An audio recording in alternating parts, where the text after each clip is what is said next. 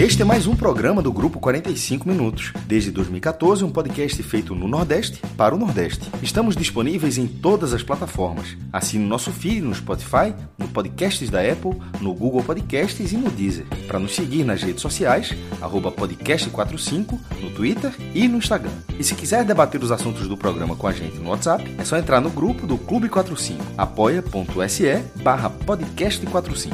Muito obrigado pela escolha e pela confiança.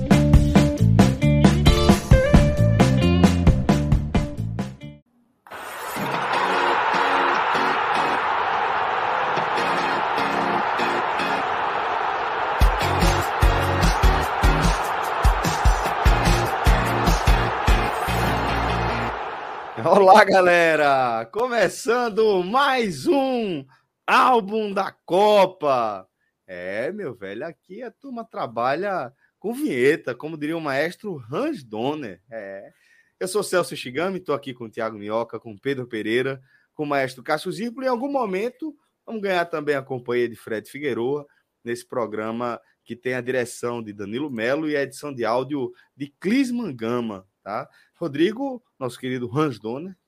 Colaborou também aqui na produção do nosso conteúdo. Ele que, que assina aí essa vinheta que já mostra o que vem pela frente. Nesse episódio aqui do nosso álbum da Copa, a gente vai entrar na segunda era dessa segunda temporada aqui, desse especial do 45 minutos, que é o álbum da Copa, né? Porque agora a gente deixa de falar do mundo que a gente não viveu, das Copas que a gente só conheceu por relatos, né? Como apaixonados por futebol que somos, é, e agora a gente vai ingressar na década onde a gente já estava por aqui, né, nesse plano, colaborando aí com, com essa loucura que a gente chama de mundo. Agora a gente vai falar da década de 80 e também da década de 90. Então, quem conhece o histórico do 45 minutos sabe que esse programa tende a ser longo pra caramba se a gente seguir estritamente o roteiro que seria uma, uma algo inédito é, na, nossa, na nossa caminhada aqui. Né? É, Fred já chegou com a tosse para colaborar aqui com o nosso conteúdo, mas a gente vai perdoar, porque como a gente falou agora há pouco, está vindo direto do aeroporto depois de é, alguns dias em Belo Horizonte. Mas, Fred, eu falava aqui que a gente está é, apresentando aqui essa nova fase né, do álbum da Copa, onde a gente vai trocar os fatos históricos, né, o livro de história, pela, pelo livro de recordações, pelas lembranças.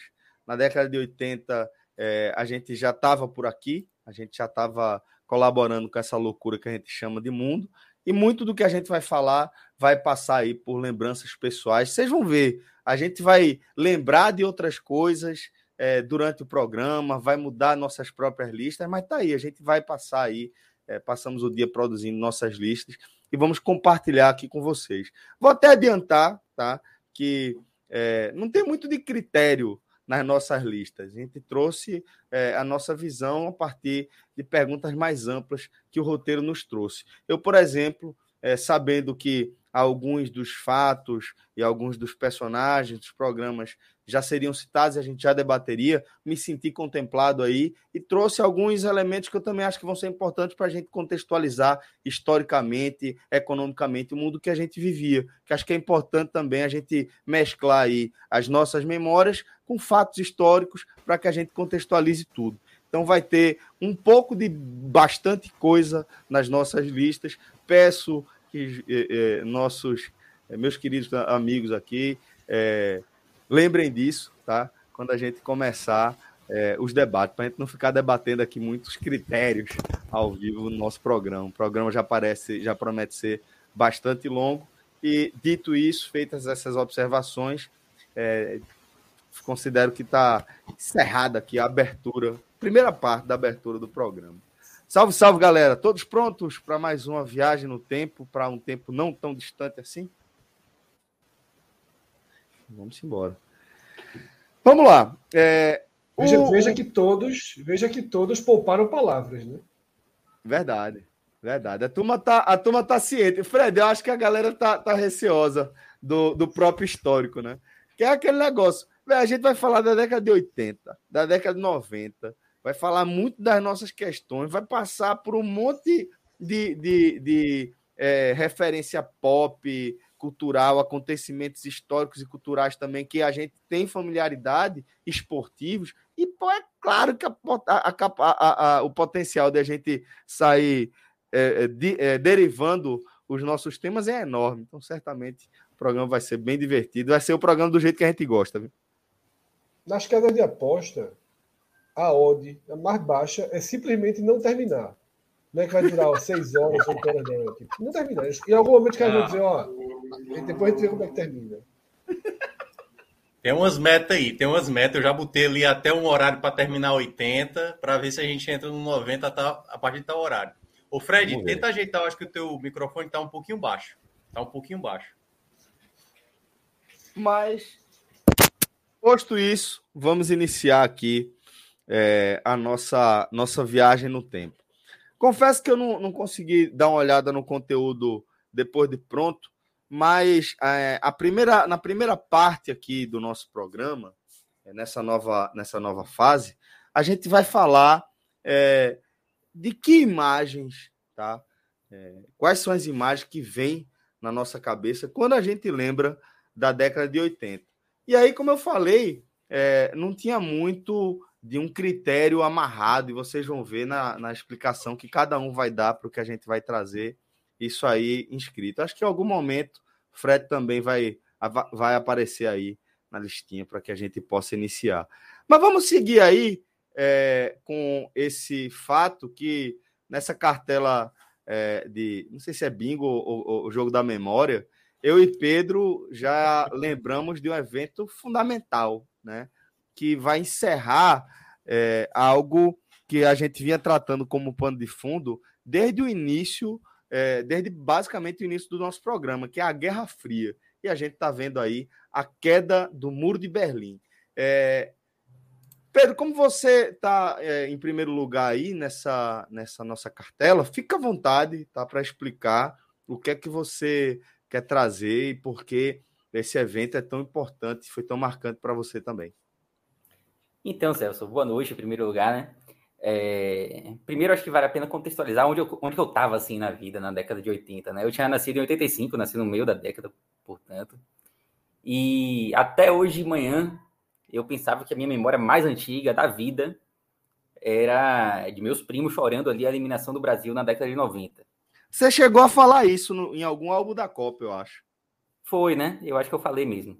É, e para mim era fácil ter essa memória como a mais antiga, porque é um negócio que tem data, né? Tipo, é a Copa de 90. Você sabe que é em 90. Então tinha para mim que eu não tinha memória alguma dos anos 80.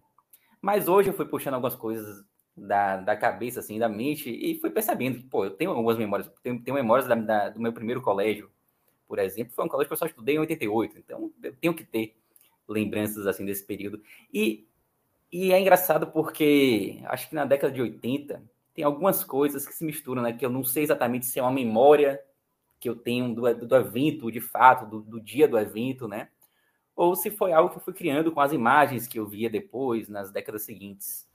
Memória adquirida, eu acho que ela é, é, Acho que memória adquirida é algo muito. Muito mais presente na vida de todas as pessoas do que a gente aceita admitir. Sem dúvida. Ah, isso, isso aí não é nem achismo, não, Fred. É exatamente do jeito que você uhum. falou. A gente é, vai, vai trabalhando as nossas lembranças e é, você acha que não, porque seu cérebro está fazendo o que você acha e trate aquilo como um fato realmente que aconteceu. Mas pode ter certeza que é algo que é bastante dinâmico. A nossa memória de fatos, ela também vai se moldando ao longo da nossa vida. Uhum. É, desse, dessas três imagens que eu coloquei aí, a única que eu tenho dúvida se é de fato uma memória adquirida ou se eu realmente me lembro do dia é a queda do Muro de Berlim. Eu tenho a sensação de que eu me lembro, sabe? Mas eu não tenho como afirmar porque foi algo muito marcante para na história do mundo, né? Na história mundial, a queda do Muro de Berlim é um capítulo à parte. E aí já é uma memória adquirida de fato. Eu me lembro muito de Pedro Bial, dando a notícia, ele estava lá em Berlim na época, né? Fez a cobertura da, da queda do muro. E acho que aquela cobertura de Bial assim, é, é muito marcante para todo mundo. As outras duas, sem dúvida nenhuma, são, são, são memórias que eu adquiri depois. Assim, eu não, não tenho nenhuma lembrança do programa Chacrinha, não tenho nenhuma lembrança do, da tragédia lá de Chernobyl. Mas Chacrinha, eu coloquei ele aí muito por conta das bandas que eu, que eu via tocar lá e que vejo até hoje, né? Passa reprise no Viva e eu me amarro assistir porque eu sou muito. Eu gosto muito da música dos anos 80 e tal. E no programa Chacrinha você tinha diversas apresentações musicais, né? São as bandas aqui da Bahia. Banda, dizem que a banda Reflexos, por exemplo, que foi uma banda aqui da Bahia que tocava muito samba reggae, é, foi a banda que mais se apresentou na história do programa Chacrinha. Eu não sei se esse número é massa, é, é mas enfim, foram lá várias. Parece coisa de pernambucano, viu? É, é verdade. Se fosse banda de Pernambuco, eu ia dizer, rapaz, esse, esse, esse número aí tá, tá complicado. Aqui na Bahia tem menos, né? Então eu acredito um pouco mais, assim, que de fato a banda Reflexo pode ser a banda que mais tocou na história do programa. Tem mais chance. Tem mais chance. E tem mais chance, tem mais chance. E me lembro muito, assim, Agora, pode, pode seguir, por favor. Oi? Não, pode seguir. Pois é, me lembro muito de ter visto, assim, diversos vídeos de bandas que eu gosto no programa de Chacrinha e como a pergunta era qual, qual que é a primeira imagem que vem na nossa mente quando a gente lembra da década de 80, com certeza vem dessas bandas se apresentando nos programas de chacrinha com a dança típica da época, né? Algo que a gente não vê mais hoje em dia. Pedro, eu e... acho que essa talvez seja a imagem mais para nós, para nossa geração, talvez a imagem mais clara dos anos 80 assim da vida era essa mesmo, assim. Eu assistia chacrinha de forma forçado, né? Enquanto criança, eu fui criança dos anos 80 e ainda estava na sala idade... onde a galera estava assistindo, né? É, exatamente. Ainda não... E na... como a gente sempre fala, naquela época era uma televi... um televisor para casa inteira, né? Então não tinha muito isso. É, eu certamente queria ver qualquer jogo do Campeonato Paulista. Né? Eu certamente queria ver qualquer jogo do Campeonato Paulista ou Carioca na Band, que na época era Bandeirante, né? Mas é, o pessoal ficava ali vendo Chacrinha. Eu achava insuportável, tá? E, e, e, a memória que eu tenho de Chacrinha é de algo muito, muito chato, ainda que a memória adquirida traga tudo que Pedro falou, todas as bandas e tudo isso, né? Mas é muito anos 80, é absolutamente anos 80, Shakira. E jogando, e jogando bacalhau, jogando abacaxi, né, pra, pra, plateia. Era uma buzina o tempo todo. Olha aquele, esse, esse negócio, para quem não tá vendo, é, é, tem uma imagem aqui bem característica de Chacrinha, basta você pesquisar, que é bem fácil entender, mas por cara é, carregava um, um, um, um, relógio enorme, né? Porque ele era um palhaço. Né? Chacrinha era, era um apresentador de um programa de auditório, então, talvez não seja um formato que a galera nem conheça, né? Parte da nossa audiência nem é, entenda muito bem o que é um programa de auditório. E ele era um palhaço, esse era o personagem do Chacrinha. Deixa eu fazer só, Celso, só uma só um organização. Ponto, só um ponto, Celso. A gente não assiste mais televisão, mas programa de auditório continua existindo muitos ainda, pô. Não sei se. Pode não ser o é, estilo, é, não... cara, mas assim. Não, é porque é porque para uma geração, maestro, a gente vai ver, por exemplo, que Faustão. Mas tu falou vai como se não tivesse na televisão, assim. Eu acho que. Não, não foi isso que eu disse, não, pô. Eu entendi. Não foi isso que eu disse, não. Eu falei, parte da nossa audiência pode não entender muito bem o que é programa de auditório por não consumir, porque apesar de passar na TV, pô, para, meus filhos não assistem absolutamente nada de TV aberta, não, assistem, não, não tem ideia do que é programa de auditório. E tudo bem que o mais velho tem, vai fazer sete anos, mas eu sei que tem audiência da gente ali dos 14, 15 anos que também não vai não vai consumir esse conteúdo de rotina, não, né? Até porque deixa a gente sai desse formato que o Fred falou, familiar, para ser cada vez mais individualizado o consumo de, de mídia de forma geral, né? Mas eu queria só fazer uma, uma rápida organização aqui, é, antes de a gente seguir é, analisando os quadros, que já que Pedro falou ali do, do, do Muro de Berlim, eu também trouxe, eu vou passar rapidamente por esse tema, depois a gente volta e se alguém quiser falar algo mais também, já, já fica à vontade. Mas do Muro de Berlim, sendo bem breve, o que eu vou lembrar também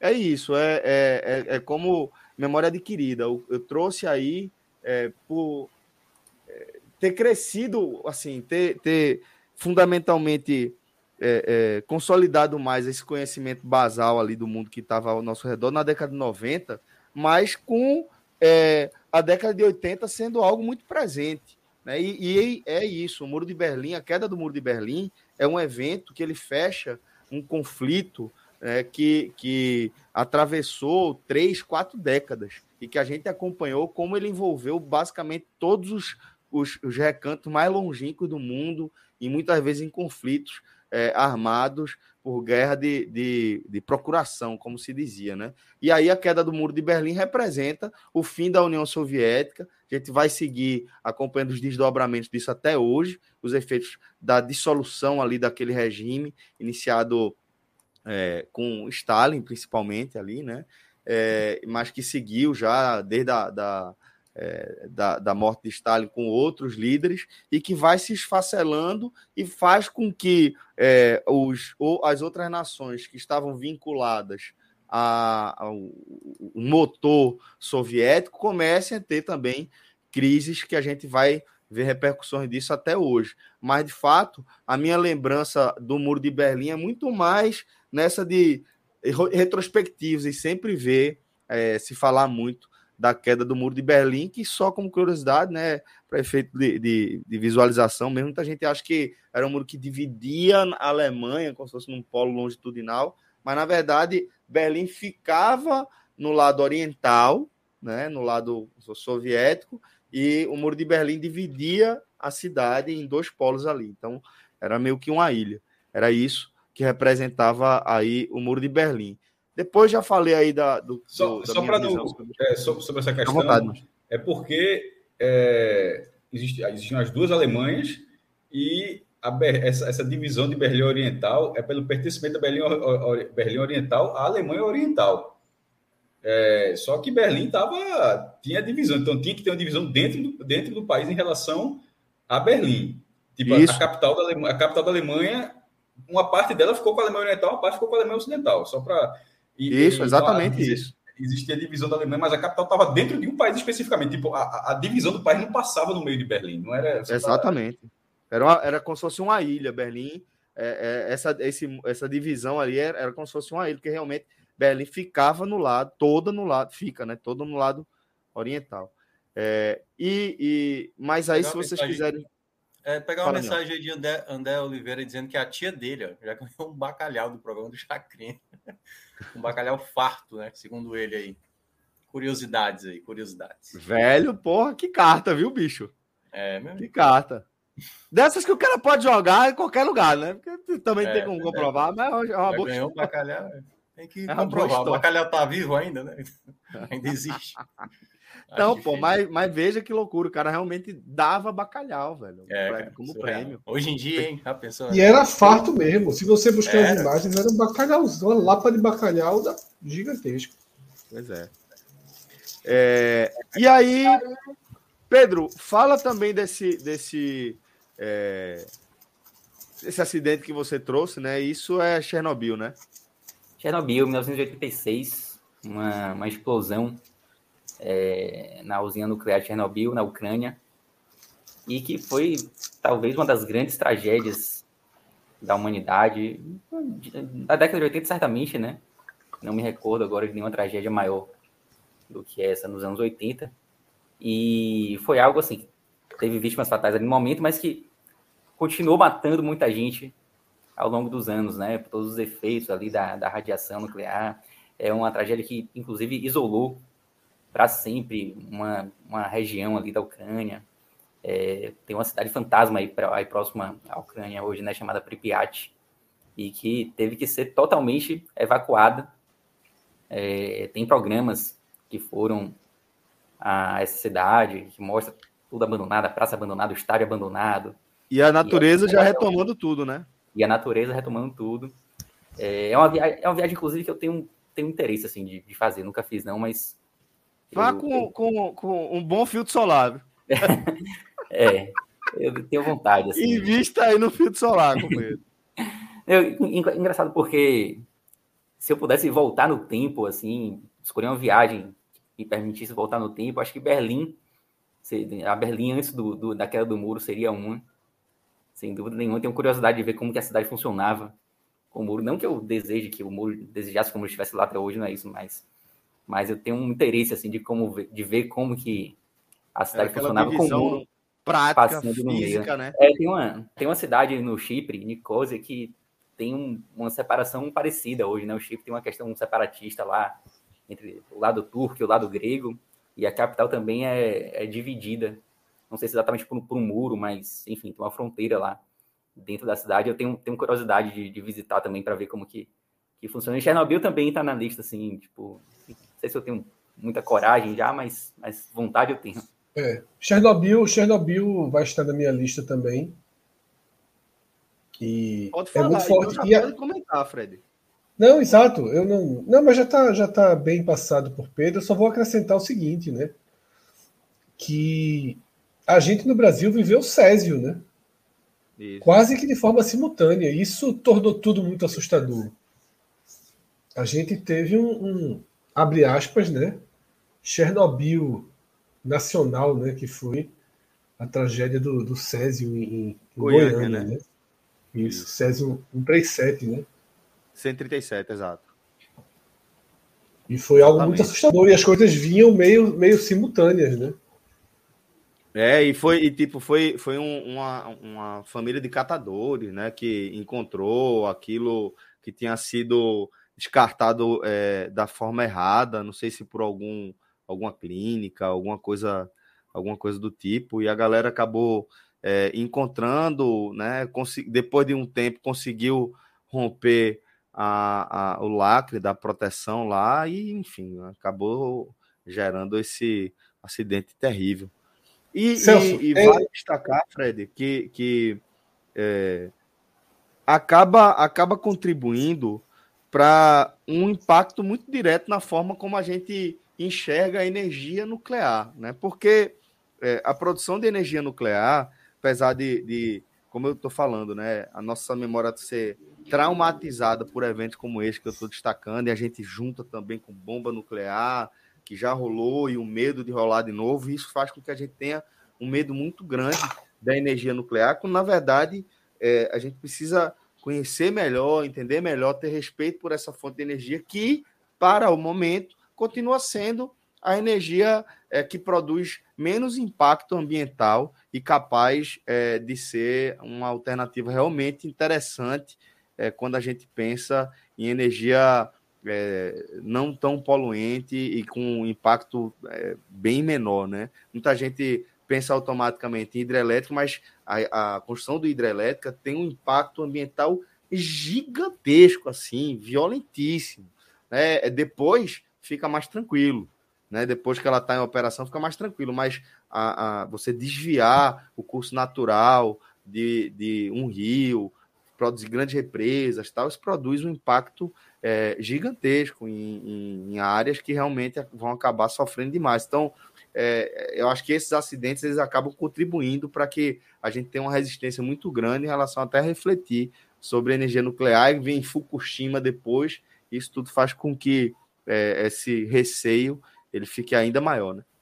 Eu queria, eu queria aproveitar esses temas que surgiram, porque é inevitável que parte das memórias e tudo que a gente fale aqui tenha gerado uma produção, né? É, é, cultural, digamos assim, muito efervescente. E foi chat, né, quando, quando Pedro falava sobre Berlim, né, as duas Alemanhas, ah, né, a indicação de Adeus Lenin, né, que é um filme alemão de 2003, filme fantástico. Muito bom. Então, a gente deixa essa, essa indicação. E, claro, a gente já citou muitas vezes no Agamenon, né, a série Chernobyl, né, da HBO, também uma série fantástica.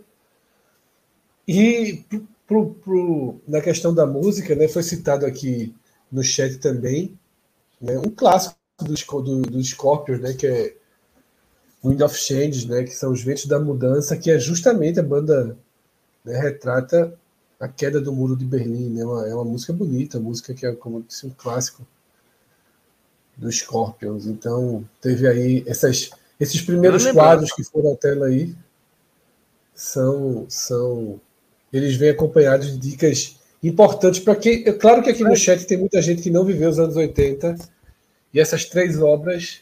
Eu, eu recomendo as três, tá? Enriquece mais. Vão anotando, vão anotando, vão anotando aí, porque vai ter chuva aí de indicação, pode ter certeza.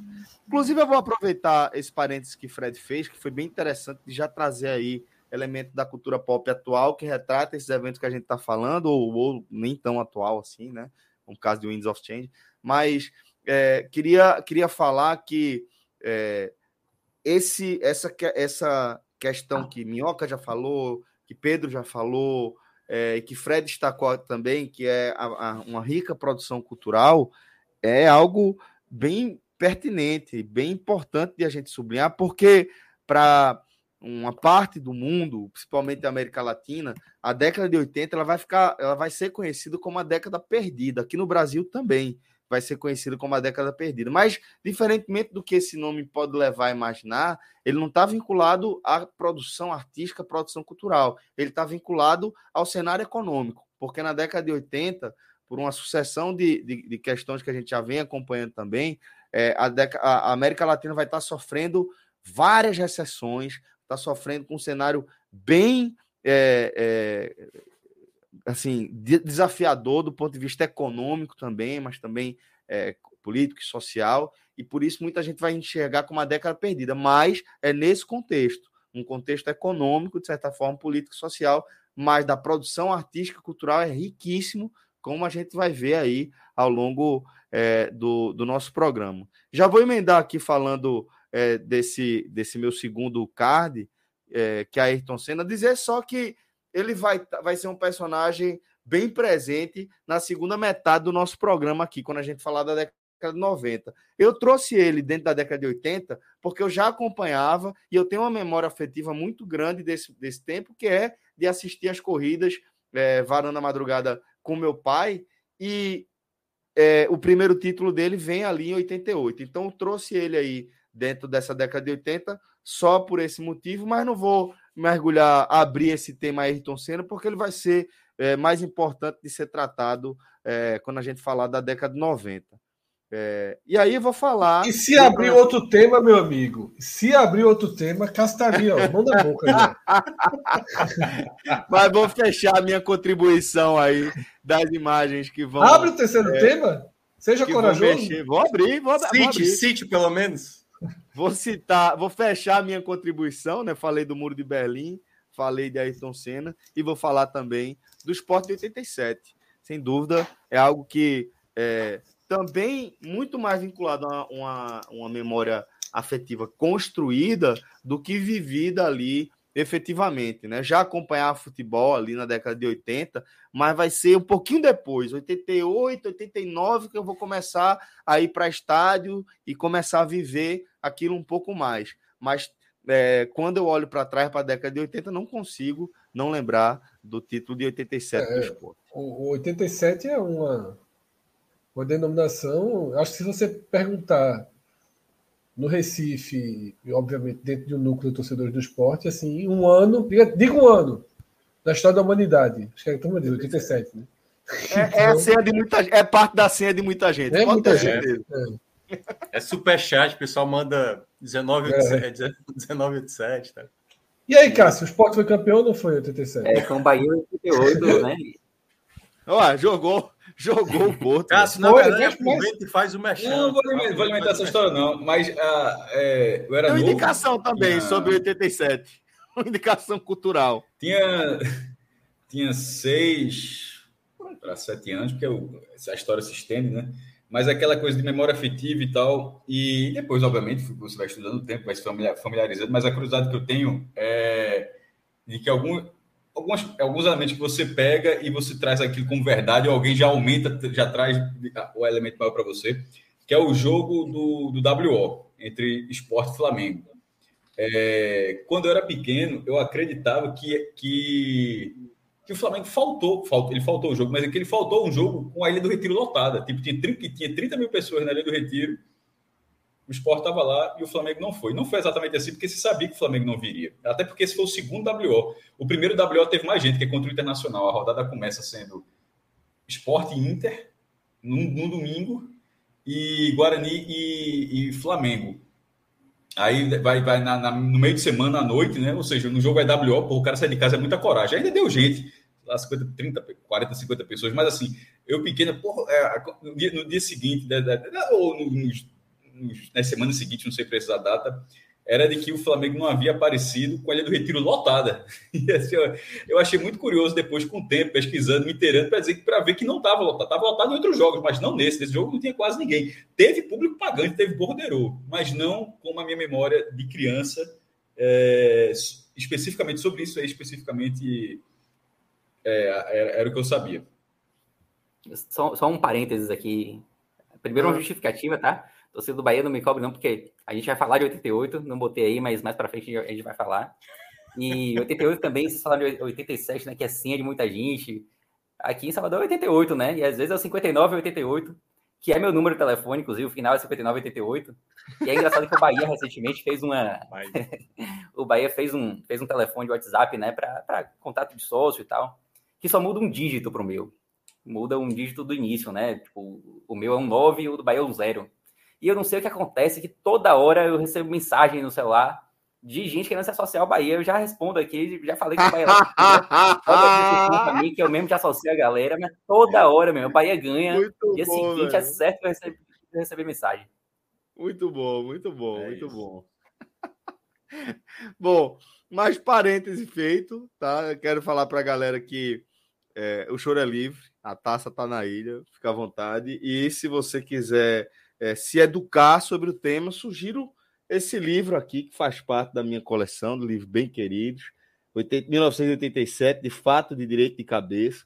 É um livro escrito por dois jornalistas, aqui eu tenho profundo apreço, e vai elucidar muitas das suas questões. Então, quando vier com os argumentos, estão todos aí, tá? Todo, tudo que você precisa saber é, sobre os argumentos que você fica repetindo ali naquele grupo nervoso, tá? Que você tem, tem as respostas aqui. Tem algumas informações, tem algumas informações, Celso, mas eu acho curioso, e quando falou em relação ao ano, que, tipo, eu era uma criança, já disse, de 6 a 7 anos, eu disse que a minha memória era de que, que, que, se chegou, que chegou em mim informação de que o estádio estava lotado. Pronto, isso é um ponto. Mas o que, o que é preciso observar também é que de 6, de 6 para 7 anos, eu já sabia que o Flamengo tinha dado WO. Eu já sabia que o Flamengo que, que tinha que ter tido o jogo. Já era é letrado, é já era letrado. É, é, muito curioso isso, né? Se você, você já sabia, ó, era para ter a final, o outro time não apareceu, a final vai ser. O, vai ter o quadrangular, vai ser agora com o Guarani. O torcedor do assim, esporte já paga direito esportivo 1. Mas é, é, é, impressionante que você pegar, eu digo assim, na forma como meu sobrinho, hoje tem oito anos, ele com seis anos, assim, ele não, ele não iria absorver isso ou, ou talvez, ou se absorvesse, ele ia demorar anos também para se dar conta do que era. Mas assim, como, como foi como, como jogaram no colo de todo mundo, de, de gente, de adulta a criança, disse, ó, é, esse campeonato é assim, entenda que esse campeonato é assim. Se você quiser brigar por ele, você vai ter que entender todo esse processo, porque uma criança de seis anos entender que está acontecendo um WO é foda. eu sempre achei, é eu sempre achei, isso, é eu sempre achei isso muito Cássio, é, é, é isso tem coisas engraçadas, né? Porque influencia demais. Eu lembro que lá na rua, é, justamente nessa época, a gente fazia muito é, uns torneios, mini torneios assim entre a gente. Só tinha, na verdade, dois times, né? Juntava três e três, né? E a gente fazia os jogos. E teve um dia que teve uma confusão. Eu não me lembro exatamente qual foi a confusão. Não acabou. E a turma fez uma reunião para dividir o título. Então, vamos inspirada, obviamente, no, na decisão do módulo amarelo, né? Que foi Fez isso, a, a de parar o pênalti. Né? Eu não me lembro, óbvio que eu não vou me lembrar o motivo daqui, velho, mas eu lembro que a gente foi para é casa de tarde, de noite, se reuniu, disse, ó, hoje à tarde aquilo ali ficou dividido tal. Isso, não pelos pênaltis, é, é quase a mesma coisa. O campeonato de botão na minha rua teve quase a mesma coisa, mas não pelo 11 a 11. Curiosamente, assim, deve ser, é, deve ser de canto para canto. Na minha rua, 11 a 11 nunca foi tão folclórico, não. Foi mais folclórico o esporte Flamengo. Mais do que, ah, teve um empate, mas assim, era, era então, de ter uma, uma briga, eu era o presidente da Federação Urbana de Botão, a FUB, então, na hora que tinha uma confusão no campeonato de botão, era levantada essa, era levantada essa bola. Mas na hora que era levantada essa bola, Fred, um lado dizia que tem mais razão, tá ligado? Dizia, tipo, não era assim, não era meia meia, é cada um para 50% das 50%. Dividiu, ó, mas aquele tem mais razão. Assim, que era exatamente a, a, a situação. Né? E aí, outro ponto, outra memória que eu tenho sobre isso, e aí mostra o quanto também não é tão fácil para uma criança entender a organização do futebol brasileiro, é, como um todo, ainda que você entendesse, mas criava algumas dúvidas, eu acho que eu já contei essa história, é que em 89, quando acaba o primeiro tempo da, da final da Copa do Brasil, né? E era a primeira Copa do Brasil que ajuda ainda mais a criar uma confusão na cabeça de qualquer criança. Eu fui para a janela do meu prédio que dava para tinha uma janela né, que dava para as costas do prédio de um, de um dos meus amigos e tem assim: é bicampeão brasileiro, pô, é bicampeão brasileiro. Porque o esporte estava, naquele momento, conquistando a Copa do Brasil de 89, né? Acaba que, que leva um gol. Velha zicada, né? É, velha zicada, né? Mas você só aprende que é zicada com o tempo, né, jovem? Então, assim, você precisa errar. Agora, isso, essa, essa sua percepção, Fred, ela, ela, ela não é tão errônea, não. É, eu estava fazendo uma pesquisa um, um tempo atrás, no Diário de Pernambuco, era, ainda é como, como hoje em dia, mas é porque jornais é que estão é, circulando mesmo nessa situação. Mas era assim: quando tem algum campeonato, é, então, até estadual, muitos anunciantes eles fazem anúncios específicos dando parabéns. É, um exemplo. É, vamos supor, a, a, não, nem, nem, o caso, você sabe que a Beto na sua mas é como se fosse assim. O, o, o Náutico ganhou o Pernambucano em 2022, aí no dia seguinte tem a reportagem, lá no meio da reportagem tem os anúncios, aí vai ter um anúncio da Beto Nacional. Beto Nacional dá parabéns ao Náutico pelo bicampeonato. Cimento Votorantim, é, gol, qualquer coisa, posto Shell, assim era muito comum. Por que, é que eu dizendo? Porque um, um desses anúncios, é, tinha, e era muito comum, tipo, final do estadual alguém vai ganhar, então aquele anúncio vai sair ali. Mas no caso da Copa do Brasil, o esporte podia perder. Um, alguns anunciantes compraram espaço, independentemente do, é, sem, sem esperar o resultado. Por quê? Um era parabéns pela Copa do Brasil, blá blá blá. Quando perdeu, foi é, parabéns pelo vice-campeonato brasileiro. Assim, achei isso tão curioso. Não foi vice da Copa do Brasil, não. O anúncio. Eu, aí, aí, é isso que eu estou falando. Um, um, cara que acompanha mais olhou aquilo ali e viu que ó, os caras ou confundiram, ou acham que tudo a mesma coisa, sei lá e tal. E, ou então não deram muita bola. Uma criança vendo aquilo ali, disse, porra, era importante mesmo esse negócio, tá ligado? E o cara abraça aquilo, o cara guarda aquele negócio. Tá? Eu, então, eu acho absolutamente comum esse tipo de percepção. Pô, a turma faz isso com um jornal, pô, quanto mais um menino pensando isso. Total, total. Mas vamos lá. Vamos agora é, para as lembranças, imagens marcantes de Tiago Minhoca em relação à década. E uma delas já citada aqui agora, né, por Cássio. Botão botão. É, exatamente. Que eu vou. Na verdade, né, a minha junção de três aí, ela tem uma que é muito do que eu lembro, de fato, que é como o Fred acabou de mencionar. Basicamente, eu gosto de Minhoca. futebol por, conta do time de botão. É um absurdo não, é não ter colocado essa imagem. Jogo. Como é, é a coisa mais importante da vida. É um absurdo não é, ter colocado porque... essa imagem. A coisa mais importante aí, da vida é isso aí, pô. O Danilo, o Danilo ainda fez um grande esforço de pegar um time de, de botão do São Paulo que foi o meu primeiro time de botão em 89. Curiosamente, o São Paulo foi finalista naquele ano de 89, perdendo para o Vasco com o do Sorato. E aí eu era um torcedor do São Paulo ali, meio que levando com a barriga, mal sabendo que o que estava por vir nos anos 90 é que de fato ia me tornar um São Paulino mais convicto, né? Então, assim, essa é a lembrança que me faz. É, é como se fosse meu ponto de start para o futebol. A partir dessa paixão aí. Porque eu era um garoto que eu era reprimido por não ter um time de botão, né? Todo mundo da rua tinha e tal, e eu era o cara que não tinha. E eu era o mais novo também do grupo. E, aí o pessoal não deixava eu jogar e tal. Então, o meu primeiro time de botão, por exemplo, representa muito para mim e do que eu sou hoje, assim, né? Com o que eu trabalho, aonde eu estou agora gravando essa live aqui, se deve muito a isso. Então, Pra a representatividade para mim dos anos 80 tem muita relação. Para todos nós, meu. Eu, eu não coloquei botão, nem, sei, nem me lembro exatamente o que eu coloquei. Acho que eu coloquei Chernobyl, eu me lembro, faltam os dois, os dois outros, não, eu não lembro. Mesmo, mas eu, Fran, eu, é, lembrei, eu mandei lá é poster, coisa é assim. Poster, Várias é. coisas que eu estou vendo aí, tipo, eu não coloquei o muro de Berlim, eu coloquei muita coisa pessoal, mas muro de Berlim seria. É, vai chegar na minha vez daqui a pouco. O botão, como eu disse, pô, veja só, não é que eu jogasse botão. Eu era o presidente da federação na rua.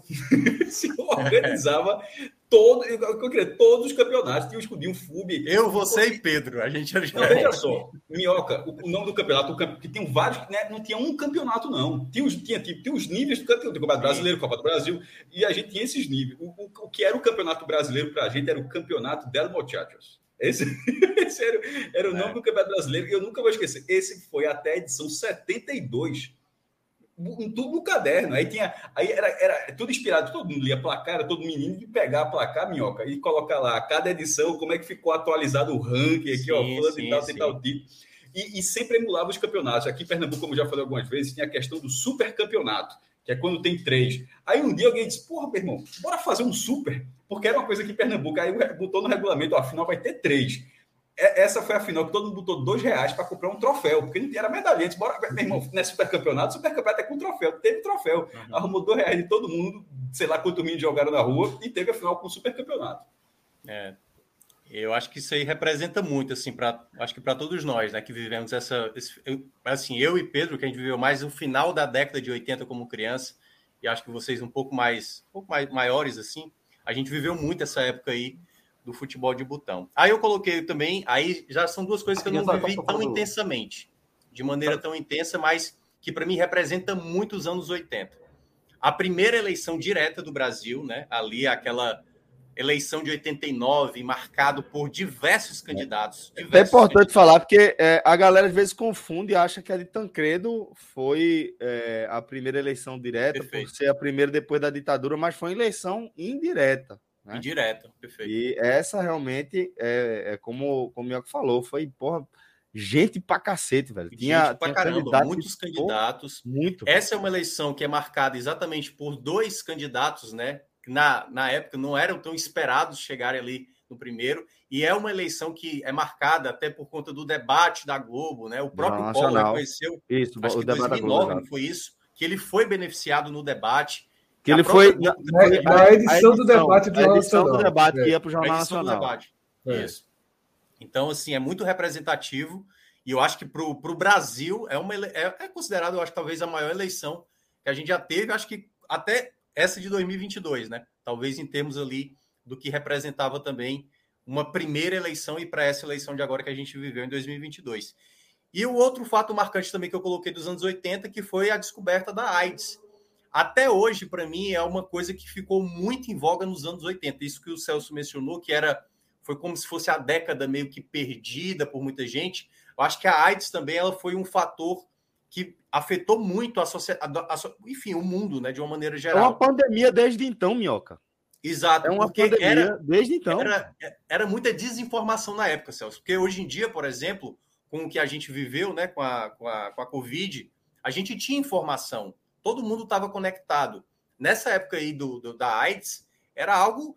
Tanto é que no filme do Cazuza, para quem já acompanhou, na hora que ele recebe a informação, ele já está se considerando como uma pessoa morta, né? e era isso que eu ia citar. A gente teve. Tudo ficou muito mais forte no Brasil, porque um dos maiores nomes né, do país, que era Cazuza, a AIDS surge, assim, e, e, no Brasil ela tem uma imagem.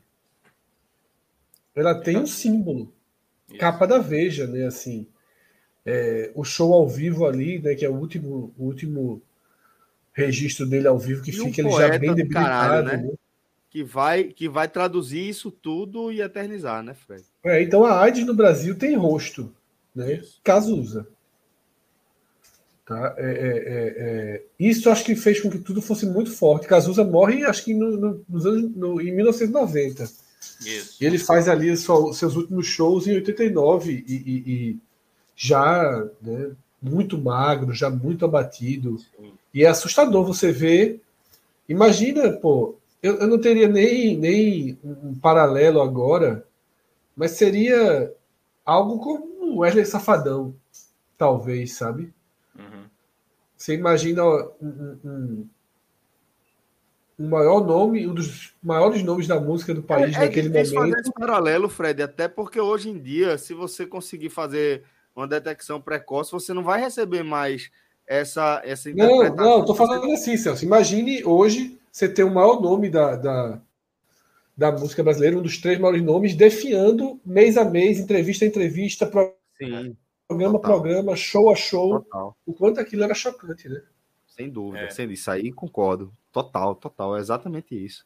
E aí, para fechar, é, até uma indicação que também a gente já está indicando aqui, livros, filmes e tal, tem uma, um filme, que foi um filme feito para TV, chamado The, Dor The Normal Heart, né? o coração normal, que conta muito quando realmente aconteceu o boom lá nos Estados Unidos. E é, tem com o Marco Ruffalo, né? O que fez o Hulk lá no, na Marvel. É muito, muito bom esse filme, muito bom mesmo, recomendo. Grandes atuações, The Normal Heart, vale muito a pena. Boa. Vamos para o próximo, próximo quadro, porque a gente vem. Isso, o próximo. Quase uma hora, e agora que foi o primeiro slide. É. Agora a gente veio com outras recordações, começando pelo Maestro, trazendo o Master e o Atari. Você, você pode olhar pelas minhas imagens, Celso, que eu entendi a pergunta mais ou menos, né? Porque todo mundo colocou fatos nacionais, mas eu, eu acho que eu coloquei um também, é porque eu, eu, eu, entendi duas coisas. Uma, que só podia ter três quadros, e eu achava que era basicamente a sua relação. Eu, eu acho que eu citei também o Cometa Halley, é, mas como já foi citado aqui. Porra, eu deixo, mas eu porra, lembrança do Cometa Halley. É. É, eu, do, do, do, é de 86, porque ali foram dias de ó, vai passar o cometa Halley, daqui a depois 60, 70 anos vai passar de novo. Todo mundo aqui talvez em vida não veja de novo. Era um negócio assim, total, então vai total. estar bem velhinho. É, Cássio, assim, eu, mais forte do que Chernobyl. Para uma criança daquela época foi muito mais forte o cometa Halley. Eu, eu acho que em termos de cobertura, e eu lembro de Chernobyl, de Chernobyl também, mas é, para uma criança, e eu era uma criança, era algo que me demonstrava muito mais interesse. Perguntando no dia seguinte, mãe, como é que está Chernobyl? Não, eu era perguntar, mãe, o cometa vai passar hoje? Era, muito, era algo que era muito é. mais, tá entendendo a lógica? Só, Chernobyl, tá? Resolveram lá Chernobyl? Não, era perguntar, o cometa, eu quero ver, vai passar ou não vai? É assim, então era algo a, a vitrola lá de casa tinha o adesivo, o adesivo no canto do Halley. É, é como se parecia que a vida todo mundo ia ficar melhor. Ah, meu irmão, a vida todo mundo vai ficar melhor com esse cometa passar, pô. assim, era, uma, era, uma, era um negócio assim, ó, meu irmão, olha pro céu, se você achar o cometa, sua vida vai melhorar. Era assim. Então, do, do, das notícias da, da, da, do início dos anos 80, porque, por exemplo, já a queda do muro de Berlim, eu já lembro demais assim de estar acompanhando, de já até dormir um pouco mais tarde, ver o Jornal Nacional, mas assim, desse início dos anos 80 é a memória mais forte que eu tenho. Mas você pode lembrar que pelos meus quadrinhos ali era uma relação muito mais de da minha bolha. Se eu tenho uma bolha hoje, quanto mais naquela época. Da minha, da minha, da minha vida ali e da, do, do Atari com Master System.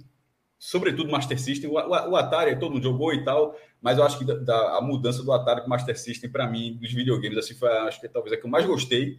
Aí depois, claro que cada um fica mais fica cada vez mais potente, já está no PlayStation 5, mas assim, mas a diferença para o 8-bit, quando eu falo Master, pode colocar o Nintendo também, mas a, o videogame clássico do 8-bit, embora até o Atari Nintendinho. mas, é, mas, mas o 8-bit, daquele gráfico que chega até 4 MB, com mais cores, com jogos com mais texto, porra, jogos melhores do que o do Atari. Ali eu acho uma transformação muito grande, e embora o Mega Drive tenha chegado pouco depois, mas o Mega Drive era muito caro. Era, é, era tipo assim, nas ruas, um cara da rua tinha. Né? No caso, era meu amigo Júnior que tinha. O Master System foi o meu videogame durante muitos anos. Então, eu jogava o Mega Drive de vez em quando na casa do meu amigo, mas jogava muito Master. É... Travei? Acho que travou para mim. Travei não, né? Não, não. Tá, indo, tá indo. Ok. É, os outros quadros era mais assim a relação da rua. Essa foto não é minha rua, não, tá? É uma rua que foi só para ilustrar, porque nessa época eu morava no Janga, morava em dois bairros, morei em dois lugares nessa, nessa, nessa época: Rio Doce, Olinda e Paulista, né? Mas em Olinda três lugares. Rio Doce, Casa Caiada, em Olinda, são dois bairros de Olinda, porque foram tempos muito próximos. E no Janga, quando eu vou de Olinda para Paulista, moro no Janga. Mas a do Janga, eu passei mais tempo, a minha lógica, é, a minha memória é muito mais forte, já, já um pouquinho. Tinha mesma idade daquela que eu estava falando negócio do esporte, porque minha rua era toda de terra. E eu sempre, sempre me marcou muito, porque foi na época que foi colocada a, o sistema de esgoto não sei se foi colocado ou trocado, mas assim, acho que tinha, mas, mas trocaram, tonéis enormes assim de concreto. E durou muito tempo, muito tempo. Esta era, de, era, era, era uma rua de terra, vários ruas de, de, de, terra, terra batida, e depois de colocar esse sistema, esses tonéis, aí botaram paralelepípedo. Mas a questão dos tonéis, é, já deve ter contado alguma caminho da vida isso no passado. Foram colocando esses, esses, esses tonéis e deixavam eles abertos, as pontas, onde tem os encaixes, né? onde faz as curvinhas para pegar de um prédio para entrar na rede e para seguir, ou seja, tem como se fosse um cruzamento de esgoto. Mas ele não estava funcionando, era só, ele só estava colocado e não estava coberto de terra ainda. E menino, como é que é que menino faz mesmo? Primeiro, nessa época era muito diferente, uma coisa que até por isso que eu estou falando, até para mostrar como era a vida nessa época. Isso aí eu tenho convicção que com meu sobrinho vai ser assim, tiver um filho não vai ser assim, com os filhos de Celso não, não, não, não é dessa forma, de forma alguma, de os meninos nessa idade ficarem soltos na rua. Tipo, ó, é, você tem hora para voltar. Mas assim, você pode ir. Era, é, isso é surreal, que eu fico imaginando hoje assim. Hoje eu acho que meus pais eram extremamente irresponsáveis, mas na verdade naquela época não, era, não, eram, não eram irresponsáveis porque todos os pais faziam isso e não acontecia. E, e claro que poder ter exceções pelo Brasil, mas assim, normal, na minha vida inteira. Normal. Era normal, não, nunca acontecia nada. Só desça, vai brincar lá, diga, tá, tá, na casa de quem? Pronto, diga. E fica. Ninguém, e outra, ninguém tem telefone, não. De, de, não tinha dizer, ó, tá aí, era, era, era rezar para que ele tivesse, porque não tinha é. telefone para ligar. Você diga lá, vá lá. Diga, Voltava depois do Jornal Nacional, depende do dia, ou depois da novela não, não, das oito. Nessa hora, como, eu, como nessa hora eu já estava dormindo há muito tempo. Nesses, nesses anos 80 aí, Jornal Nacional era uma coisa assim, que até eu acho até curioso. Jogo de noite, para mim, é como se fosse o Mundial de Clube no Japão, assim, um negócio inalcançável de assistir. Eu não conseguia acordar de, ficar acordado nenhum para ver um jogo de noite, assim. Era, era tipo, ó, o jogo de noite, ó, por isso que, que as corridas de cena são muito marcantes para mim, porque era a exceção da rotina. É, é, exatamente, era o esforço. Então, nesse caso, era, era tarde, anoitecer, volta para casa. Se de repente passasse um tempinho, aí o, o, pai, a mãe ia lá na casa perguntar, tava aí, aí pegava e voltava. Mas assim, quase nunca dava bronca. Enfim, nessa época. Minha mãe estava na janela. Fred! Não, não dava. Como, é, como era muito menino, morava no prédio, não dava para alcançar nas outras casas, não. É... torcedor do Santa Cruz nessa época. Ei. Do Santa Cruz. vê, vê, só essa parte. A galera desse dia entrou nos tonéis. De, de, e vai de uma, de uma esquina a outra. Todo mundo ficou com o joelho machucado, porque você foi andando de joelho dentro. Menino dentro, dentro do tonel. Um adulto não cabe, mas criança cabe. Tan, tan, tan. Meu irmão, entrou um sapo. Que na minha cabeça era um sapo de. Como se fosse um olifante, Celso. Para comparação, não, não um sapo elefante, não, era um sapo olifante de Senhor dos Anéis de sapo assim gigantesco. Na minha memória, obviamente, deveria ser um cururu, mas na minha memória é um negócio gigantesco. E fez a, a fila, todo mundo e correndo até outra esquina, chegar rápido, todo mundo saiu com o joelho errado. E para explicar, meu irmão, esse, esse joelho foi aonde? Não, eu estava debaixo do tonel.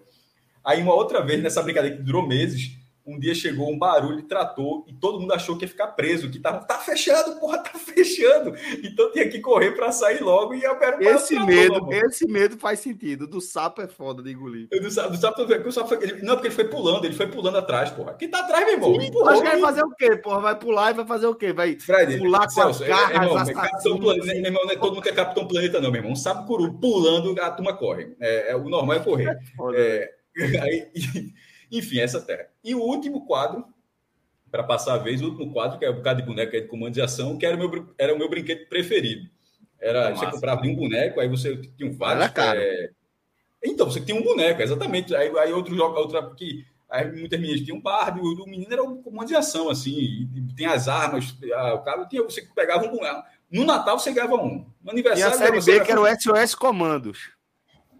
E, e, e, você é fazendo, eles, o boneco articulado, né? você é fazendo seu exército, Celso, com muitas datas comemorativas, assim, assim, você para ter um, é uma muito, tropa. É muito, muito Dia das Crianças, para ter uma tropa. Natal, né? Ah, é, passou muito tempo, mas enfim, era, era um brinquedo que eu, eu lembro bastante que eu como meu irmão gostava também, era bom que recebia logo, ganhava um e tal, aumentava de dois. Eu, eu lembrei que eu tinha um tanque do Cobra, né? Que era o, o lado mais mal, né? Se eu não me engano, dos comandos em ação, né? Que tinham o lado, o lado errado do, dos brinquedos lá. Vai lá, me, senti, ó, me senti menos estranho agora com o Eduardo Ribeiro dizendo que passou por isso na infância dele também, meu irmão. Dizendo que, ainda bem. Eu sempre achei sua história. Disse, meu irmão, que, coisa, que loucura, mas enfim. Alguém, alguém colocando tubulação na rua, algum menino olhou e disse: Eu vou entrar. Teve, teve, teve, na minha, teve na minha infância também, mas só que na minha já foi na década de 90. Não me marcou dessa forma, mas eu lembro também desse, dessa, dessa etapa. Também morava num bairro, eu cresci num, num bairro chamado Massangana. É Piedade, na verdade. Massangana não é um bairro, mas é uma, uma micro-região ali, uma localidade ali. Que basicamente todas as, as ruas eram rua de barro e depois foram virando, foram asfaltando e passou por esse processo também. Mas, Fred, você trouxe aí já. É, uma coisa já passou, né? Que é Chernobyl. Os outros você é. tem que explicar. Isso é a explosão da Challenger, né? É, a explosão da Challenger, né? Que a gente até já citou também, né? Que é algo. É uma imagem eu tentei pensar e responder o seguinte, né? Fechar os olhos e assim, anos 80. E aí é um pouco de memória adquirida, porque é a imagem aquele, as pessoas olhando, né, chave explodindo, é algo muito, muito, muito forte, né? Bastante. Chernobyl, que já foi citado aqui. E aí foi, foi trazido né, Chacrinha, foi trazido por Butão, que se fosse algo pessoal seria a maior de todas as lembranças minhas. Só que eu acho que outra cara absoluta dos anos 80 são os programas infantis, né? Essa versão que Xuxa, que tem em Xuxa o maior expoente desses programas infantis, né? Isso é a cara dos anos 80, né? Com as apresentadoras é, numa versão bem sexualizada delas, né? Roupas, né? saias curtíssimas, né? Tanto dela quanto das dançarinas, que eram as paquitas. E, isso era, e a gente tem imagens muito mais. Essa imagem que está aí pequenininha na tela, a gente já passou por imagens é, que até assustam hoje, eu acho que não seriam aceitas, né? É. Mas esse tipo de programa infantil dos anos 80, para mim, ele, ele. É muito e, assim, claro, é, vai estar tá, consumia, né? vai tá nos cards mais para frente aí, mas é. sem dúvida é muito é, a gente A gente consumia e é, para mim, uma das caras assim se eu tivesse assim, ó, faça um bar temático dos anos 80 e coloque quadros, teria que ter um quadro. Acho que teria que ter um quadro com basicamente tudo que a gente disse aqui, né? Mas esse quadro com programas infantis, ele, ele era obrigatório porque é um dos símbolos dos anos 80. Aliás, só para também fazer uma recomendação, tem um filme brasileiro chamado, chamado Bingo, que é baseado é. na história do Bozo, né? E que é passando, por exemplo, a Gretchen no programa infantil. É, exatamente. Rolando, velho, entendeu? Então, assim, é, é Celso é se assustou quando você foi indicar um filme. Eles falam de Xuxa nos 80, Celso se assustou na indicação do filme. Não, calma, calma. Não? Não é aquele, não é aquele. Não é, não é com a Xuxa verde, não. Bozos, bingo estranho bingo. É. Aí, vamos lá. É, vamos para o próximo quadro. Fred, parabéns, viu? Fiquei muito feliz aí com sua capacidade de, de síntese, de seu poder de síntese. Algo muito importante. Agora aí, como eu disse, é, Xuxa certamente estaria presente é, em outro momento. Como o Fred falou, impossível é, não trazer Xuxa como personalidade, né? Como uma Ô, das Celso, personalidades. Fala, companheiro. Deixa eu pedir para Danilo jogar rapidinho na tela também a tua escolha de Cássio, porque a gente já fica com a.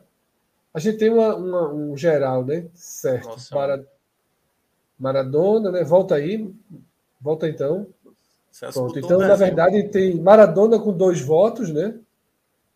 Michael Jackson, dois votos. Xuxa também. E, e, e Xuxa, dois votos, né? Foram assim os, os personagens que marcaram Porque três a é década. é foda, por exemplo, agora, o cara tá escrevendo rápido, passa, para mim teria colocado Xuxa também, não sei nem se eu coloquei, mas não, agora mas vai estar assim, tá contemplado, mas, É, mas é isso. Os outros contemplam, né? É. Eu, eu, eu, o meu certamente estaria, mas você vai ver, é isso que eu tô dizendo. Eu trouxe. Eu não é... coloquei Michael Jackson porque eu já vi que muita gente ia colocar. Pronto. Né? Eu, eu fiz a mesma coisa. Eu trouxe alguns que eu acho que são pontos importantes para a gente destacar aí também. Por exemplo, eu trouxe. Vamos, vamos seguir com um de vocês. Aí a gente a gente vai. Vamos lá. Senna vai estar em todos, é Celso? Só nesses dois, né? Depois eu não tenho como estar mais. É, né? anos 90, anos 90. Exatamente. Vai é ter que explicar o um negócio aí. Tem, tem umas coisas para mim assim que são marcantes na década de 90. Aí, por exemplo, Xuxa, é. eu acho que eu não coloquei aí porque eu coloquei na década de 90, se eu não estou enganado. Porque para mim, na, na, minha infância, foi mais importante Lógico, a partir de 90, né? É, Ayrton Senna, a mesma coisa. Eu não acompanhei, não, não acompanhei Senna na década de 80. Então, para mim, é muito mais marcante em 90. Aí em 80 eu coloquei Michael Jackson, que pra mim é um cara que tem a cara dos anos 80. É, Total. Minhoca também, também colocou ele, né? É. E assim, nunca foi um cara que eu escutei muito depois de velho.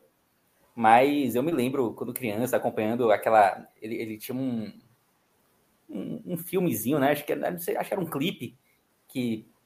Enfim, uma fita, uma fita, uma fita, né? Um de vídeo que você tinha ali algumas músicas e tal, uma série de clipes que eu assistia muito quando, quando era pequeno. Mandela, eu coloquei aí também. Mandela foi um cara que foi importante em diversos momentos da história, não só na década de 80, mas na década de 80 eu me lembro muito do movimento pela libertação de Mandela, né?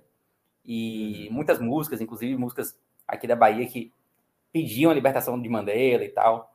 Então, como eu acabei ouvindo essas músicas em outros momentos, acaba que fica marca, marcado para mim também na, na década de 80. E Maradona, velho, pô, para mim o maior nome do futebol na década de 80 dos maiores da história do futebol. Dava nome ao meu cágado. A gente, a gente vai falar muito de Maradona, né? Quando a gente falar das Copas. Mas, enfim, pô, Maradona tinha aquela coisa, né? O campeonato italiano nessa época aí, talvez fosse o principal campeonato assim, internacional. Talvez por conta dele também, né? Isso, muito por conta dele. E pelo que eu me lembro, assim, eu não me lembro de outro campeonato. Talvez não. Passando na televisão. Certamente era. Com certeza. Veja, certamente o campeonato italiano era o campeonato nacional mais é, liga mais potente que tinha naquele, naquele é. momento ali. É, passava na Band, né? E eu não me lembro de outro. Eu acho que era só o italiano. É, então, era muito marcante. É só assim. ver, pô. Jogava Maradona e jogava Zico. Assim, jogava Falcão. Assim, é, é, as principais estrelas do Brasil tinha careca, né? Tinha alemão. Jogava, era, jogava lá. Então, assim, certamente era por lá. É. Mas vamos seguir.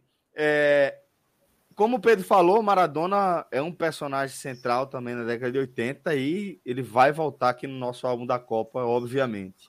É, Minhoca, se você quiser acrescentar algo aí sobre Michael Jackson como personalidade, fica à vontade, senão já vão aí para Spielberg. É, assim, quem não sabe que o Michael Jackson foi o rei do pop, assim, o cara tá totalmente ainda não entendeu o que é o mundo, né? Porque esse cara revolucionou, eu acho que desde ali do período Beatles, do período Elvis, o cara mais icônico da música que foi surgir foi o Michael Jackson nos anos 80, assim, um fenômeno. O que esse cara faz, e, e vai aparecer daqui a pouco, né, quando a gente for falar dos discos, ele é se tornou um cara assim absurdo em termos de tamanho, de produção de conteúdo. Os videoclipes que aconteciam nos anos 80 muito tem também em relação com o Michael Jackson, né? Como o principal deles, o Thriller, que é considerado um dos melhores vídeos de videoclipes que já, já foi feito assim. Então, Michael Jackson é uma grande referência. O outro que eu coloquei foi o Spielberg. Cara, a década de 80 do Spielberg é sacanagem, cara. É sacanagem. O cara fez ET, o cara fez três Indiana Jones, o cara fez um filmaço chamado A Cor Púrpura, que eu acho que chegou a concorrer a Oscar. É, os Goonies, ele, te, ele, ele escreveu os Goonies. Então, assim, muito da década de 80, de vários filmes que eu acho que para boa parte da gente, a gente foi acompanhar mais nos anos 90, por conta da, da TV, né, sessão da tarde e tudo mais, mas era tudo oriundo da década de 80. O Spielberg se tornou fenômeno, assim, na indústria de Hollywood. E, claro, eu, por gostar de cinema, eu tenho ele como grande referência. Spielberg, Mioca, foi o primeiro diretor, pelo menos para minha geração, que a gente sabia que existia um diretor. É. Filme do Spielberg, né? É. O resto não se dizia, né? Que, é. que, que ninguém. Galera citava Jorge Lucas. Eu entendi o que você falou, que você falou. Dos filmes que a gente assistia, naturalmente, né? Isso, isso, isso. É. E para nossa então, idade também, obviamente. Né? Eu, eu, eu, vou somar Jorge Lucas também aí, Fred. Mas, Sim, exatamente mais isso. No, no, no, é. segunda prateleira. Mas Jorge Lucas foi Guerra das Estrelas, né? Porra, mas não é pouca coisa, né? Não, mas o que eu quero dizer é o seguinte: é isso que Mioca falou. Ó, vai chegar aí, pô, esse filme é de ah, Spielberg. Não, velho, não, tá tem, não tem como comparar Spielberg e Jorge Lucas em relação a, a, ser diretor. Mas... Não, mas não é isso que eu tô falando. Eu tô falando assim, porque. É, é, é Vamos lá. Jorge Lucas, talvez as crianças que assistiam, os adolescentes que assistiam, já identificavam que a saga era dele. Mas não veio isso. outra coisa ao mesmo tempo. E, e, o Spielberg era isso. Ó, Indiana Jones. Ó, porra, quando, eu lembro que um pouquinho depois, sim, a lista de Schlinder, quando chega, né, em 90, nos anos 90, porra, ó, é o filme sério da vida do Spielberg e tal, né, uma coisa mais. Existia o selo Spielberg, porque quase todo ano tinha um filme de Spielberg que chegava nos cinemas. É. Independentemente, não era, era uma coisa que vai vai além, né? Fred, rapidinho, antes de, antes de seguir aí, Mioca, só voltar um pouquinho Michael Jackson, porque eu, lembrei, eu me lembrei que a gente não vai ter aquele momento de falar de coisas marcantes das cidades, né? Então, Michael Jackson ele teve um momento muito marcante aqui em Salvador, que ele veio para cá na década de 90, né? Mas anos 90, né? É. Anos 90, calma. Não vai ter aquele momento calma, lá, né? Calma, calma. Pô, então deixa pra lá, então. Segura, segura. Deixa pra... Não, mas é verdade, porque não, ele não vai é, falar disso na década de 90, tá certo. Uhum. Importante ah, tá. mesmo, Pedro, falar. Pois é, e foi um acontecimento, assim, gigante aqui em Salvador. Ele veio gravar um clipe, né, com, com o Olodum. E a gente falou em, em nos, Carta, álbuns anteriores, por exemplo, da, da vinda de, da Rainha Elizabeth, tanto para o Recife quanto para Salvador, né? E foi mais ou menos a mesma pegada, assim. Eu me lembro que Teve gente que não teve aula no dia, depender de onde era assim o, o, o, colégio, né? Dependendo do bairro que era, teve gente que não teve aula, por esquema de segurança gigante, assim. Foi um Nelson muito marcante essa vida do Michael Jackson. Até hoje, o Pelourinho né, tem uma varanda que ele gravou uma parte do clipe e tem lá uma foto dele e tal. É, enfim, foi um Nelson que ficou muito marcado. Era muito marcado. a outra versão do Michael Jackson, né? Michael Jackson é. mais, é. mais branco, né? Esse, veja, esse já é outro outro, né? Porque a primeira é. versão dele é Jackson 5. Sim, Aí total. já é, é, um segundo momento. É, um, é, um, momento. é, um, é um personagem assim. Gigantesco. Complexo, difícil de analisar. Pedro, Pedro tem razão. Michael Jackson gravando um clipe em Pelourinho é pra se fuder mesmo. Assim, Carta da porra, bicho. Cartaça. Gigante, pô, gigante. Mas vamos e lá. E aí, para fechar, para fechar. Tornou aquela camisa do Lodum um símbolo, símbolo pop nacional. Aquela camisa não bate no microfone, não, porque faz um barulho danado. Aquela camisa que, que ele usa do Lodum, porra, passou a ser vendida é. de todo canto, era moda usar. Sim. Sim. Sim, e aí para fechar, Xuxa, né? Que eu acho que foi ícone para várias crianças, no caso para mim foi. Então, várias canções que até hoje, né? Eu acho que para para quem tem filhos hoje, para quem tem já tem neto e tal, ainda são canções que ainda perduram. E eu lembro demais do, do Dengue, do, do Praga, Diga das lá. Paquitas demais, e tal, dos Paquitas Dengue e tal. e Praga, velho. Tem discos, Praga. Os discos. Cara, é muito doido. Os discos e tal. Então, assim. Hoje, esses dois personagens não teriam esse nome é porque, nunca. É porque, é porque, é porque tem, tem toda uma transição, né? Assim, eu peguei mais o final dos anos 80, que vai emendar um pouco nos 90, né? Então, a Xuxa perdurou muito tempo. A Xuxa foi até, acho que até 95, 96, eu acho. Então. É. E, e, ela tinha namorado o Pelé, entendeu? Então tinha todo um. Tinha todo Depois um... a gente deixa, deixa eu só falar Pelé, pra galera que calma, calma. A galera diz, calma, tem muita coisa, muito programa pela frente, galera. Tem calma aí, a galera aqui no chat tá, tá agoniada. Primeiro, vai ficar coisa de fora. Pode ter certeza. Segundo, Isso. tem eventos que, por exemplo, Xuxa não está é, nem como imagem da década de 80, apesar de eu concordar, e nem como personagem da minha lista, mas estaria como programa de TV que vai estar mais na frente. Então já vou gastar essa carta aqui para descartar ela mais para frente para dizer que é isso, Xuxa era esse ícone e de alguma forma marcou nossa vida, né? A gente sem combinar, sem dizer o que é que é, sem ver a lista um do outro, todo mundo acabou citando em algum lugar, de alguma forma, porque realmente é um personagem que não dá para a gente passar pela década de 80 sem lembrar. E principalmente quando falar da gente criança, né? Sem falar é. aí de Xuxa. Mas, Fred, Cássio falando alguma coisa de dengue e praga, Cássio, dos, dos personagens. Não, é só observação que, que é, já, já disse aqui que acho que eles hoje, tipo, vai ter um novo programa infantil, nunca dois ajudantes de palco assim seriam chamados de dengue e praga. É. Covid e, e, e diabetinho. Porra. Mas, é, eu ia até falar no momento ali que falou de, de jogo de botão, né? Que eu, eu, brincava muito com o Rafael, meu primo. E a gente tinha o Grêmio e o Cruzeiro, os times, os times do Grêmio e do Cruzeiro. E ele sempre jogava com o Bahia, né? Tinha, um terceiro que apareceu lá depois com o Bahia. Ele, e ele é mais velho, né? Pegou o Bahia para ele e tal. E eu tinha que escolher entre Grêmio e Cruzeiro, não gostava, né? De nenhum dos dois e tal. E meu tio, o pai dele era, era médico.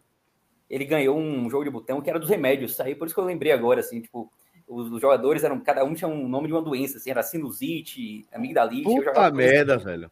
Aí a ideia, hein, bicho? É foda. Ele era otorrino, né? Parece a música do Titã, né, pô? É, é.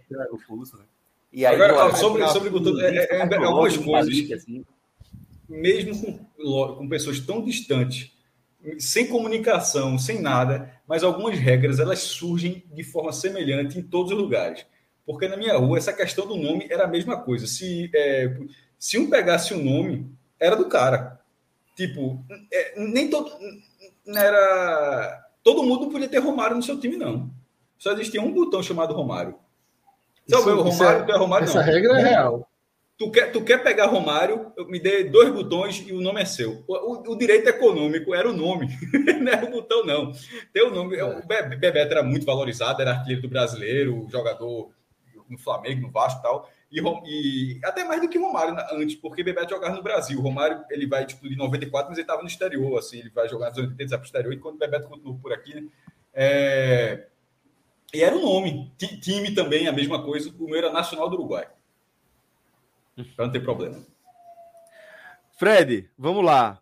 Lady Di, abra sua lista de personagens. Não, só isso. Para mim é, pô, a gente está assistindo é, é, é, até hoje, né, tudo que, que mexe com a, com a, com a coroa, né, com a, a, a realeza britânica, né, com a família real britânica, continua sendo. A gente está em 2022 e a gente acabou de passar né, pela, por tudo, né, coberturas ao vivo, a gente aqui no Brasil, da morte de uma rainha na Inglaterra. E Lady Di continua sendo uma personalidade, pô, até hoje. Isso. E Lady Di meio que rompe um pouco essa família real, né? Traz um, um, um, um sonho popular, digamos assim, né? Dá uma áurea de, de, de, de algo popular mesmo para a família real e, e, toda a história que vem dela é uma história absolutamente né, de roteiro mesmo, né? De filme, de como ela tinha fãs e admiradoras, e como ela era exemplo, como ela era admirada. E é uma imagem muito forte, muito forte dos anos 80. E tá? essa imagem da tristeza dela, é da melancolia, realmente é algo, para mim, é. que é, é, indissolúvel da, da imagem dela, Fred. Quando, foi, quando eu montei minha lista, eu montei só com meus outros dois personagens, Xuxa e Collor, né? E eu fiquei esperando o terceiro, porque todas as minhas ideias de terceiro eu fui o último a fazer a lista, tinham sido já citadas ali, sobretudo Michael Jackson, né, que, que era o que eu mais pensava em colocar. Ainda que essa coisa do Michael Jackson, da mudança do rosto dele, eu ainda pensei em trazer dos anos 90, porque eu acho que isso foi tão forte, né, tão que eu, mas ele é muito anos 80, muito mais do que o Michael Jackson branco dos anos, dos anos 90. Né? E Colo, pô, Colo é, é, é, que Minhoca trouxe de certa forma na eleição. Colo é outro, outra jabuticaba ali dos anos 80, no finalzinho dos anos 80, né? Um cara que surge absolutamente do nada. O caçador de marajás. É, e porra, andava de jet ski, dizia que tinha o cunhão roxo e cheio de, de, de, de nuances assim que foram montadas ali para seduzir né, os eleitores. E um cara do nada, de um partido inexistente, né?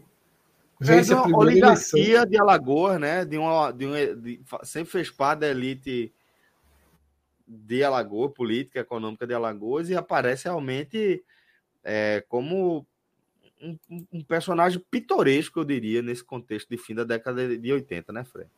Isso. E é muito a cara dos anos 80 para mim no Brasil. Collor tem muito, muito, muito ali, inclusive da transição dos anos 80 para 90 e Xuxa já foi mais do que do que citado aqui, né? Boa. Vamos lá para o próximo quadro, Danilo Melo. Maestro, ótimos, ótimos personagens.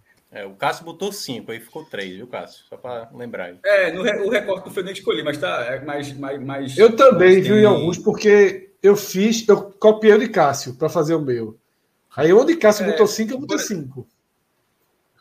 Isso. É, eu fui colocando 5 assim, nem, nem, a edição nem foi feita. Maradona, por ser é, o Messi, tipo. Não estou dizendo que estou comparando Maradona com o Messi, falando só um jogador assim, elevadíssimo da época. Tipo, era, um, era um cara que todo, todo mundo estava vendo e disse: porra, apareceu outro, meu irmão. Tudo bem que já tinha Zico, é. que era, era no cenário nacional, tinha números estratosféricos, é, mas a genialidade de Maradona chamou a atenção de outra forma. E, e, e, sem contar toda a forma da Copa do Mundo de 86, até inclusive as, a, os lances questionáveis, como gol de mão, é, enfim. Mas a, a, aquele gol passou muitas vezes. Eu não assisti a Copa de 86 é, com atenção se me colocaram, eu, acho que me colocaram na frente da televisão. Estou falando que eu, a minha atenção, na minha memória, que não, não provavelmente estava na frente da TV, mas não me recordo dessa forma. Mas esses gols, os gols de Maradona, os lances de Maradona, eles viveram, eles passaram, eles... parecia que a Copa era todo ano. Que 87, 88, 89, 90, assim, tá, que, que aquele jogo estava acontecendo de novo, porque Maradona, e, e, porque ele continuou tendo a saga dele no Napoli, né? Então, foi um jogador muito presente. Era, era muito impressionante que, que, que fosse do presente, assim, que não era ah, no passado é, um jogador jogava essa bola, não. Era no presente, naquele presente, você via um cara jogando aquela bola. É, Tancredo uhum. Neves, é, pela redemocratização do país, na, na, na escola, isso, vocês, é, história era meio que era matéria do ginásio, né? História, geografia de ginásio eles eram as, as divisões. Também, né? Como? Do científico também, no caso, né? Não, não, mas tu vai entender o que eu estou querendo dizer. Né? É porque eu não estudava história de universidade, estudos sociais, eu ia dizer isso. Ah, estudos sim, sociais, sim. ele se divide em história, geografia, qualquer coisa desse tipo, qualquer matéria desse tipo, e você está estudando a história de um período. Isso eu acho muito curioso, porque eu comecei, a gente começou a estudar, veja só, tudo bem que já era a época mais branda ali na reta final. Não existe branda está na ditadura militar, mas o que eu estou querendo dizer é que já era, no, já era para acabar a ditadura militar. Ah, eu estudei né, durante a ditadura militar, na reta final dela. E isso, vendo com o olhar atual, ali não fazia a menor ideia que estava acontecendo isso, mas ah, vendo com o olhar atual, poderia ter, naquele meu estudo, uh, um direcionamento pela necessidade de, de, você acomodar a história da forma como eles estão querendo contar a história. Não dava para você estudar história. A gente está estudando aqui, está vendo. Não sei se era todas as escolas assim e tal. Mas Educação é só... moral e cívica. É, é, tinha isso. Tinha é, o SP. Não, é o SP. Não, o SP, isso é outra coisa. Era o SP, isso era outra não, coisa. Isso era outra coisa. Enfim, mas quando teve isso, quando teve a redemocratização, e não, com a eleição indireta, né? Ele venceu o Maluf. isso passou a vencer, isso passou a fazer parte da aula da, da, da escola de que ó está acontecendo algo muito diferente no país. O Brasil vai voltar a ter assim, mas falando de falar com essa linguagem, tá ligado? Né? Dizer, ó, acabou um período sanguinário, 21 acabou um período, ó, acabou um, é a forma como sempre acabou, está acabando um período difícil e vai entrar o Brasil vai entrar num momento que não vivia há muito tempo, e é um momento que é, é, que é, um, é, o, é o, Estado, é o, é o, é o, formato político mais atual que existe, que é a democracia, assim, que é, o, é um regime democrático que está começando agora tal, e assim, ter essa empolgação, ter essa, essa movimentação na época, e o presidente morrer. Aí, morre, que... Ele morre, ele morre na véspera da posse num evento que até hoje é, é, é, rodeado de muita. E aí, como é que transformar aquilo tudo? Transformar aquilo tudo de dizer, ó, vai, ó, não, não mudou, não. Infelizmente aconteceu isso, porque esse porra não era esse cara, o cara morreu. Então, então assim, essa morte de Tancredo, embora eu, eu dimensionasse de forma, da forma que cabia a, a, a idade que eu tinha, mas já tendo a, a, a, noção da importância, tipo, assim como tinha de Maradona no campo esportivo e no campo de, de Tancredo no campo do país. No caso de Bobô, que é o último quadro. É... Rapaz, o maestro trouxe Bobô e Pedro não trouxe. Ele está se coçando, bicho. Não, tá mas eu, eu, tá veja só, eu trouxe pressão, cinco. Veja, veja, só, a questão de Bobô é porque eu me recordo. Eu, eu me recordo quando o, tem a. Eu já tenho, por exemplo, eu tenho colocado o gol. Só para a galera ter noção, um dos meus quadrinhos que acabou cortado era o gol de Marco Antônio. Porque o gol de Marco Antônio passou. Pra, pode, o, parte do Brasil pode ter ignorado.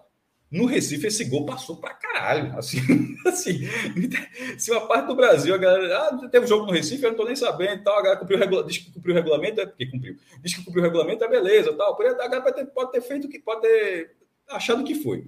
No Recife, esse gol passou muito. Então, assim, era um gol que você decorava. Lá vai, Betão, cobra, Marco Antônio, a, a narração de Roberto Queiroz. Assim. É, que hoje, ainda bem que alguém gravou e converteu no, no MP3, né? Porque é, é, uma, é uma preciosidade. E no caso de Bobô, é uma final curiosa, porque hoje tem rivalidade, não sei o que é mas ali era, era outro, era um time nordestino de novo, jogando. E se você pegar os jornais da época, e aqui eu estou juntando a memória afetiva, como vocês falaram no começo, não é só a minha percepção da época, é a minha percepção da época, já juntando com, com outras pesquisas que eu fiz nesse momento, os jornais do Nordeste celebraram muito Bahia. Pô. Assim, é, o, o, acho que eu não sei se é o Diário do Nordeste ou o outro jornal do Ceará, que dá uma manchete, parecia que era um clube cearense tinha sido campeão brasileiro. Assim, que. que mas que, tipo, era o nordestino ganhando, ganhando, segurando o internacional e ganhando o campeonato. Mas eu achei isso muito curioso. E aqui em Pernambuco, na minha memória, alguém pode dizer, não, pô, o caso está errado, eu sequei muito, sequei muito. Veja só, na minha memória, na minha memória, mesmo o Internacional tendo eliminado o esporte, mesmo o Internacional, a minha, na minha memória, não foi das pessoas secarem o Bahia, não. Pode ter ficado correto ter sido eliminado ali. A, a, a, minha memória é de que, de que porra, vai, esse time vai, um time daqui, daqui do Nordeste, vai ganhar o campeonato. Então, é, é, é, é e tudo que a gente fala aqui é da bolha. Quando eu, tô, eu não estou falando do Pernambuco, não, meu irmão. Não estou falando por isso, estou falando pela minha bolha, coisa diminuta que na forma, na forma como acompanhava o futebol, eu já, tinha, já, já começava a gostar muito, já tinha, já tinha meus amigos, já, tinha, já estudava, já tinha todo interesse. As pessoas torcendo pelo Bahia. É, é isso que eu me recordo. Ó, é, Pedro, eu imagino que você vai falar um pouco mais Vamos lá. Na, não sei se agora ou se quando a gente for falar do, do futebol, né? Vai ficar à vontade. Então, na verdade, eu, eu não botei, eu não botei nem Bobo entre os personagens, nem o Bahia como uma das grandes cenas da década de 80, justamente porque a gente ainda vai falar, e eu botei muita coisa do Bahia de 88, né? Então não, eu não quis repetir a minha parte assim. É, mas essa foto que, que acabou ficando aí nesse, nesse, nesse slide, para mim é a foto mais marcante da, da campanha do Bahia em 88. É uma comemoração do gol de Bobô contra o Fluminense na, na semifinal, recorde de público da Fonte Nova. E eu acho que essa, essa mesma foto vai estar lá quando a gente for falar de, de do futebol, né? E, pô, velho, Bobô foi um cara importantíssimo nesse, nesse contexto do Bahia de 88. E isso que Cássio falou do Nordeste ter torcido pro Bahia ali, eu tava me lembrando enquanto ele falava de um, um livro que eu tenho aqui em casa e que tem capas de diversos jornais retratando a conquista do título. E tem uma capa que, se eu não me engano, é um jornal de Fortaleza, que eu não vou lembrar exatamente qual era o jornal agora, que traduzia muito isso, Cássio. Que era assim: o Bahia venceu, também somos campeões. Então, o título do Bahia foi muito comemorado assim no. Esse é o Jornal do Ceará? É, um, é, é um eu acho que é, eu acho que é isso que eu falei. Eu acho que foi exatamente. Qual foi o jornal, então? Ele não foi, sabe. Não, não, sei o nome. Ah, não sei agora. Mas eu acho que é exatamente essa manchete que você disse. É, é Bahia venceu, também somos campeões. Assim, tipo, é, é a manchete mais marcante para mim de todas as que saíram no, no, dia seguinte da conquista. Mas é isso, a gente vai falar dele mais, mais para frente. Bom, é, como vocês estão vendo aí, eu trouxe é, Cena de novo como personagem. Acho que era um personagem importante. Antes eu tinha citado ele como uma das imagens. Tem essa diferença, mas acaba sendo a mesma questão. A gente vai tratar ele mais na década de 90. É, aí, como personagem, eu trouxe o Dragão da Inflação. A galera ficou ah, chutando é, aqui. Assim, foi o seu primeiro desenho animado? Não, o Dragão da Inflação, porque fez? eu acho que é um personagem importante para a gente entender a década de 80 eu acho que é, não só de a gente entender o contexto econômico mesmo da época, tem a famosa história da fila do leite que Fred descreve aqui, mas para a gente entender aí o, o que é esse personagem inflação na, na, na, vida de um brasileiro da década de 80, é, em, em, em 73, a inflação no Brasil era de 15,6%, já é alta. Em 80, ela tinha alcançado 110% dentro da, é, grande habilidade, notória habilidade dos militares, né, para conduzir a economia brasileira. Em 80 chegou a 110%. Em 89, a inflação era de 1.782%. É, 1.782%. Isso faz com que, literalmente, as coisas mudem de preço entre você entrar no supermercado e pagar no caixa, basicamente.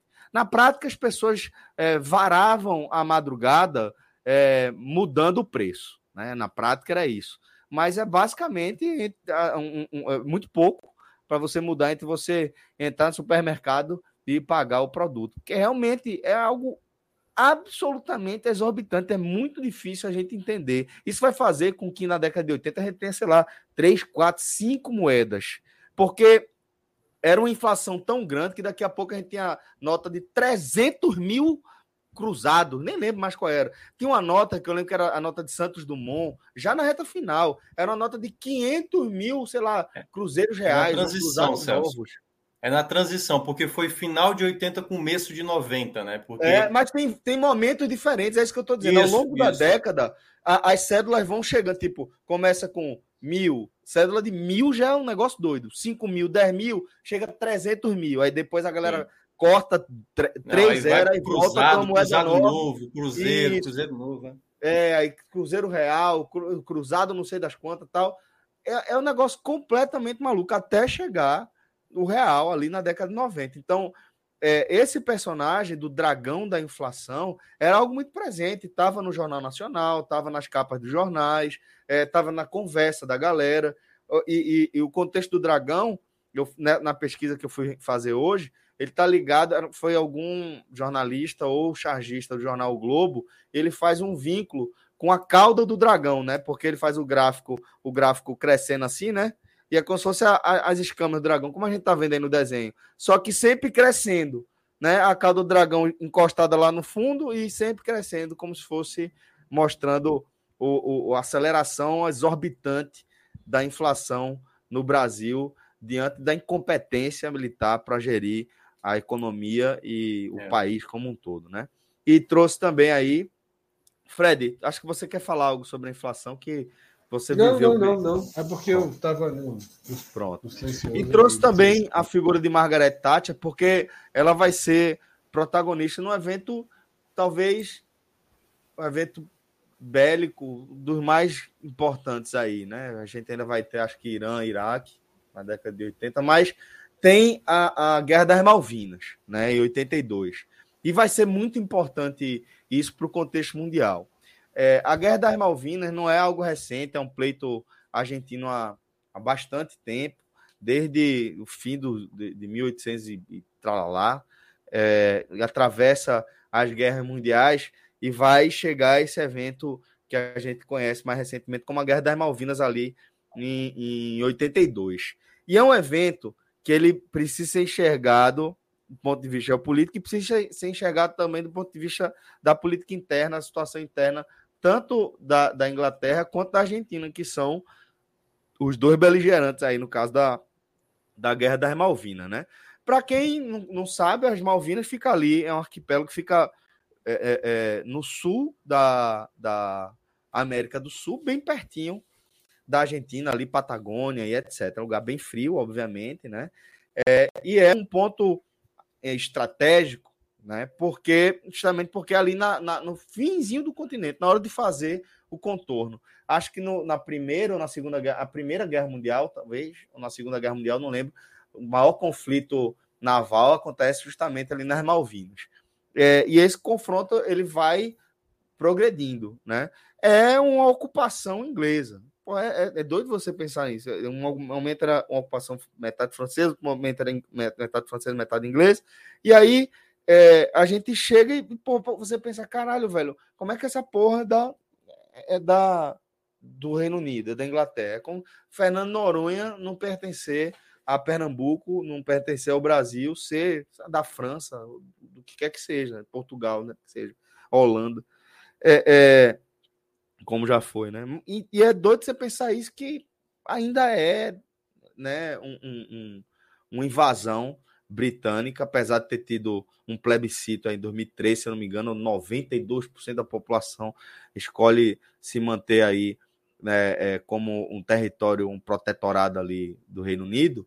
É, mas sem dúvida o pleito argentino é algo que faz absoluto sentido, né? Era é, é um, um, um, um, reflexo ainda da ocupação espanhola por aqui e tal, então faz sentido o pleito argentino e ele é, é, é abraçado, essa causa abraçado basicamente toda a América Latina, tirando o Chile, o Brasil, inclusive, é, chama de, de Malvinas, né? Não chama de Falklands, que é como os invasores britânicos tratam a ilha até hoje, território até hoje. É, e é importante ressaltar que, dentro desse contexto interno, é, Margaret Thatcher vivia um momento de enorme crise, ela era bastante contestada, tinha grande chance dela perder ali a liderança da Inglaterra como primeira-ministra, a Dama de Ferro, e também na ditadura da Argentina, são os últimos anos. Quando acaba a, a, a invasão das Malvinas, com derrota é, da ditadura argentina, vai acabar também a, a, a ditadura da Argentina.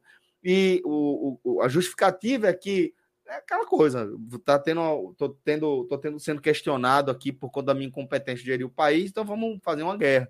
Eles queriam, a ditadura argentina queria invadir dentro de uma, de uma perspectiva que seria algo rápido, né? Vou invadir aqui, invade com 600 homens, tinham 100 soldados ingleses que não fizeram nenhuma resistência, a ocupação argentina se deu em um dia, não teve vítima, né? É, e, e os, os generais da Argentina achavam que é, iam abrir espaço para negociação diplomática. Tipo, ó, conversa, invadir aqui, vamos conversar agora, vamos ver como é que a gente se resolve. Só que Thatcher também estava extremamente pressionado e falou: vou abrir o cacete que eu vou abrir. E mandou descer o sarrafo lá, com toda a força é, da, do poderio bélico é, do Império Britânico, né? muito mais experiente, muito melhor é, armado. o, o a Argentina tinha como principal é, arma, acho que a galera vai lembrar, o míssil Exocet, né?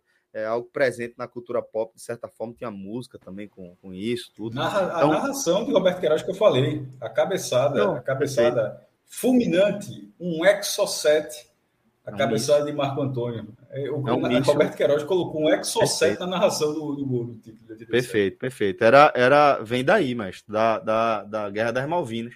Era o principal armamento da, do exército argentino, que chegou a afundar é, um, um, navio da frota é, britânica, mas, mas, enfim, foi acabando o recurso.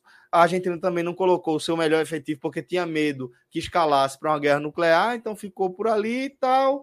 É, e no fim das contas, a vitória foi importante para Margaret Thatcher, que se fortaleceu, e ela é considerada a mãe do neoliberalismo. Né? É, Reagan é o pai do neoliberalismo, ela vai ser a mãe do neoliberalismo, por isso que é tão importante a gente chegar esse contexto da Guerra das Malvinas, porque tem um reflexo no, no, mundo na década de 80 e 90, né, do crescimento dessa ideia, dessa ideia neoliberal, está muito atrelada à Dama de Ferro, como é tratada hoje. A Dama de Ferro é conhecida como Dama de Ferro aí. Os Estados Unidos chegaram a negociar, pô, maneira aí, bicho, deixa com os caras, os caras são meus parceiros, eu estou sustentando aquela ditadura lá, e ela, é, é, com seu seu pulso, né, seu, seu punho de ferro, sua mão de ferro, disse que não, que ia até as vias de fato e levou a guerra até o fim, até a vitória da Inglaterra, se fortaleceu, fortaleceu o conceito neoliberal por ali na Europa. A Inglaterra sempre foi um motor também da, da economia europeia, e, e, o resto é história, o resto a gente está tá acompanhando.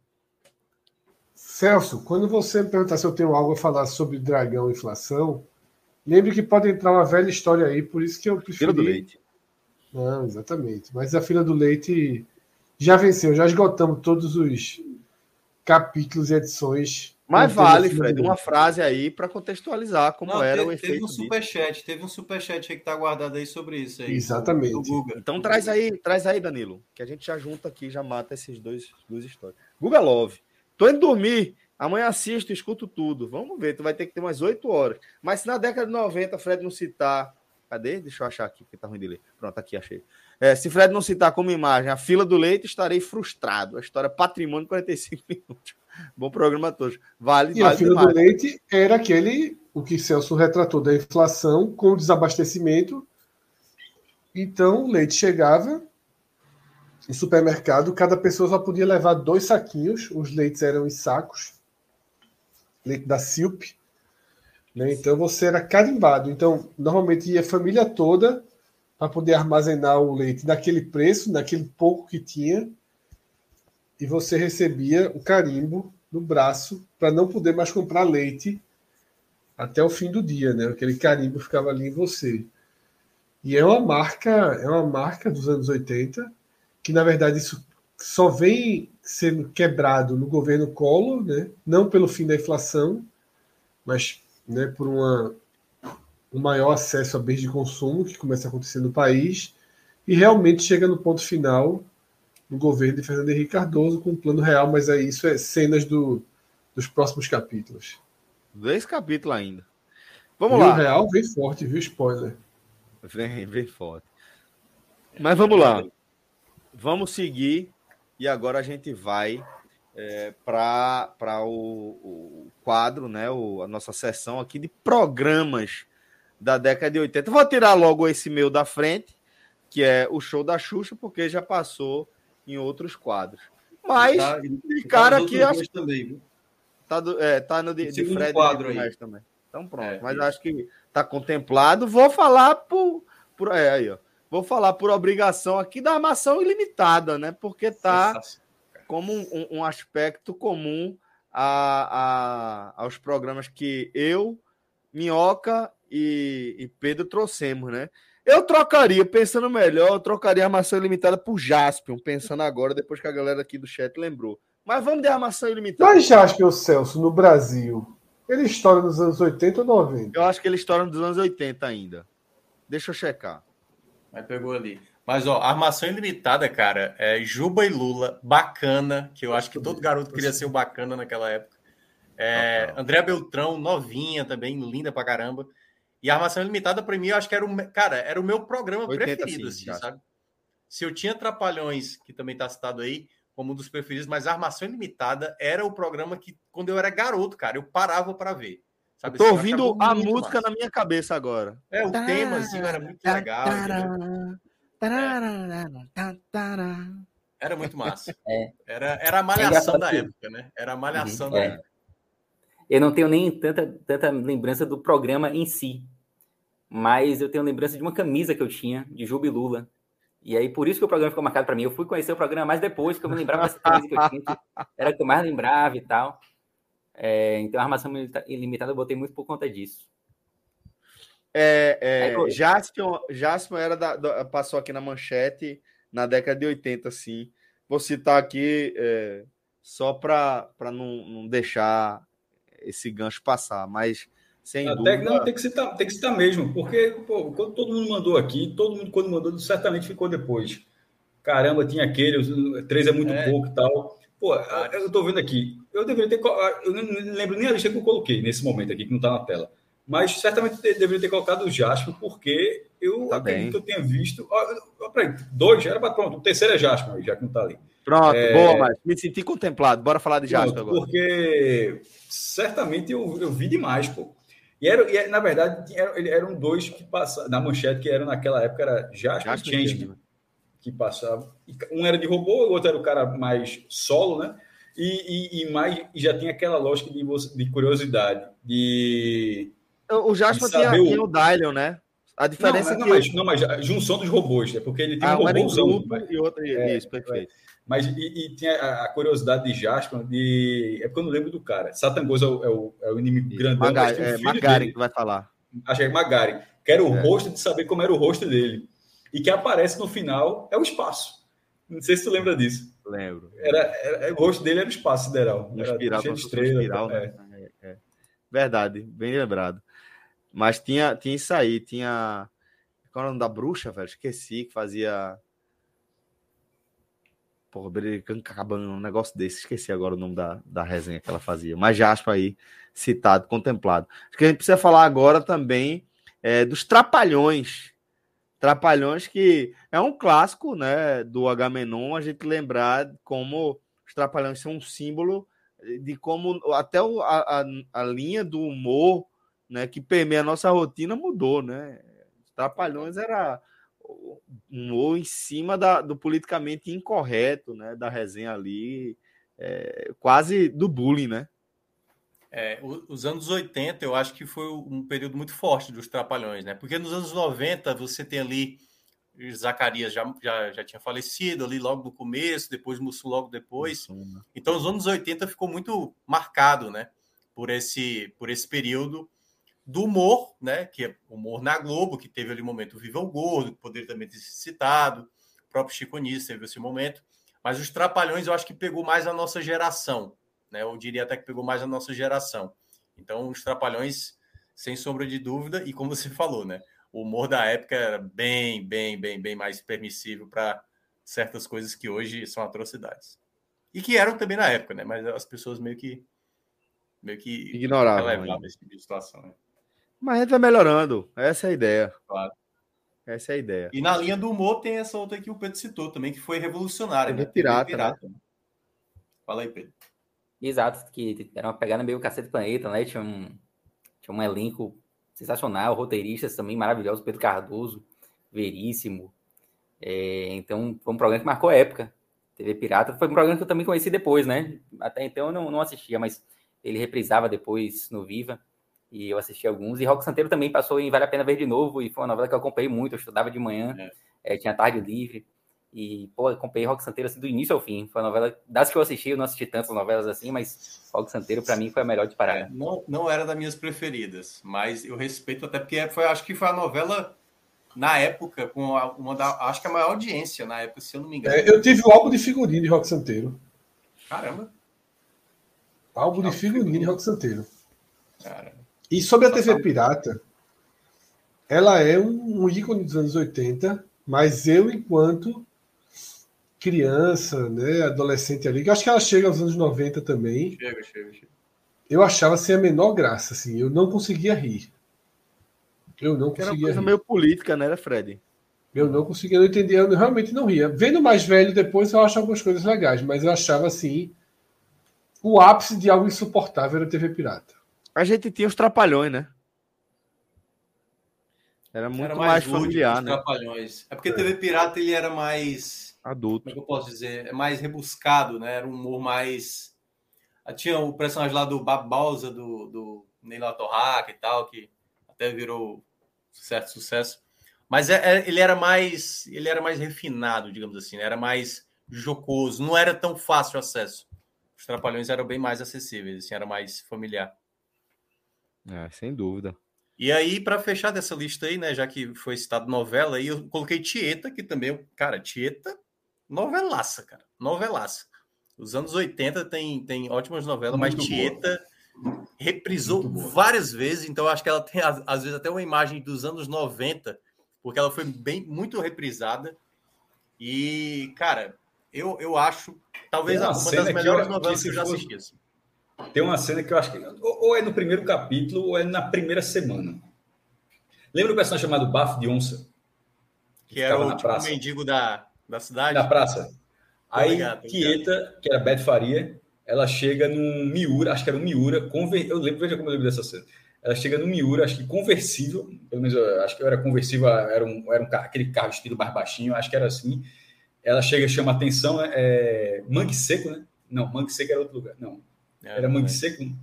E ela chega lá na, na cidade e, e, chama muita atenção, bonitona e tal. Aí alguma coisa cai no chão, ela vai pegar, não sei o quê. É uma coisa que eu sempre achei.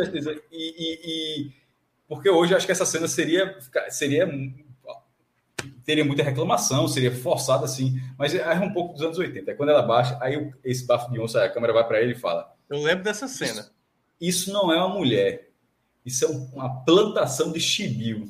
Não sei se, se é, é, o, texto é exatamente, o texto é exatamente esse que. Maestro, que... meteu essa aí. Não, mas é verdade. Essa, é, é, é Celso, é, Celso, quando, quando o Cássio começou a falar, eu lembrei da cena, cara. Eu lembrei Já sabia, da cena. Né? Era. Dizer bafo de bode, não é bafo de onça, não, é bafo de bode. É, é a mesma coisa. É. Mas não é a mesma coisa. É, não, é isso. Acho que Bafo de Onça é, é um vilão do, do, do universo do, da Disney. É. Da, não, que o, que eu quis dizer a mesma coisa é assim, que isso é agradável, né? Sim, é. sim, sem dúvida. Vamos só, lá. Só, e só, só para fechar, a, a, abertura também de Tieta, que é, acho que é do Hans Dorner também, né? Se eu não me engano. É uma abertura também sensacional. Rodrigo Carvalho? É tipo o Rodrigo Carvalho. É sensacional a abertura. E música de Luiz Caldas. Falaremos dele daqui a pouco também. Muito bem. Muito bem. Bem lembrado. Oco Santeiro, pronto. Aqui vimos tudo. Vamos agora para as escolhas do, do maestro e de Fred. Fred. Maestro, para você completar, porque você falou de Jasper, o show da Xuxa já Isso. foi, traz o uh, jornal hoje? Isso. É, veja só, eu coloquei o jornal hoje sem a convicção, mas depois eu fui ver que o jornal hoje, obviamente, já existe nessa época. Era só para não ter um, um, um, um, lapso de memória, porque é, é o início da informação. Como eu falei há pouco, eu fiquei dito aqui, Jornal Nacional era, já era um desafio estava muito cedo, criança, do acorda cedo. É, Jornal da Globo não sabia nem que existia. assim, era, Jornal da Globo era hora um para. Mas o jornal hoje era o jornal que eu, que eu conseguia iniciar um acompanhamento do, do, do cotidiano no país. Então, assim, era, era talvez tenha sido a minha primeira relação mais é, recorrente com a notícia, muito mais do que o Jornal Nacional e o Jornal Hoje. Ai! E o show da Xuxa, porque eu acho que assim, todo, todo, todo mundo daquela é, daquele. É, tinha, pô, tinha o, tinha o da Manchete, tinha o do SBT, tinha. Não sei se tem da Bandeirantes, mas provavelmente tinha também. Todo, todo canal tinha seu programa infantil, tinha sua prezadora, que era quase todos eram. Tirando Mara Maravilha, todos eram, eram louras, né? Mas assim, mas a Globo, a Globo já era canhão, porra. E na verdade, e, e outra, nessa época, o canhão da Globo, o calibre ainda era maior. O domínio era era de aniquilação. Assim, os outros canais terem existido assim nos anos 80, 90, na verdade é, é um esforço muito grande. Porque hoje, hoje é até mais. É, Record da 10, outro da 8, da 7, meu irmão, Globo nessa época é só ver os recordes das novelas da Globo. Teve boas alianças da família Marinho. nessa época. É, é só ver as audiências do Rock Santeiro, uma, acho que são 70, é a maior audiência da história da Rede Globo. E é uma coisa que você nunca vai. A última vez que aconteceu, se não me engano, foi a final da Copa do Mundo de 2002. No domingo, todo mundo acordou, ligou na televisão e todo mundo via Globo. Né? Tirando aquilo, tirando uma situação como essa, ir para Globo era muito comum. Mas enfim, aí como todo mundo era show da Xuxa. É, eu dividi minhas escolhas em, em, três blocos, digamos assim. E três blocos fundamentais. O infantil, que era o que a gente consumia né, de, de forma prioritária. E eu já citei aqui, Xuxa pela terceira vez aparece né, na minha. É meu Ayrton Senna, né, Celso? Celso já tem aí. Já apareceu três vezes aí. Novela, que aí falar em novela logo depois desse comentário de Cássio é perfeito. Porque dimensiona o que era a Globo. Assim, ver novela com a família ao redor da. Era o que se... era todo mundo, pô. Eu Repito. era uma exceção, eu não assistia é... novela e eu, eu me sentia um ET, pô. Mas você ia para ler, dormir, fazer qualquer outra coisa, né? Dormir, fazer que... qualquer coisa. Não, não tinha alternativa. Não tinha alternativa na televisão. Então, quem queria ver televisão via novela. E as novelas eram muito muito populares, e como eu falei, né? O, o rock santeiro, eu tinha álbum, né? Que era Sassamutema, né? Sassamutema. E, então, e aquilo é um clássico. E eu citei Vale Tudo e não Rock Santeiro, né? Por dois motivos. O Rock Santeiro já está na lista e porque Vale Tudo também tem uma simbologia ali, né? De assim, a abertura, né? Com o Brasil cantada por Gal Costa, né? letra de Cazuza. Então, assim, é muito forte a letra, sabe? Enquanto criança ali, eu já começando a prestar mais atenção em música e letra, Brasil mostra a tua cara, né? É, é, essa novela é, é, é, aquela da cena clássica do, do Reginaldo Farias fazendo lá. Da banana. banana e ainda tem isso, é. ainda tem um capítulo final arrasador, né? É. Que é o cara indo embora um dando banana pro Brasil, né? Só um detalhe, Fred. Sassá Butema não é. Reginaldo Faria que faz isso. Sassá era de Salvador da Pátria.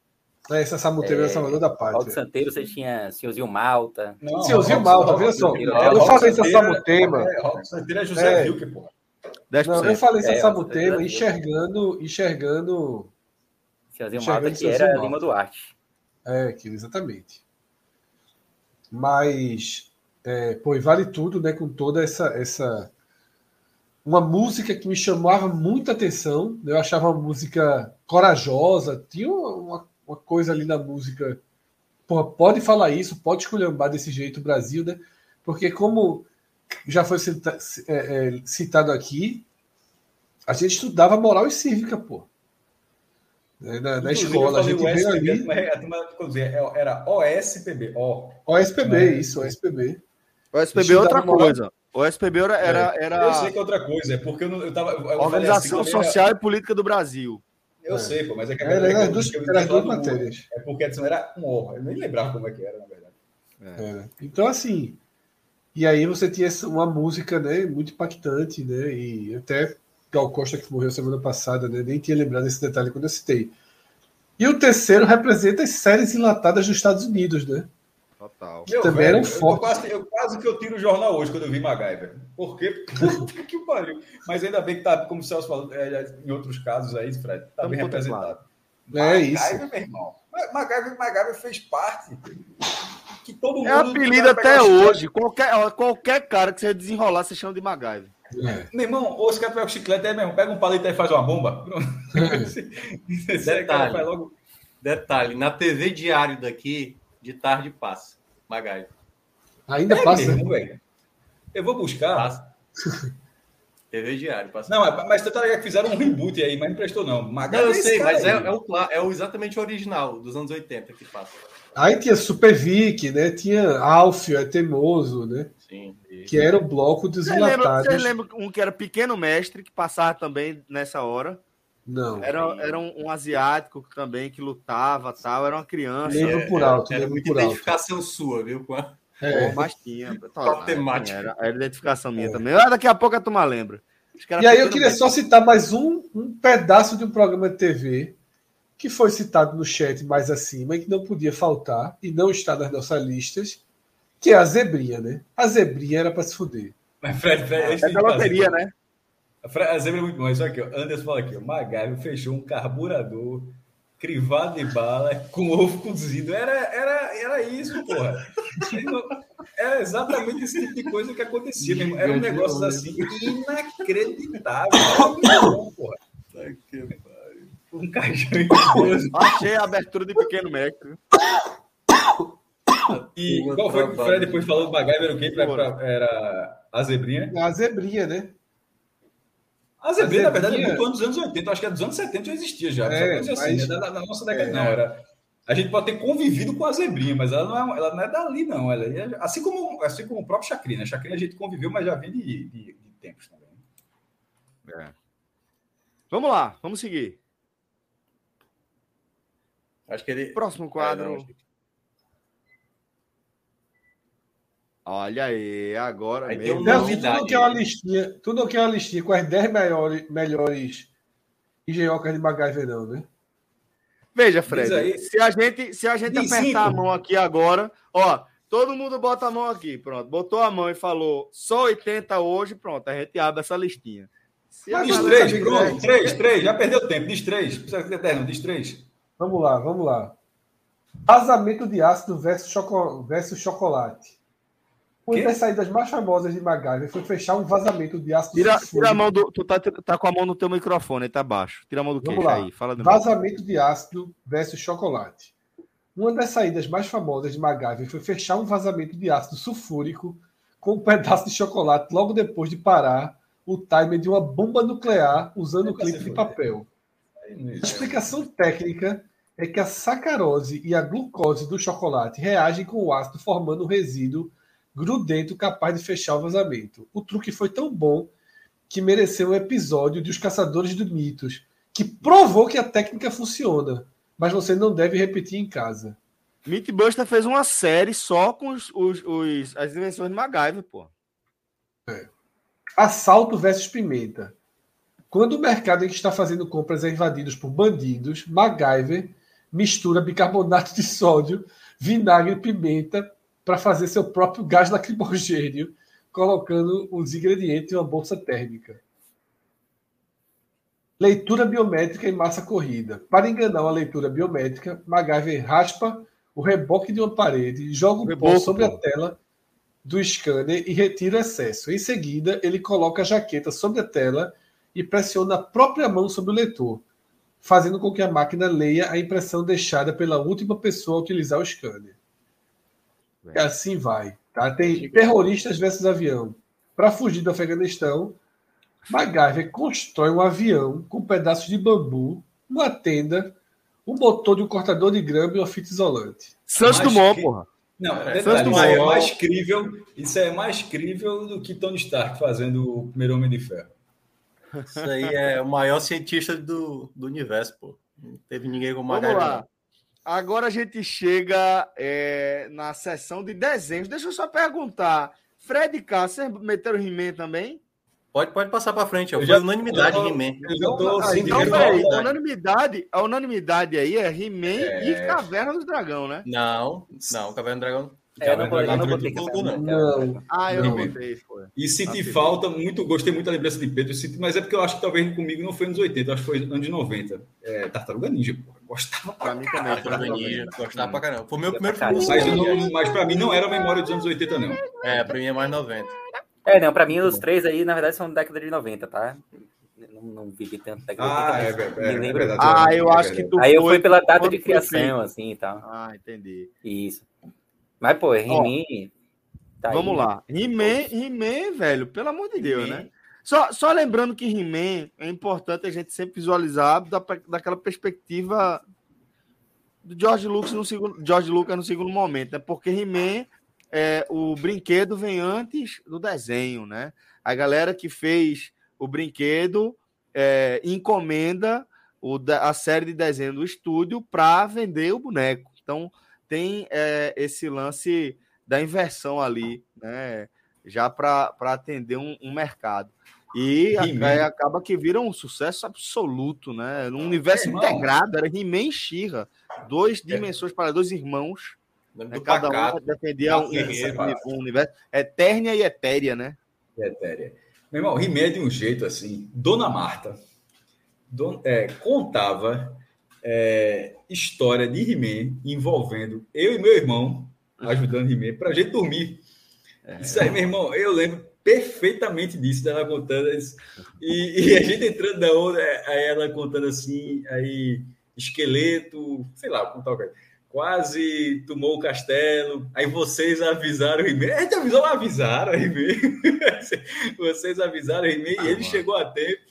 Ele chegou a tempo e conseguiu dominar o esqueleto. Não vai dizer que matou o esqueleto, né? dominar o esqueleto.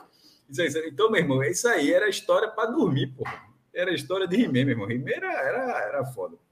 Não, era. E eu gostava É tão do... forte que até hoje, quando aparece alguém um cabelo lourinho, grandinho, cortadinho assim, a galera já chama de He-Man. De He-Man. E a continuação, a continuação, que foi lançada na Netflix é ótima, viu? É, é só deixando até como recomendação, eles fizeram, é, embora, embora He-Man fosse um desenho procedural, eu vi essa expressão de desse, que era assim, as histórias fechadas ali, procedural, história Tipo. Encerra cada, história... cada, cada história se basta em si mesma, né? É, ela não tem. Não, ela não, tipo, você vê um episódio ou vê o último, você não faz a menor diferença. Não tem ordem, não. Assim, a, a história tá ali mesmo. Caverna Dragão os, é elementos de, os elementos de continuidade eram mínimos, mínimos, mínimos para. Se você olhasse o último episódio da história de He-Man, o primeiro, talvez você não identificasse que estava vendo o primeiro ou o último. Mas tem os elementos ali. Mas pegaram aqueles elementos e conseguiram dar uma história agora para colocar continuidade daquilo, uma continuação daquilo agora de forma episódica, ou seja, você tem que ver um, dois, você tem que ver pela ordem. Na Netflix é muito legal. O que, que bem feito, obviamente com várias é, é, Fila ganhou uma moral gigantesca no desenho, é, justo inclusive. Enfim, mas só, deixa, só de recomendação, é, é muito boa. tem um videozinho aí, tem um videozinho que o Danilo vai soltar com grandes momentos aí das. É, é, é, é quando ele fala merda e, e, e, vai com a navezinha dele? Não, é, exatamente. É As oito... E se tornou meme, né? Praticamente isso. Claro né? que é um meme, pô. Ele faz quando fala. Aquilo era muito massa. Aí, é. Na história de hoje, vemos Helena tomando uma poção mágica pensando que isso a ajudaria. Bem, ela descobriu que não existe nenhuma poção mágica. E sabe de uma coisa? Não existe nenhum remédio mágico também. Sempre que aceitarem algo de qualquer pessoa, exceto seus pais ou médico, vocês estarão correndo um grande perigo. Pondo em risco a sua saúde e a sua vida também. As drogas não fazem problemas desaparecerem. Ela só causa que reserva. Porra, tira essa, essa merda aí da. da Isso era muito bom, mas eu, eu, mas eu gostava quando ele falava e pegava a nave e ia embora, pô. É, embora, é. Era moralista mesmo. Passado. Isso é apenas faz de conta. Mas podemos aprender Vamos com, embora. com as coisas que tenham acontecido.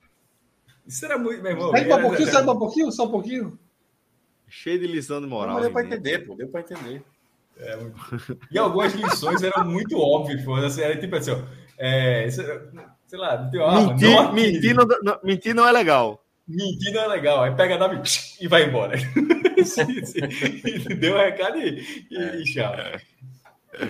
É, velho. Ó, Anos 90 tá... amanhã, né? Tá mais do que claro já, né? Tá mais do que claro. Irmão, eu, eu, eu, eu, não vou brigar com ninguém aqui. Eu, eu, eu, eu só vou falar porque eu não sou bom.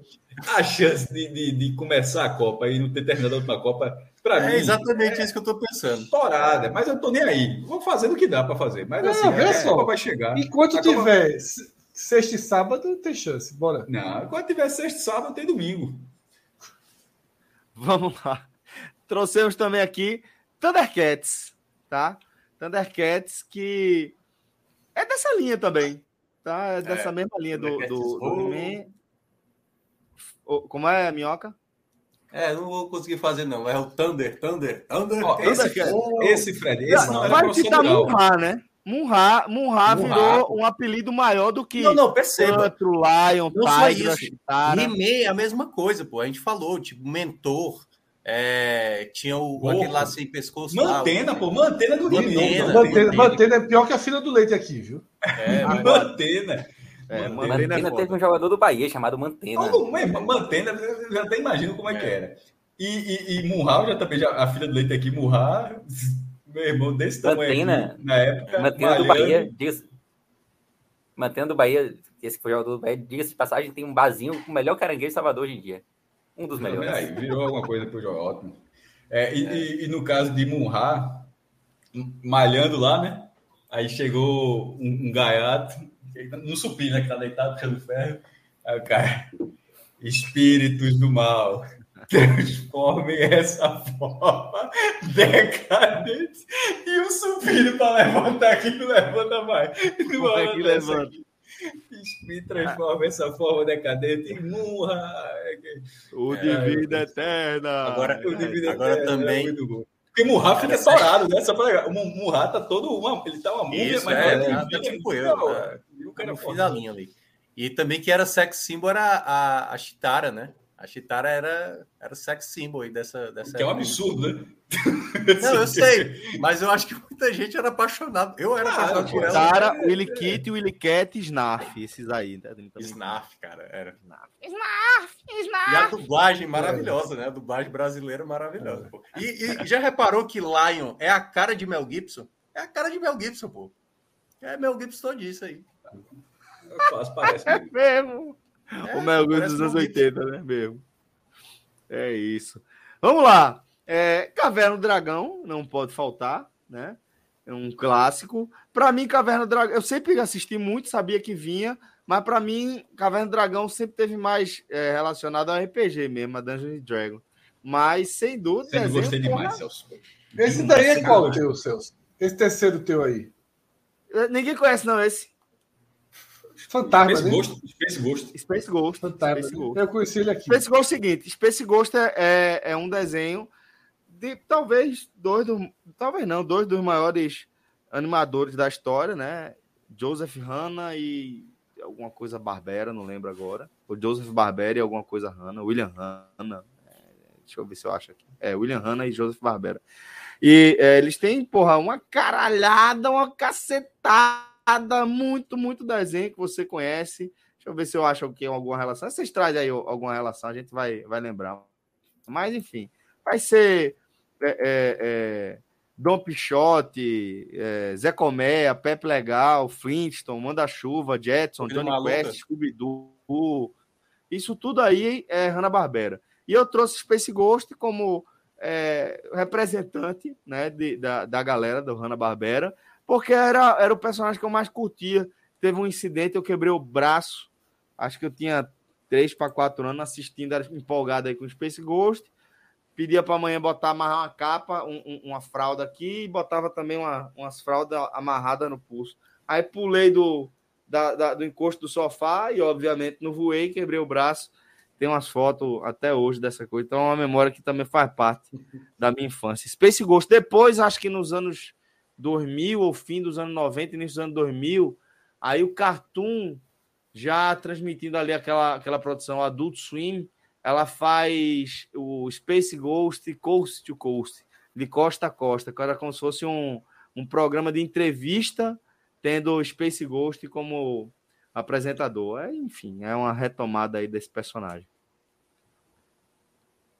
Vamos lá, que mais aí? Que mais que a gente tem? Próxima página. Fred trouxe também os Smurfs. Pedro também, né? Eu vi Pedro tudo também. que apareceu até aqui agora. Na verdade, eu, eu gostava de todos os desenhos que foram é. citados aqui. Total. Fred, Smurf. Papai, Papai Smurf era, era, o cara mais velho da sala. Sim. Papai, tipo, é. fosse, cara, fosse um pouquinho mais velho, ó, nasceu, nasceu em dezembro, virou o ano, só, só foi escrito no outro Papai Smurf. É, e Smurfette é... era a lourinha da sala, geralmente. É, e, e, era, e era muito difícil saber. Smurfs ela, era... era a única personagem feminina do, dos Smurfs, né? Se eu não me engano. Ela é feita depois. Não, tem uma ela é segunda que aparece muito tempo depois. Tem uma outra, tem uma que aparece depois. É... E Buffs é, porra, eu acho que talvez o mais popular aí, né? Porque meninas, meninos consumiam, né? He-Man não era tanto, né? E, e porra, Murphys é, é a nossa geração em um desenho, assim. Eu acho que se tivesse o quarto, eu teria colocado o Thundercat, né? Mas esses três aí são o, o que eu mais consumia e eu não fui uma criança muito de desenho animado, assim. Eu vi os que passavam na Globo, tá? Mas é, dentro de uma, de uma de uma lógica de programa das brincadeiras, eu preferia as brincadeiras. sabe, no programa de TV ali, que eu já citei Malandrovski, né? Porta dos Esperados, aquelas coisas que Sérgio Malandro faziam. Eu adorava muito mais do que, eh, do que qualquer desenho, tá? E Pedro Cunha pergunta aqui da, dos ursinhos carinhosos. Veja só, o ursinho carinhoso, eu tive um ursinho carinhoso, o verde, mas não foi influenciado pelo desenho. Era um amigo. Foi influenciado pelo comercial, né? E aí eu não nego, não nego a ninguém que eu tive um ursinho carinhoso verdinho. E se eu, e se eu ainda tivesse nas minhas coisas, ele estaria aqui na minha estante, porque andei por muito tempo com esse ursinho carinhoso, viu? Ele durou muito tempo. Eu não sei que arrumação ele ficou, não. É um dos grandes temas de abertura também, viu? Não tenha medo, o Thiago te ameaçar, os ursinhos surgem de algum lugar. Os ursinhos carinhosos. Pô, a minhoca deve ter um também. Não, pô, o tema é, é... sensacional. Cavalo de fogo também, né? Assim, Cavalo de fogo assim, desafinada no tema, né? É muito engraçado, velho. Então, no meio daí, o meu sonho é uma resenha do caralho. Era bom, era bom, era bom. Só para encerrar isso aqui. É, essa, é nessa hora aí que vem a desafinada. Que tocou meu coração. para encerrar essa questão dos desenhos aí, é assim, se eu, se eu gostava do boneco Comando de Ação, era natural que gostasse do desenho também, né? É, enfim, é, todo detalhe, quase todo mundo gostava mais dos do bonecos do Cobra, mais do que eu acho que do comando de ação. Os bonecos eram mais legais, Destro, o comandante Cobra, é, qual era? Ninjas, os dois ninjas. Que era o, o ninja branco e o ninja preto. E o ninja preto. O ninja, o ninja, branco era o do mal, Storm Shadow, acho que era, era, era o ninja preto, que era do, do comando de ação, e o branco, que eu não me lembro o nome, um é Storm Shadow, eu acho, o outro eu não me recordo o nome, e o outro era do Cobra, é, era, do, era do Cobra. Enfim, os bonecos do Cobra sempre eram mais legais, as naves eram mais estilosas. É, enfim. Comandos de ação eu tive pouco. Eu tinha SOS Comandos, a série B. É. tinha um bocado. Falei de bonecos. Tem um canal tá? do YouTube maluco. Eu vi, eu vi porque alguma coisa apareceu, vez quando apareceu uma recomendação uma vez, que é um canal. Deve existir de cara botar aí. É, G.I. Joe Cartoon 24 horas. O, canal passa é, ele passa 24, ah, é, todos os dias, sem parar, um episódio dura 20 minutos, um episódio atrás do outro. Todos os dias, todos os episódios. o cara criou isso e disponibilizou todos os episódios para o cara assistir. Tá lá, se você entrar qualquer hora, ele tá passando. Tô achando que esse, é, esse é teu projeto paralelo, mas. Não, não, não, não, não, tenho nem tempo. É, mas eu vi, eu, eu, eu vi, vi, vi, apareceu assim, o cara tá vendo, o cara tá vendo alguma coisa assim, aparece com recomendação, enfim, o algoritmo, qualquer coisa.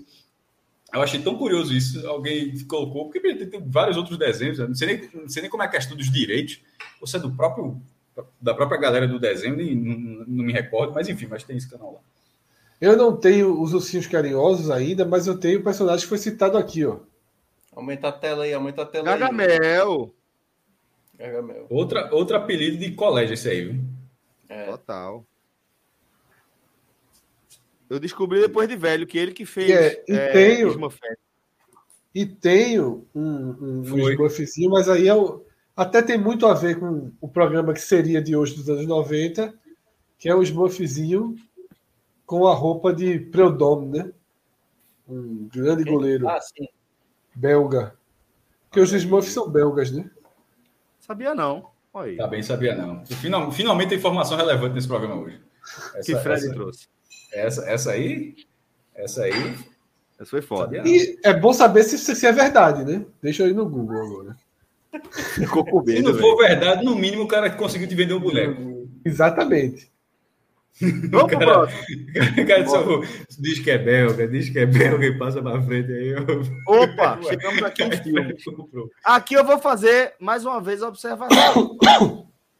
O meu não era para ter tirado de volta para o futuro, não. Mas enfim, como eu disse, vou fazer essa observação. Só para deixar claro, tá, Celso? Não teve 10% não. Os Smurfs são bem. belgas. Muito bem, muito bem, muito bem. Ó, fazer uma observação aqui.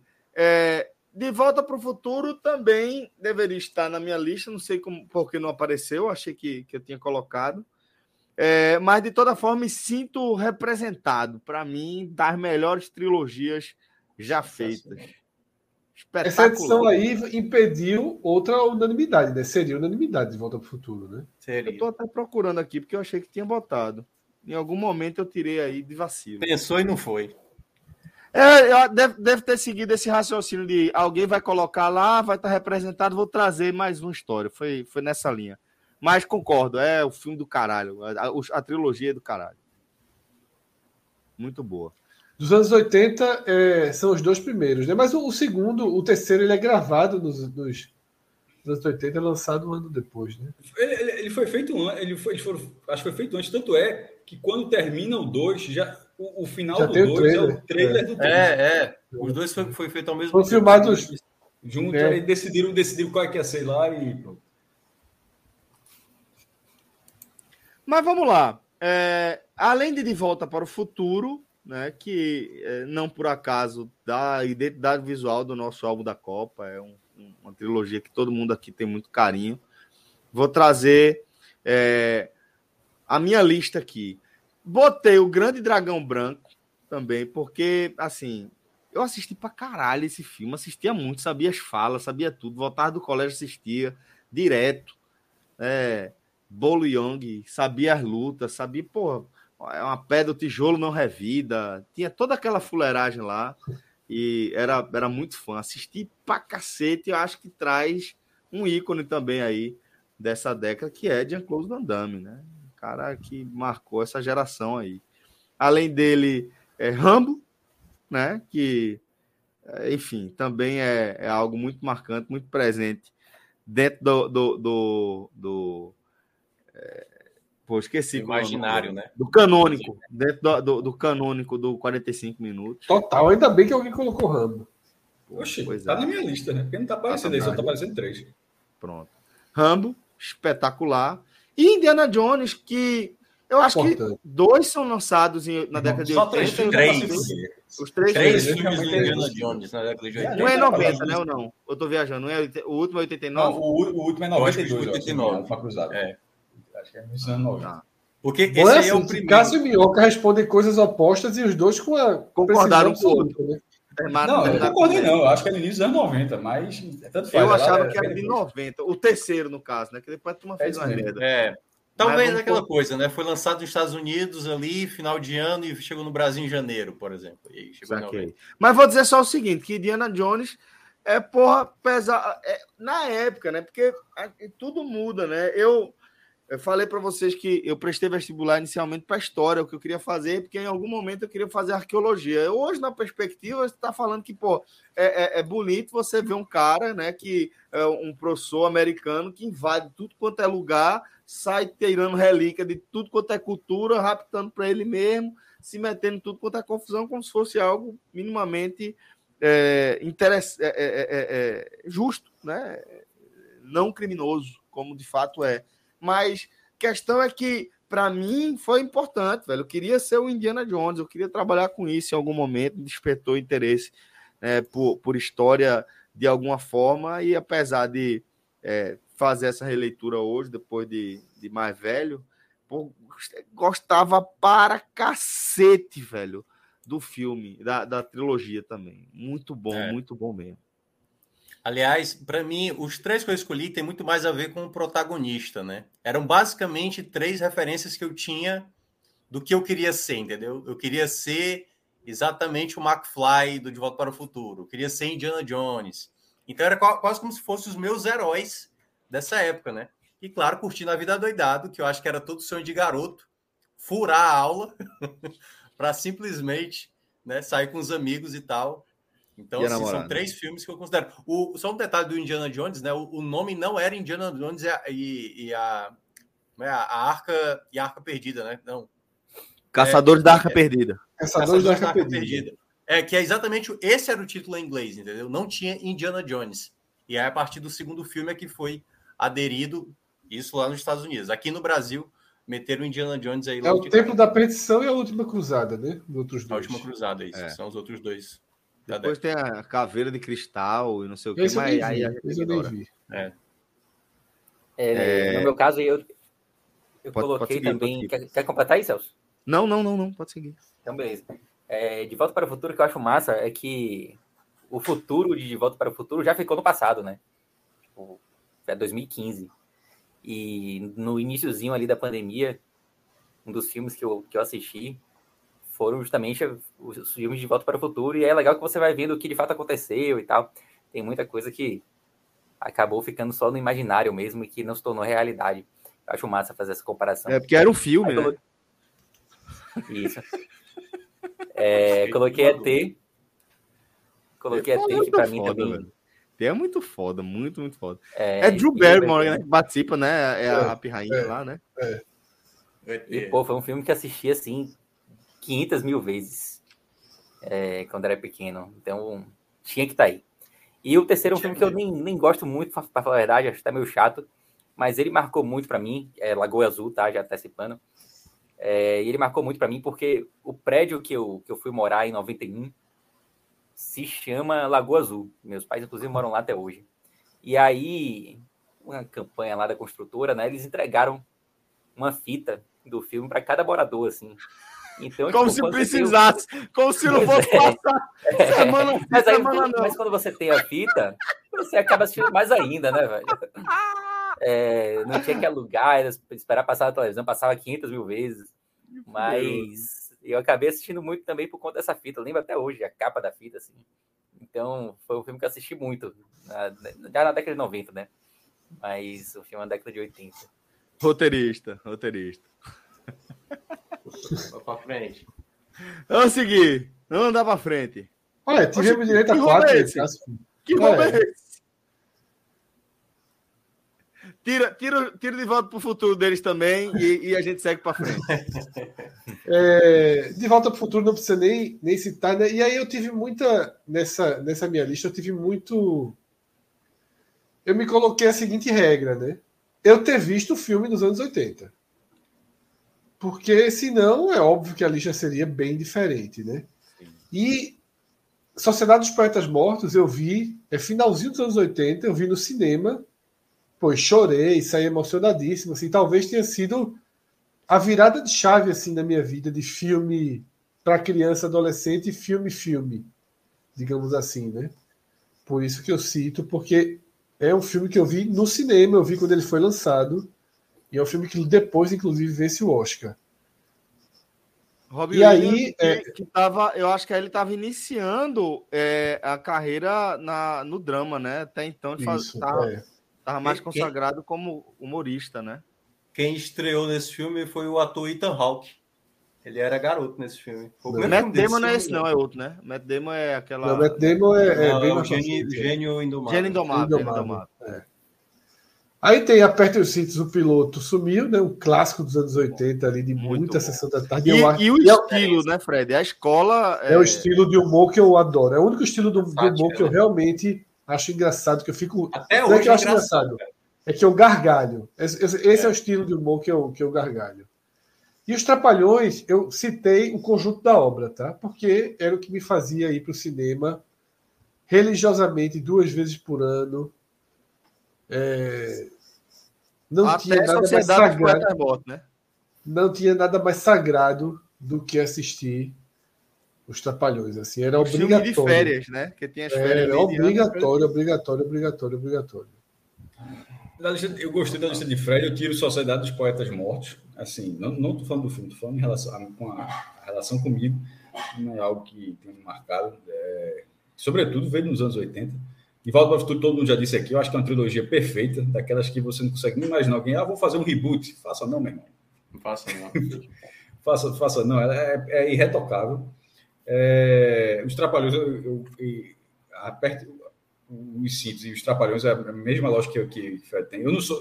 A diferença comigo em relação, porque eu consigo rir de várias outras coisas, mas eu achava muito engraçado também. Corre que a polícia vem aí, que é um estilo parecido, né? Top Gun não. também. É, é, de Polícia, Top Gun. É, esse, esse estilo galera. Mas esses todos eu considero da mesma, da mesma linha de humor, tá? É, esse que tu citou, que eu também considero da mesma escola, que eu mais gostava era Top Gun. É, Top, Top Gun 2 é mesmo, é, é escroto demais. Enfim, dos que eu falei, pode ver aí, meu irmão, tá todo mundo com é, bala.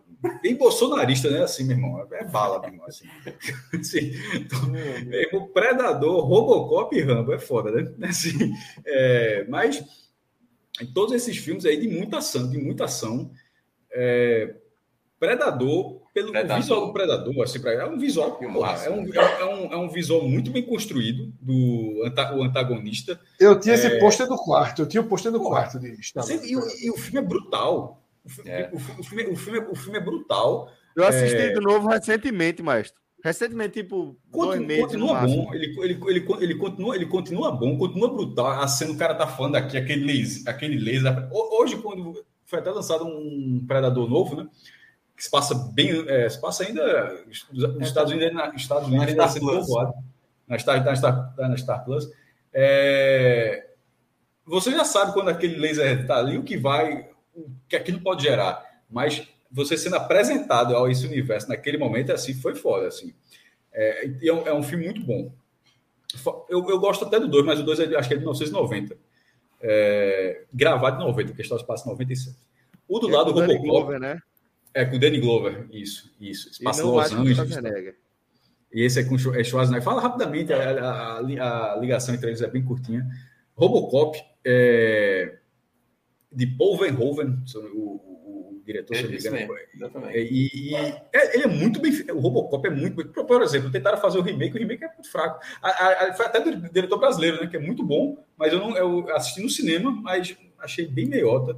É o, é, o Robocop de Padilha, é, o Robocop original é muito melhor, o 1. O 2 é bom, o 3 é fraco. Mas um é muito bom. E, e eu lembro de ter, a primeira vez que eu vi estava na casa do meu tio. O Fred até conhece esse meu tio. É, lá no Janga. E a cena final, que o, o, cara é daquele The Savage Show, é, Dead Savage Show, o, o, o, o, o, o, pai, que eu não lembro do ator, mas é aquele cara que é o pai, ah. ele, é, é, é, ele, ele é o chefe do tráfico ali, é o último cara que vai encarar é, o Robocop. Aí a cena que ele, ele, ele um, abre aqui a mão, o dedo desce e sai um, um, um, um gancho aquilo ali vai aqui no cara. Não, é um pino. É um pino, um que era como se fosse um SD também. É, ele usava para. Ele, ele usa e faz assim, gira, né? Aquilo ali vai na cena do cara. Esse filme é de 87, se eu não me engano. Derrama uma quantidade de sangue gigantesca e eu lembro de ter ficado impressionado, assim, assustado. Até porque eu estava vendo na casa do meu tio, mas. É, é na jugular, né? É... Isso. Certamente eu não, teria, eu não teria visto aquele filme no cinema nunca, porque não teria nem idade para aquilo, mas eu lembro assim, ter assustado assim criança vê de uma forma diferente, então chamou muita atenção. Mas todo o visual do filme é muito bom. É... Qual o nome? É Detroit, né? Detroit, Detroit. a cidade já está acabada, briga policial, protesto, aquela coisa toda. E por último, como já, fala, já foi falado o Rambo, mas sem entrar na história, mais sobre a curiosidade dos nomes, né? Porque Rambo no Brasil, o Rambo 1 é Rambo programado para matar. O nome do filme, na verdade, não tem nem Rambo nem programado para matar. O nome do filme é First Blood. não tem nenhum nem outro. Aí a galera botou Rambo para ser a marca, né? E, e, e é First Blood é o nome do livro, né? E o último filme que fizeram recentemente é The Last Blood. Mas, enfim, é só a, a mudança do nome que era muito característica. É, mas o filme mais conhecido do Brasil é o 2, né? Que ele, ele volta para o Vietnã, faz na guerra, e esse primeiro ele. O dois, Vietnã. Voltando e não sendo aceito pela sociedade por toda uma relação que das pessoas que voltavam traumatizadas e tal, tinha toda uma rejeição dos americanos em relação. Um filme assim bem duro, mas é, é bem legal. Tem vários outros filmes, eu gostei quase todos os filmes que apareceram. Rambo 2, maestro. Rambo 2 assim virou uma expressão do cotidiana, que é Rambo 2 a missão. É tudo era não sei o que a missão. Tudo 2 é a missão, né? E se eu não me engano, não tem uma missão também no nome. Também é, é uma coisa brasileira também. Eu acho que o nome, eu acho que o nome do filme é só Rambo 2. Posso estar muito enganado. Mas eu não sei se Mas aqui virou parte, virou parte do cotidiano. Não sei o que, tudo que é dois é a missão. É dois é a missão, perfeitamente. Impressionante. Não, é, e lá, tem vários grupos de fora, cara, assim, né? Cara, Muito vários. Tantos filmes ficaram de fora aí, mas é complicado. É, eu acho que dois cara, são cara, fundamentais. Cara, cara, tem Indiana Jones. É, é, porra, não, Indiana Jones foi citado, né? Não, mas você também não, você falando, é. O é, dos, dos cinco, citados, dos cinco também é muito bom. Dos não citados, eu acho dois, assim, bem fundamentais, né? Que é Karate Kid, muito importante para nossa geração. Oh, eu e vejo rock, hoje né? ainda, porra, com, com Cobra Kai. Como é que eu digo? E rock, né? Mas rock, rock foi citado, mas ainda rock foi citado nos anos 70. Rock, rock 1 é de 70. É verdade, é verdade, é verdade. Então, é verdade. assim, perfeito, rock, tá, perfeito, rock não está esquecido. Rock não está esquecido. Perfeito, é isso mesmo, é tá isso mesmo. É isso mesmo. Tá Pô, História Sem Fim, Anderson Vasconcelos lembra. É assim, no cinema. nem pra caralho. Aqui é entender que é escolha. Né? Tinha o livro, tinha o livro. Só, aqui, Sessão da Tarde já era parte da sua vida de você assistir os filmes. Então, assim, você tinha o ano todo para ver filme. Então, assim, é, essa década, enquanto os anos 70 você tem que buscar o filme ali daquela época para saber se é legal. Esse aí a gente foi, os filmes foram sendo lançados, chegavam na Globo e você ia assistindo. Então, assim, para filtrar. Ou mesmo até ir no cinema, né? Aí é diferente já. Não, é. Nessa época aí, os filmes de terror com Fred, né? Hora do Pesadelo, é, Jason, era... Putz, eu coloquei na minha... Ah, perfeito, né? Só para colocar, eu tinha colocado, mas foi cortado aí, porque eu coloquei mais filmes aí. O primeiro filme de terror que eu assisti foi é, Sexta-feira 13, parte 1. Uhum. Que não é com Jason, e a mãe, a, a mãe dele é decapitada na última cena. Meu irmão. Quando a mulher foi decapitada assim, todo mundo tomou um susto, porra. Eu nunca tinha visto um negócio, um negócio daquele ali. Aí agora, como é a curiosidade, teve a cena. Aí depois, como era fita VHS, aí foi. Dá pausa, dá pausa. Aí dá pausa na hora para ver. Como é que gravaram isso, pô? Como é que vai? Aí você vê na hora que é um boneco, assim, toda a cena. Dá, dá pausa na hora, aí na hora que a, que a cabeça tá voando da, do boneco lá cenográfico.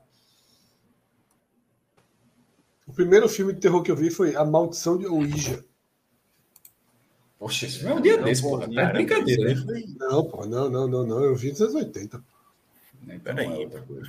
Peraí. A maldição da Ouija, aquele tabuleiro. Isso. Desse, pô. Tu é doido, pô. Tu é doido. Primeiro filme, primeiro filme de videocassete que eu vi na minha vida também. Bora, bora criar pauta mais. Na não. casa bora, de um amigo Bora. Bora pra música. É isso, Celso. Bom, vamos lá. Música. A turma roubou, né? Vamos fazer o seguinte: faz o seguinte. Esses dois de frete que estão sobrando. Pode tirar, pode tirar, pode tirar. Cássio. Esses dois de frete viram de cá. Pega dois aí, Cássio, pega dois. E vamos seguir aqui. É, aqui eu trouxe, como eu falei, eu quis trazer é, critérios diferentes, né? Não vou dizer para você que eu escutei.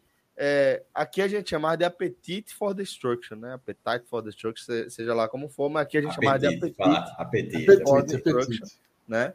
E, e, que é não foi um disco que eu escutei na década de 80. Né? Guns nem foi a primeira música de rock é, que, que eu ouvi, mas é, entendo que é, era importante trazer é, esse disco aqui para para minha coleção, porque depois realmente eu vou ouvir pra cacete esse, esse disco aí é, principalmente ali a partir de 95, 6, 7. É, eu vi muito, muito, muito, muito, muito. É, mas o que eu via na época, de fato, era Balão Mágico, né? A turma do balão. Eu lembro desse livro, é, desse disco, eu lembro de manusear a capa desse disco, de abrir, de tirar o encarte, de ler as músicas, é, de, de fazer de, a, a, capa desse disco, de desenhar ela num papel, né? De desenhar na parede. É, então, isso faz muito parte também da minha infância. E é, thriller né, de Michael Jackson, que é absolutamente um marco da, da, da indústria da, da indústria fonográfica. Vendeu pouco, vendeu pouco esse aí. Vendeu é. quase nada. Mas o, o, do Balão Mágico, o do Balão Mágico que eu coloquei não era nem esse aí, era um que era até com a música do Roberto Car... com Roberto Carlos, né? Que era com a Simone cantando com o Roberto Carlos. Exatamente, é o que eles estão eles estão de frente, né? como o Minhoca colocou, sem fazer a menor ideia de qual era o disco, mas não, mas eu tinha. Estão aí, mas eu falei, falei Mas o disco mais clássico, eu, eu acho que é o que o Minhoca falou. Não, mas é o que eu tô dizendo, eu não faço é ideia, mas, mas certamente, é mais, mais porque eu já vou até testar a minha parte, porque a minha parte é a junção do que o Celso falou em relação ao álbum do Guns e, e o que Minhoca falou agora. Era, eu não ouvia Guns nos anos 80, pô. Eu ouvia Balão Mágico nos anos 80, só que eu, o álbum para mim mais dos anos 80 mais marcante é esse. Agora, o que eu mais ouvi era Balão Mágico, mas é com a mesma lógica de Minhoca, sem saber hoje qual era exatamente o disco. É, mas o disco é, preciso. Porque acho que tem é dois bem famosos. É, é eu, eu, lembro, dois eu lembro um deles é capa... esse e o outro é que eles estão de frente com a. Com a Isso, exatamente, exatamente, esse aí. Esse era o que eu tinha. Esse eu, eu, que foi o meu primeiro disco que eu ganhei quando criança, né? Eu ganhei de presente de. Acho que foi Dia das Crianças que eu ganhei. Acho que disco. todo mundo ganhou esse disco, era foda. É. E foi assim o que eu mais escutei quando criança, é claro, Michael Jackson, porque um primo meu era muito, é, quer dizer, ele ainda é muito fã de Michael Jackson. e eu escutava de tabela, e era o som que mais tocava também no final dos anos 80. E eu coloquei o do Paralamas de Sucesso, né? O Passo, Passo do Lui. Né? Que, pô, cara, esse, esse álbum é muito bom, cara. E assim, eu fui escutar mais depois. Na época eu não escutava tanto. Mas ele se tornou um dos discos nacionais que eu mais escutei na vida, assim, sabe? Meu Erro, é, Romance Ideal, que eu acho uma das melhores músicas do, do Paralamas. E, enfim, esses aí são os meus. É, eu não fiz a, eu fiz a lista com os discos que eu ouvi depois, né? Ainda que pouco depois, para mim foi bem pouco depois, né? Esses, somente aí três desses discos, foi imediatamente depois dos anos 80.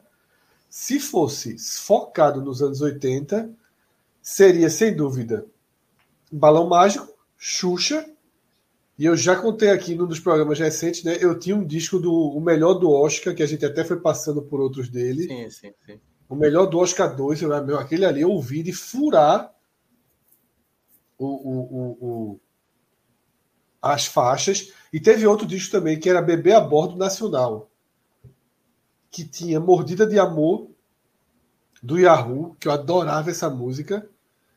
Mas foi esse disco que me ensinou um pouco a gostar de rock, porque tinha o Beco dos Paralamas, que eu acho um musicaço, assim. É, esse disco de Bebê a Bordo me, me, me levou. Pra galera, né, entender, pra galera entender, as músicas, as novelas eram um negócio tão gigante na, na nossa rotina, no nosso dia a dia, que a trilha sonora da novela é, ela vai estar tá presente nas nossas lembranças de forma muito efetiva, a ponto de ter esses Isso. lançamentos. Tinha o lançamento Bebê a Bordo Nacional. Era o disco que mais vendia no país, parte 1, parte 2. É. Era, e estava sempre entre os discos mais vendidos no Brasil de todos os anos. É. E ainda teria. É. E ainda andasse, empurrasse um pouquinho o finalzinho dos anos 80, eu ainda teria Ahá. Eu tive um disco do Ahá que eu, que eu escutava ah, muito. Que tinha justamente Take On Me, né? Que era a música da época, né? You Are The One e Take On Me. Então, é, na época seriam esses os discos. Tá? Só que aí depois, né, voltando e olhando em perspectiva, a Revolta dos Dandes, né, que está aqui até no, no, meu cenário, eu considero o melhor disco né, de, que eu já ouvi. Dois do Legião Urbana, que eu acho o que há de melhor também no, no Legião. Selvagem dos Paralamas, espetacular.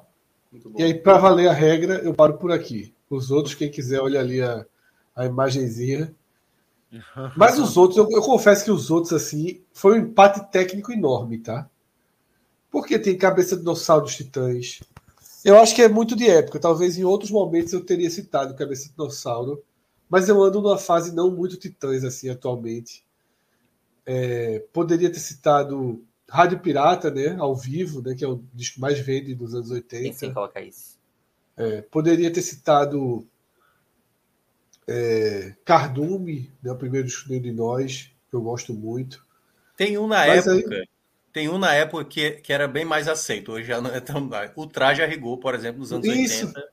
E nós vamos invadir sua praia, já estaria praia. nas minhas listas, né? Muito, é. muito bom também.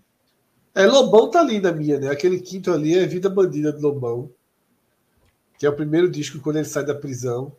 E é um descasso, é o disco do cacete. Pedro Pereira. É, eu queria colocar uma coisa assim. Só do... unanimidade, só, só é, ineditismos. É. Ah, eu, eu queria muito colocar alguma coisa dos, do rock dos anos 80, porque eu ouço muito até hoje.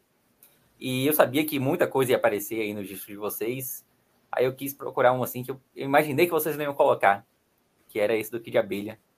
Não que seja uma banda desconhecida, longe disso, mas é, esses dois primeiros discos do Kid Abelha e esse que tá aí é o primeiro, Seu Espião, para mim são os, os, dois grandes discos da banda, assim, quando tinha a formação original ainda com, com o Leone, é, que era quem fazia, né, quem era o compositor, compositor. Da, da, grande maioria das músicas.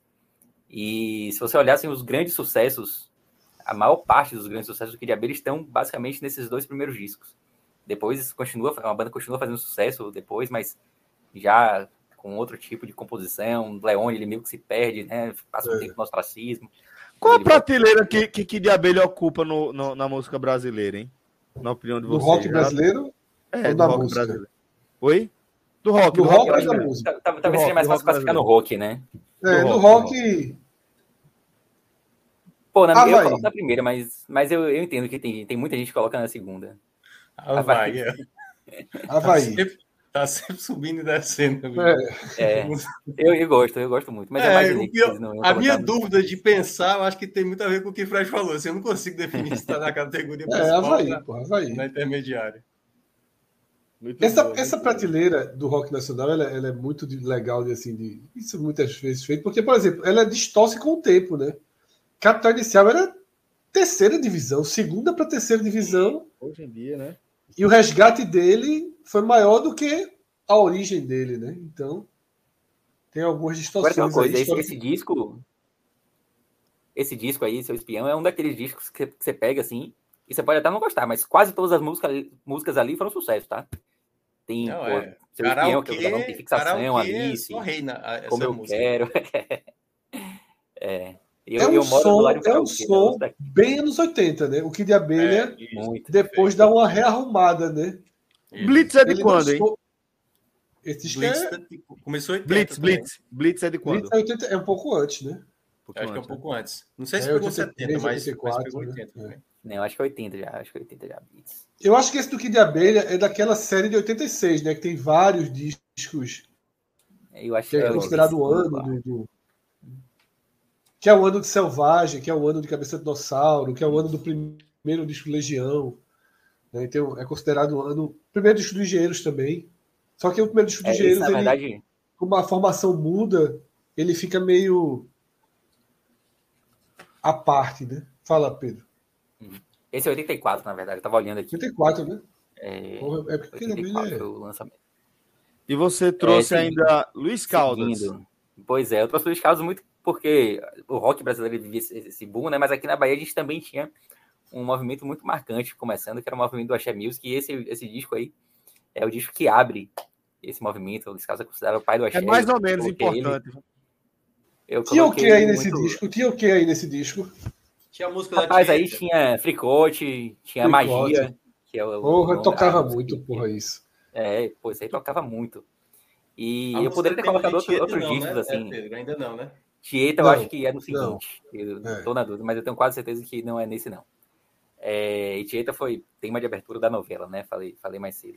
E, pô, é um cara que é um músico gigante, assim, dos casos. Muita gente não conhece muito, acha que ele é um cara mais caricato, assim, e tal, mas ele é um instrumentista da porra, assim, toca vários Sim. instrumentos bem. E, enfim, continua compondo uma intensidade absurda até hoje, assim. E eu coloquei Luiz Carlos aí muito por ser esse, o, considerado o primeiro disco do Axé, né? Mas poderia ter sido outras bandas, uma banda Reflexo, que eu citei é, lá no início do programa, o primeiro disco do Chiclete, o primeiro disco do Asa, que é 89, enfim.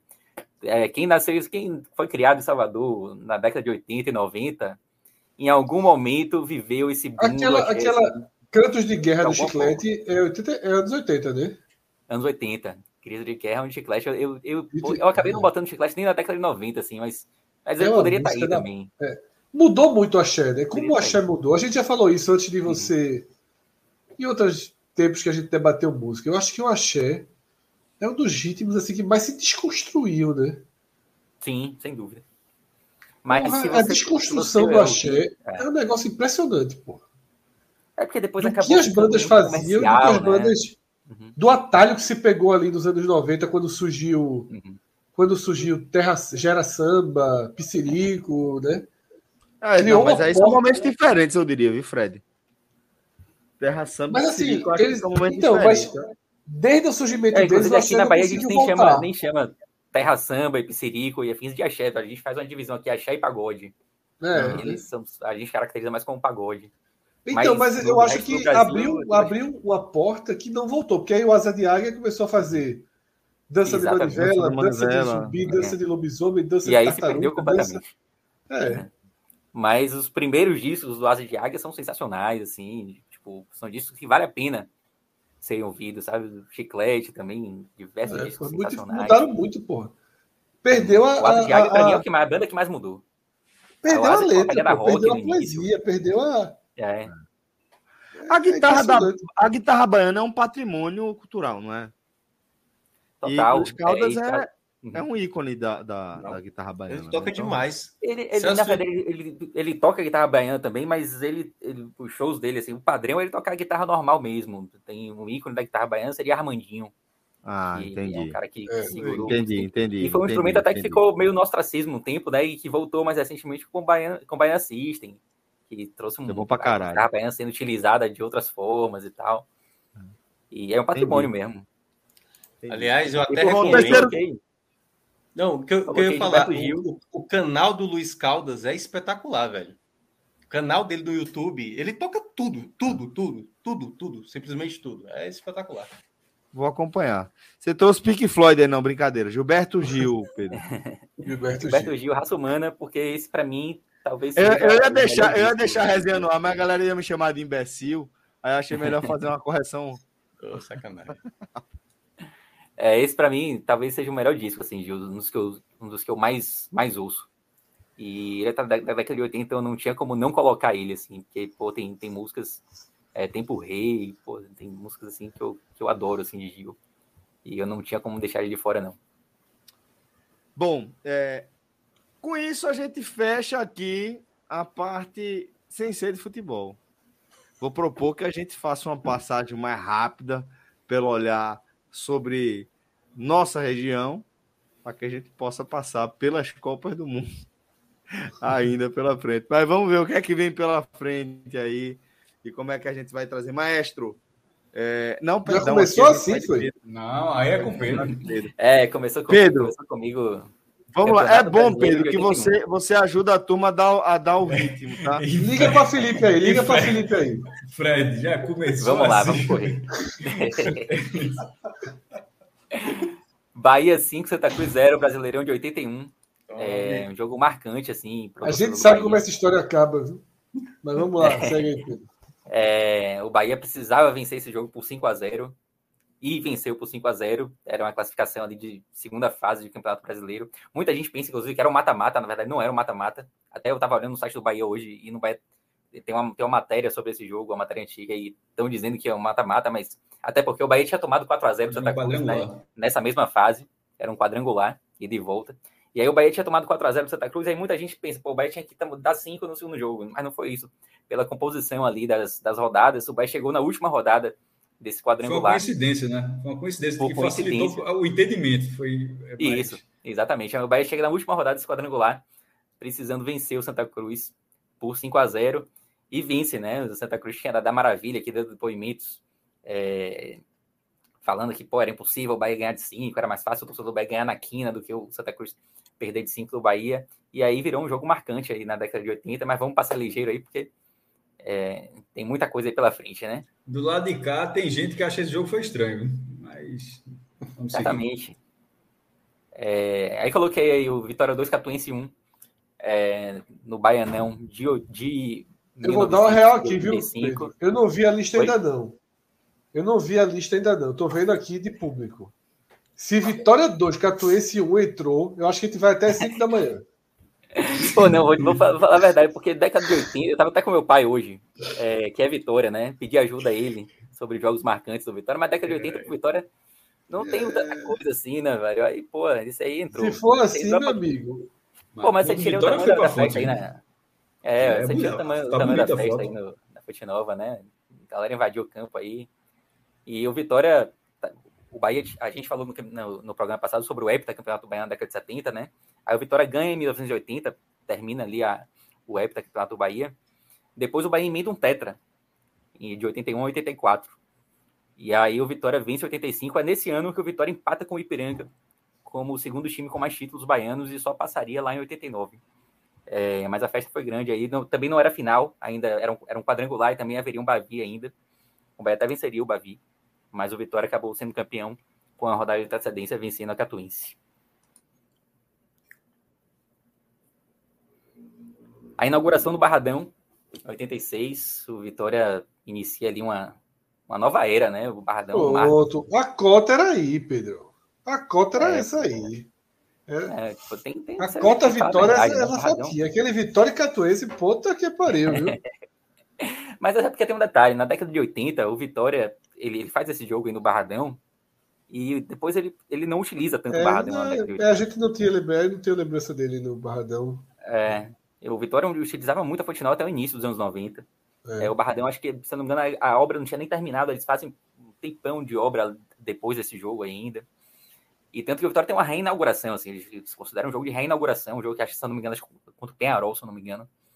É, já em 89, 90, alguma coisa assim. E esse é a inauguração mesmo, o primeiro jogo do Barradão é esse contra o Santos, um amistoso 1 a 1 E é um estádio que muda completamente a história do Vitória. Né?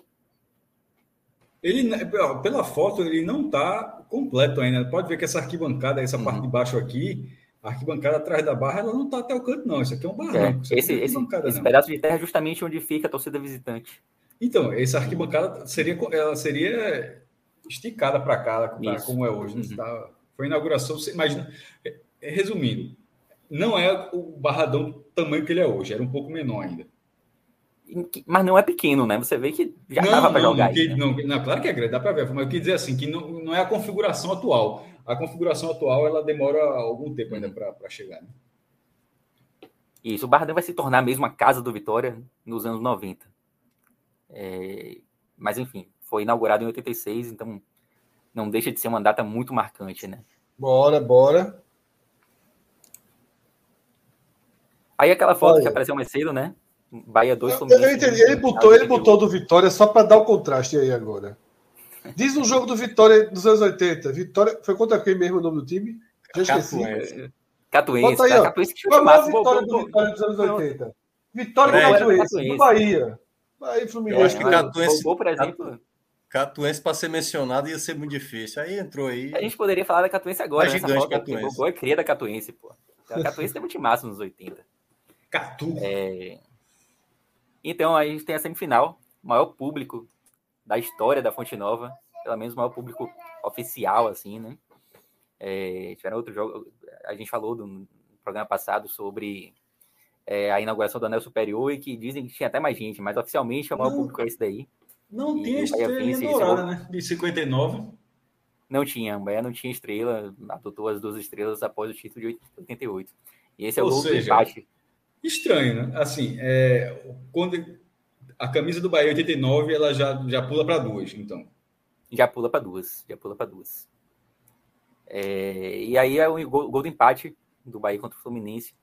É, e, enfim, o jogo que colocou o Bahia na, na, final, na decisão do campeonato. E ficou marcante muito Fluminense por quantidade sido... de gente que tinha na Fonte Nova. Isso. É o, é o maior público de, de clubes do Nordeste é, não é o mau é, Teve o Brasil, acho que Brasil Uruguai no Castelão.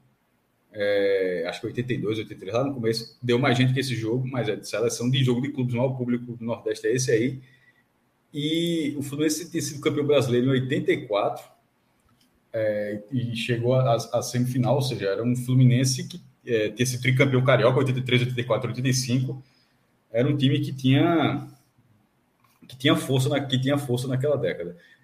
E isso é o detalhe, isso é o jogo de volta, né? Só para marcar, esse é, o, esse, esse, esse, esse é o jogo que define a classificação para a final. Exato. E aí na final contra o Inter na Fonte Nova, é, o público foi menor e muita gente estranha isso, né? É porque esse jogo estava tão cheio que as autoridades falaram ali, pô, tem gente demais, não, não dá para ser assim, não dá para ser ingresso é, até quando der, até quando tiver gente, tem que ter um limite.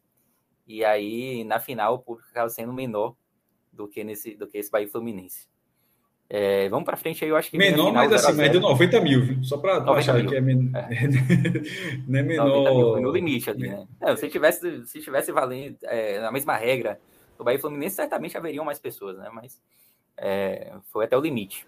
E Bonito, eu, eu fiquei bem na dúvida se eu colocava o jogo de ida na Fonte Nova ou se a decisão, acabei colocando a decisão mesmo, o 0 a 0 contra o Inter, que é um dos maiores públicos em jogos do Bahia fora de casa, só perde para os jogos que o Bahia fez na antiga União Soviética, que tinha mais gente que nesse aí, mas para 79 mil pessoas, a gente até comentou, né, Cássio, você falou do o Grenal do século, que valeu vaga para essa final aí. É, e o Bahia acabou vencendo o Inter, empatando 0 a 0 E, enfim, eu, eu, tenho, eu não tenho memória, assim, do título de 88, né? Eu tinha. Em 89 eu tinha três anos e alguma coisa. E lamento muito, assim, não tenho memória, mas sempre, minha mãe sempre me conta de como a gente assistiu e tal. Então, é um título que ficou marcado para sempre no futebol baiano. E aí o Bahia se classifica para Libertadores de 89 e faz uma campanha gigante. Eu não queria deixar de fora essa campanha do Bahia de 89, porque o Bahia passa no seu grupo com facilidade na primeira fase, inclusive enfrentando o próprio Inter, que o Bahia havia vencido. Afinal, no domingo, na quarta, o Bahia já enfrenta o Inter pela Libertadores na primeira fase. E, e o Bahia vence. em primeiro. Embora tenha sido 0x0, embora tenha sido 0x0 na final do brasileiro, mas o jogo da Libertadores, o Bahia venceu o jogo da Libertadores. Exato. E aí o Bahia classifica para as oitavas de final. A Libertadores já tinha esse formato de hoje, né? Com a primeira fase, depois oitavas, quartas, etc. E nas quartas, o Bahia vence o Universitário do Peru por 2 a 1 na Fonte Nova. Jogo de volta também, empate no Peru, 0 a 0 E na Fonte Nova, o Bahia vence.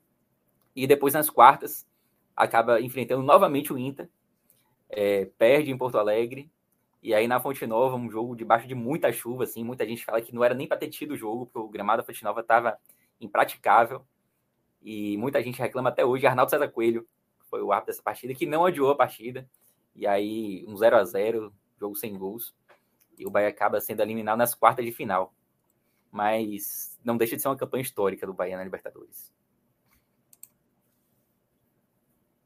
E aí, em 89 também, uma Copa América que foi muito marcada aqui em Salvador, é, por conta da não convocação de Charles. Charles, que tinha sido também um dos heróis da conquista do Bahia em 88. E ele chega a ser chamado para a Copa América. O Brasil faria a primeira fase toda aqui em Salvador. É, mas Charles é cortado antes do início da Copa América. Na verdade, Lazarão ele tinha chamado mais jogadores do que, o que os que de fato seriam inscritos. Então, no corte ali, Charles acabou saindo. E aí, velho, foi revolta total em Salvador. E essa foto é espetacular, é, né? É, essa na foto, hora do. Tá no momento. Isso né? eu acho que é um print, na verdade. Não, Deve ser um print não. da imagem. Eu pensei nisso Deve também, um print, porque a qualidade é. não, não tá tão boa, né? É, mas o, esse é o segundo jogo do Brasil, na verdade, no primeiro contra a Venezuela. Quem é que tá levando a porrada ali? É Renato Gaúcho? Renato Gaúcho. Renato Gaúcho. Renato Gaúcho. Na, na, estreia contra a Venezuela, a Fonte Nova teve 13 mil pessoas só. Foi bem, bem vazio. A galera tava muito puta. E muito e termina vindo para cá, né, por causa disso. Pronto, tá vendo? É... E aí? Não, não, não, não, é verdade, não é verdade. É isso que eu ia falar. Não é não verdade. É, verdade? é mas vai, é vai cair, né? Tipo, não, de qualquer forma. Mas veja só, isso que, isso que, que Fred falou, eu cresci com isso também. A, a, não é verdade. Não é verdade. A tabela estava pronta. O último jogo é, seria do Recife. mas acaba indo para aí. Exato. Não, não, não, acaba vindo para cá. O jogo seria não, aqui. Beleza, entendi, entendi. Não, não, não, mas não veja só. É porque a, a, forma como foi falado é que o jogo foi tirado da Fonte Nova. É isso que Fred quis dizer. É. Que o jogo foi tirado da Fonte Nova por causa disso. E ó, é, a, a torcida Bahia não está apoiando, então vamos qualquer outro lugar. Hum. Eu cresci com essa versão que o Fred colocou, mas se você pesquisar, não foi isso que aconteceu. Por algum motivo, isso virou um boato, virou uma verdade, mas não foi isso. A tabela previu o último jogo, uma rodada, era a rodada dupla, no, no Arruda. E por coincidência, foi justamente depois disso aí, onde já estava já tava nessa relação conturbada, e o jogo acabou sendo no Arruda com 70 mil pessoas no Arruda mas muita gente, como o Fred mesmo falou agora, era essa percepção, 30 anos depois o Fred achava isso, absoluta. mas não era. Absoluta, eu tinha certeza absoluta, mais do que os esbofes serem belgas, muito mais. Pois a tabela estava pronta.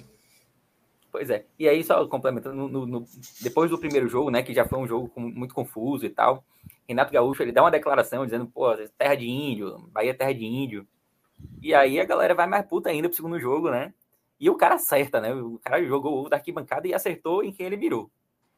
Foi na veja só, veja só. O cara jogou, o cara jogou 10 ovos, meu irmão. O cara não jogou um ovo só, não. É, o que bateu foi isso aí, né? Mas isso, é um ovo de qualquer cerveja. Isso é qualquer cerveja, né? É um Rapaz, ovo, o que dizem é, que foi um ovo. O que dizem que foi um ovo. Veja, veja. Aí não é um ovo. Veja só, eu acho, que, ó, eu, eu, eu acho surreal Eu acho mais fácil acertar ovo do que acertar um copo de cerveja. É, mas veja só, quem mais entende de ovo aí é Celso. Então, não, mas veja só, é não é questão de ovo, é questão de física. Cara, é, um ovo. Que ouviu o gordinho, vai... viu, Cássio? Que ouviu o gordinho, viu? De Ema.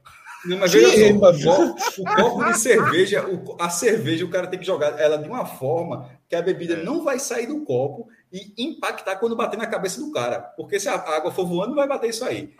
Veja, ou então o cara lacrou o copo. O cara, ó, me dá um, um papel, aí, me dá um papel um filme aí, lacrou. Aí, lacrou o copo e jogou. Porque o cara jogar um copo aberto e o copo voar sem o líquido bater no, no ângulo certinho para o líquido não, não vazar e bater na cabeça do cara é foda, viu? Um dragãozinho se foi. Porque isso aí não é uma galinha, não. Caralho, Cássio, olha, Cássio, olha para imagem. Eu não estou, veja só, eu estou vendo mesmo, a, a gema tá grande aí, eu não estou discutindo isso, não. Estou dizendo que, pela física, pela física, eu acho mais fácil acertar ovo do que um copo. Porque eu tô, com, eu tô com o Anderson Vasconcelos, é um é, saco, saco de mijo. É ele merece.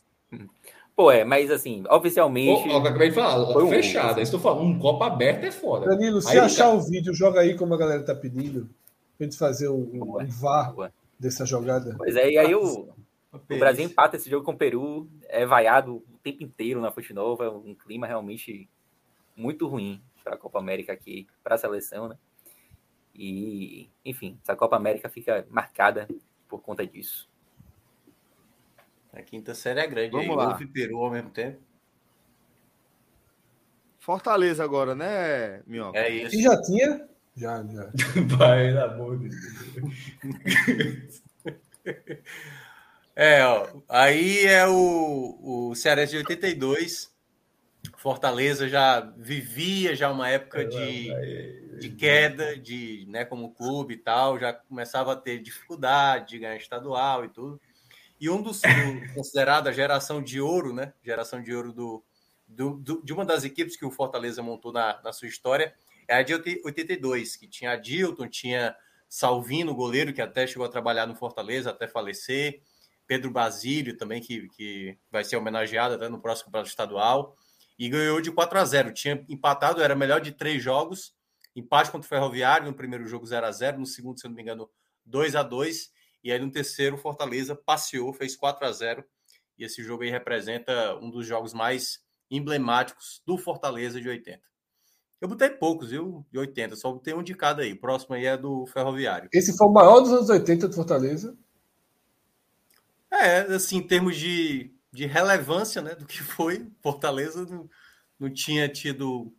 Assim, eu até pensei em pegar algum ali do, de Brasileirão, mas eu acho que em termos. O campeonato local tinha um peso também, né? Acho que não. Ah, é. Não tinha tanto. Na prática não era, né? O próximo aí é o gol de Marcelo Veiga, que deu o título de 88 para o Ferroviário, em cima do Fortaleza. Esse é considerado um dos gols mais emblemáticos da história do Ferroviário, assim, porque era um jogo que, assim, o Ferroviário buscava. Marcelo Veiga é treinador, né? Foi assim, treinador, foi... falecido, já falecido, né? Acho que faleceu ano passado ano retrasado, se não me engano bastante conhecido lá no Bragantino, né? Chegou a treinar muitas vezes lá o Bragantino. E Marcelo Veiga, é, assim, até hoje é lembrado, assim, muita gente, muitos torcedores do Ferroviário se tornaram torcedores do Ferroviário por conta desse gol. Então é considerado um dos gols mais emblemáticos da história do Ferroviário e do Campeonato Cearense. Sobre quem? Sobre o Fortaleza, 88. Ah, tá. Sobre o final de 88 aí.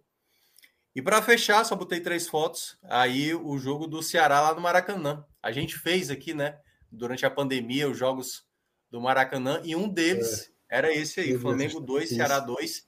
A melhor colocação do Ceará em brasileiros foi exatamente 85, sétimo colocado. E esse jogo aí praticamente acabou. Tudo bem que no, no jogo paralelo, né?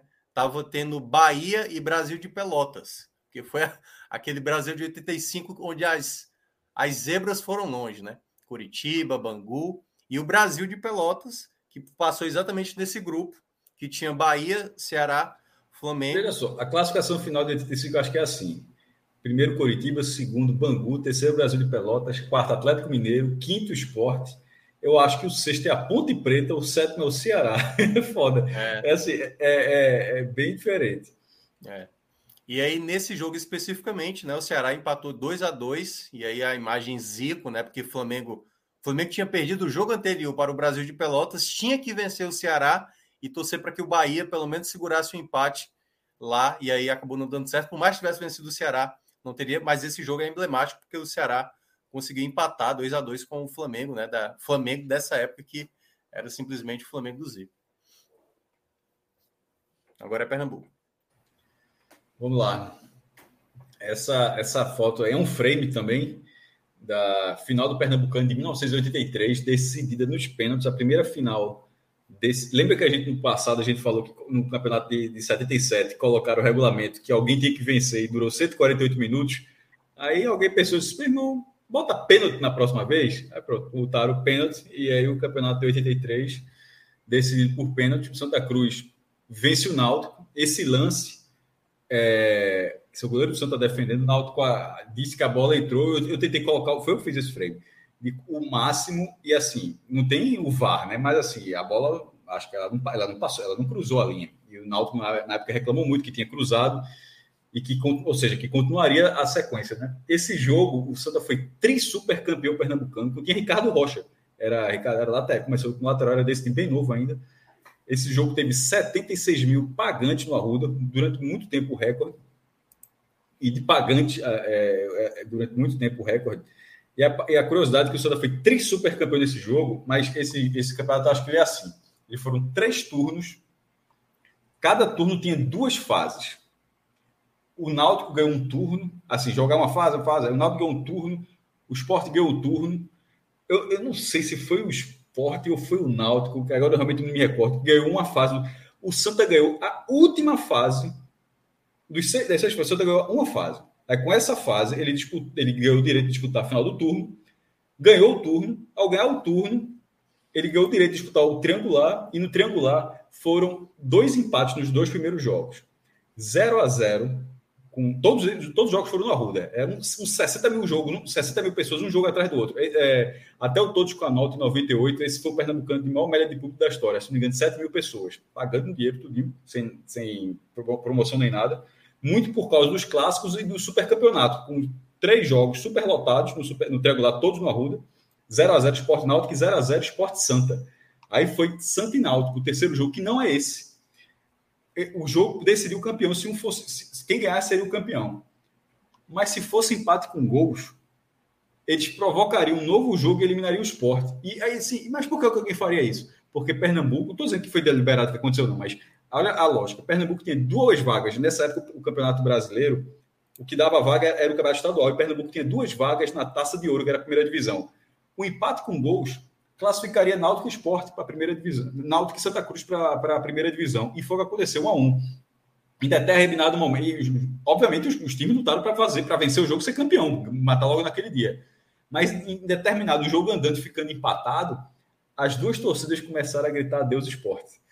Porque o esporte estava sendo eliminado. E veja que, que curiosidade, como o estadual classificava para o Campeonato Brasileiro. O esporte tinha sido, na primeira divisão, décimo lugar é, em 80. Isso vai ser para 84. Não, desculpa, décimo lugar em 81, nono lugar em 82 e oitavo lugar em 83. Três anos seguidos ficando no G10. Mas não jogou 84, porque não conseguiu a vaga no estadual, ficou de fora. Foi jogar a taça de prata e não, e não conseguiu. E o Santa foi campeão nessa. E o Santa foi campeão, é um dos maiores títulos da, da história do Santa Cruz e um dos maiores títulos da história do futebol pernambucano.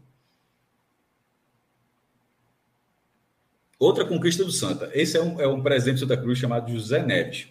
É, esse, esse, esse, jogo é na Ilha do Retiro, a final de 86. O Santa Cruz foi bicampeão pernambucano, 86 e 87.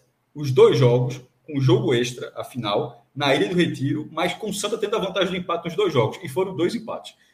Essa falta é 86. E por que, que eu estou primeiro bicampeonato? O Santa foi bicampeão na ilha. É daí que começa a história de Casa dos Festejos, porque o Santa foi campeão duas vezes seguidas na Ilha do Retiro. Mas é porque quando termina esse jogo de 86 empatado, Zé, é, Zé Neves, os, os, não é que ele invadiu o campo, não, só para tu me entender. Nessa época, não sei nem se, tava, se era o caso, mas nessa época, um dirigente podia ficar no banco. Vê que coisa maluca assim. Você que colocar alguém assim e deixar o cara lá no banco de reserva calado. Não é para dar ordem, não, mas podia ficar. Não sei nem se, não sei nem se Zé Neves estava no banco do Santa, mas só para dizer que isso não é dirigente invadindo o campo, não. Que era algo comum ele estar no campo. Aí ele foi até a beira da torcida do Santa, na ilha, e pegou essa bandeira. E aí, os outros festejando lá, terminou empatado. Ele vai andando e pega essa bandeira ali, vai andando, andando, andando, andando, andando, andando, andando, e ninguém, todo mundo achando estranho e tal. Quando ele vai até o sítio central, bota a bandeira e crava, tá, e vai. Aí a torcida foi, foi a loucura, né? Então, ficou a bandeira. Pô, olha, meu irmão, isso não é bandeirinha de carro, não, né? Como é que a galera bota aquelas bandeirinhas de carro? Olha o tamanho da bandeira. O cara no estádio. Rendeu muito mandato. Não, exatamente, deu muito mandato. Mas olha o tamanho da bandeira que o cara levou. Pensa assim, o Bahia, isso não acontece, pô. O Bahia ser campeão dentro do, do, da, do Barradão. Isso não tem como ser no Castelão, porque o Castelão é dos dois. Mas no caso, onde tem o estádio do rival. O Bahia vai lá, no campeão no, no Barradão, um cara lá pega um jogador do Bahia, pega uma torcida, uma bandeira, um jogador do Bahia. Presidente do Bahia, Belintani, Belintani, pega uma bandeira desse tamanho, vai andando até o centro do Barradão e bota a bandeira lá. Era confusão, não era? Eu acho que, eu acho que seria. E foi confusão. Ah, teve, teve troca de tapa, não, mas foi. É, é, aí, aí por que, que eu falei negócio de 87? Porque vai ter a final de novo. Essa, é isso que eu tô falando já é resenha de bastidor, tá? De contando, não sei, não sei nem se entrevista disso, mas é contando. Que aí, é, em 87, aí a final, um jogo extra, e o Santa tendo a vantagem do empate. Tipo, mando do esporte, mas a vantagem do empate era do Santa. É... Aí, tá, e, e o jogo vai terminar empatado e vai ser, o vai ser campeão de novo com empate. Aí o comandante da polícia, nesse, no, no segundo jogo, o do, do, outro ano, começou a procurar Zé Neves. Começou a procurar Zé Neves. O jogo perto, perto de acabar, começou a procurar Zé Neves, perto de acabar, não sei o que, e na hora que encontrou. Isso não, o que foi que aconteceu? Não invente não, viu? Não invente, não invente não. Eu vou aqui, ó, tô, tô, não, não, não, vá fazer sua festa. Não invente fazer aquele negócio do, do ano passado, não. Aí não rolou, não. Aí não teve. Aí terminou o jogo, é, já o presente estava avisado, não teve a fuleiragem no outro, no, no, no, outro ano, não. E isso virou histórico. Isso, essa cravada da bandeira virou um episódio histórico, Fernando. Próximo tópico, olha aí. É, Nivaldo, o, o, o, o, jogador do Náutico, atacante do Náutico, campeão pernambucano de 89. E nesse mesmo ano, no Campeonato Brasileiro, nos aflitos, um aflitos bem diferente da, da estrutura atual, era na época do balança mais não cai, era, era onde ficava o placar, né? Porque ele balançava muito, mas não caía. E arquibancada bem menor do, no estado do Náutico. É, na, você olha na, no jogo da cabine da, da TV, é um lance do lado esquerdo. Jogo, isso tudo que eu já falei aqui já demorou mais do que o lance. É, Náutico Atlético Mineiro, com oito segundos, Nivaldo abriu o placar. É o gol mais rápido da história da primeira divisão do Campeonato Brasileiro. 8 segundos. O Náutico ganhou esse jogo por 3 a 2 e esse jogo esse gol é sempre celebrado, mas é aquelas estatísticas que mal público. Flamengo e Santos de 83, 155 mil pessoas. Maior goleada. Maior número de gols num só jogo. Santa, é, Corinthians 10 a 1 no Tiradentes, acho que esse jogo é 83 no Canidé. 10 a 1 Corinthians. É, maior sequência invicta. Botafogo, não sei o que, acho que é 35 jogos lá nos anos 70. Gol mais rápido. Nivaldo. É, essa, essa, é uma marca aí que essa para quebrar é foda, viu? É só se o cara fizer um gol no meio de campo, mesmo, mas, mas, ainda, mas é difícil na primeira divisão. Enfim, esse é o lance, esse é o lance histórico que é sempre que é, que é sempre lembrado em qualquer estatística da primeira, primeira divisão nacional. Vamos lá. A turma pediu para colocar o vídeo. É, é porque a gente vê que tem muito temor aqui em relação a direitos autorais, tá ligado? Se botar o vídeo, pode dar uma merda, aí a gente tem que ter esse cuidado, não é nem esquecimento. De vez em quando é só um cuidado. Já, derrubaram, já derrubaram a gente algumas vezes, e aí fica com esse temor de, de que pode, que não pode. Eu sei que muita gente coloca, mas, enfim, de vez em quando muita gente coloca, mas sim, tá certo. Mas, enfim. E aqui, é, Estevam, é uma foto de eu não sei se. Acho que é de Maurício. É, acho que não é de Edivaldo Rodrigo, não. É, é do Diário Pernambuco, mas acho que essa foto é de Maurício Coutinho. É, ou é de Maurício Coutinho ou é de Edivaldo. É, é, de um dos dois, a capa do livro, né, que Celso está ali. Essa foto é do Diário de Pernambuco. É do, é do Diário de Pernambuco, na Ilha do Retiro, ao pito final. É o mesmo troféu. É o mesmo troféu que a gente acabou de mostrar do Bahia. Esse, esse troféu, oficialmente, é a, a Copa Brasil. Copa, não é Copa do Brasil, né? Copa Brasil, sem o do Copa Brasil troféu da Caixa Econômica, oferecido pela Caixa Econômica Federal, Caixa Econômica Federal, Partido Brasileiro de 75, eu acho. Ele tinha uma regra específica que era de ter uma posse definitiva desse troféu. Ou ganhar três vezes seguidas, ou cinco alternados. É, e você ficava, você, você ganhava esse troféu, erguia, fazia festa, acho que ficava um ano com ele, devolvia, e ficava para sempre com o troféu que é mais ou menos a metade do tamanho, que está lá no Museu do Bahia, esse troféu está lá, e também é o que está no, no Museu do Esporte. É, o Flamengo ganhou, o ganhou, o Curitiba ganhou. Todo, se você for no museu desses clubes, é, é, esse troféu que é menor, metade desse tamanho que a gente está vendo aí. Esse troféu que está no museu, está é, tá no cofre da Caixa Econômica Federal, por causa daquela, da, da bronca toda, 87. Mas esse troféu foi erguido. Inclusive, quando esse troféu veio para o Recife, é, teve que vir com seguro. A confusão estava tão grande porque na hora que o troféu veio, é uma coisa. A gente vai entrar em 87, não precisa contar a história, é só, é só um caos mesmo. Que quando o troféu veio para cá, ele, dentro dessa confusão, o lado do Flamengo, aquela lá, viu um problema ali. Porque é, no entendimento, tudo, era tudo é tratado com galhofa. Por exemplo, no dia que teve no dia que teve o WO, o Flamengo fez um jogo na Gávea, fez um amistoso na Gávea, acho que com, é, com 5 mil pessoas, um barril de chope, celebrando a Copa União e tal. Porque Márcio Braga tem muita isso, você tá, tá, tá valendo nada, aqui tá valendo nada e tal. E na hora que, a, que, que, a, que esse troféu e foi pra, embarcado para vir para o Recife, virou um problema pela legitimidade que ele passa. Ah, porque espera lá, os caras vão levantar o troféu do Campeonato Brasileiro, porra. Então, assim, não, não é um troféu da casa, com todo respeito, não é um troféu da casa do atleta, não. O cara foi lá, não. É o troféu que, que, os, que, que o São Paulo levou, levantou no passado, naquela final com o Guarani, que o Coritiba levantou há dois anos no Maracanã, que o Fluminense levantou há três anos no Maracanã também sobre o Vasco, que o próprio Flamengo levantou em 83, em 82, o Grêmio em 83, enfim. O Grêmio, o Grêmio nem levantou em 81, na verdade, porque teve uma confusão Grêmio e São Paulo, o Grêmio foi receber esse troféu depois. É, foi, a festa sem, sem, troféu. Mas enfim, mas era, era, um troféu. Aí, e o esporte vendo a vantagem, ó, eu quero, é, tem que trazer. Aí a, no terra, não, não vai trazer, não sei o quê. Aí, é, bancou uma questão de segurança. O troféu chega, só o troféu, com carros da polícia no aeroporto dos Guararapes para receber o troféu. Para não ter risco de, de, alguém pegar, de roubar, destruir qualquer coisa. Não, mas o, o governo do estado, a gente, prefeitura de Recife, se não me engano, a gente vai tomar conta do troféu, como se fosse um bebê, tá ligado?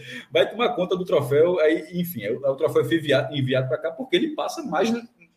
Ele passa legitimidade total em relação ao lance. E aí é Estevam, hoje Estevam Soares, treinador de futebol, que, que ergueu o troféu. Eu só lamento dessa época que não tem, que não tem um acervo de fotos coloridas. Embora algumas, essas fotos já tenham sido algumas delas colorizadas, mas todas elas foram em preto e branco é, na, na final do Campeonato Brasileiro. baiano é, do Náutico. Ele, ele, ele, é o maior artilheiro do Campeonato Pernambucano, 250 gols. É, acho que é esse número, 250 gols do futebol pernambucano. Com gols no, no, no, no Náutico, todos nos anos 80. Náutico, no Santa, no Esporte e até no Central. No Esporte ele fez um, e acho que fez algum no Central. Mas o, maior número dele é baiano. Era o meio atacante que chegou a receber a chuteira de ouro de maior goleador do Brasil no início dos anos 80. Foi artilheiro é, dois anos seguidos do Campeonato Pernambucano, fazendo 40 gols em cada campeonato. Viu o que era campeonato estadual? Cavalice, porra. Sabe o que é o pior? Sabe o que é mais engraçado, Celso? Ele fez 40, acho que é 82, 83. Ele fez 40. Ele quebrou o recorde. Não, é, ele, tinha feito 38. Ele vai ser. Aí, vai, aí faz 40, quebra o recorde, e depois faz 40 de novo. E no ano seguinte, Luiz Carlos do Esporte faz 40. O Campeonato Pernambucano teve três anos seguidos. Meu amigo. O, o artilheiro fazendo 40 gols, porra. E assim, é uma cavalice, né? Tem muito Sarrafo da porra. Não, é muito gol no Ibis, é, gol de 7 de setembro, tava muito mal na época, do Ferrovia, é, Santa Mara, enfim, mas é gol pra caralho. E, e Baiano chegou a ser o maior artilheiro do Brasil. E é sendo meia.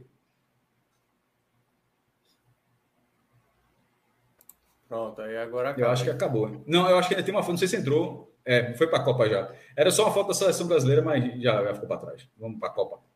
Então, beleza. Então, vamos abrindo aqui agora a primeira Copa da década de 80. Agora a gente vai com 1982, Minhoca. É, e agora é basicamente a gente relatando, né? A Copa de 82, e aí o Danilo pode até colocar o, o vídeo com as imagens da Copa, né? O Pedro separou muitas das imagens. Essa imagem para que está aparecendo é da seleção da Argélia, né, Pedro? Tá no mudo. Tá no mudo.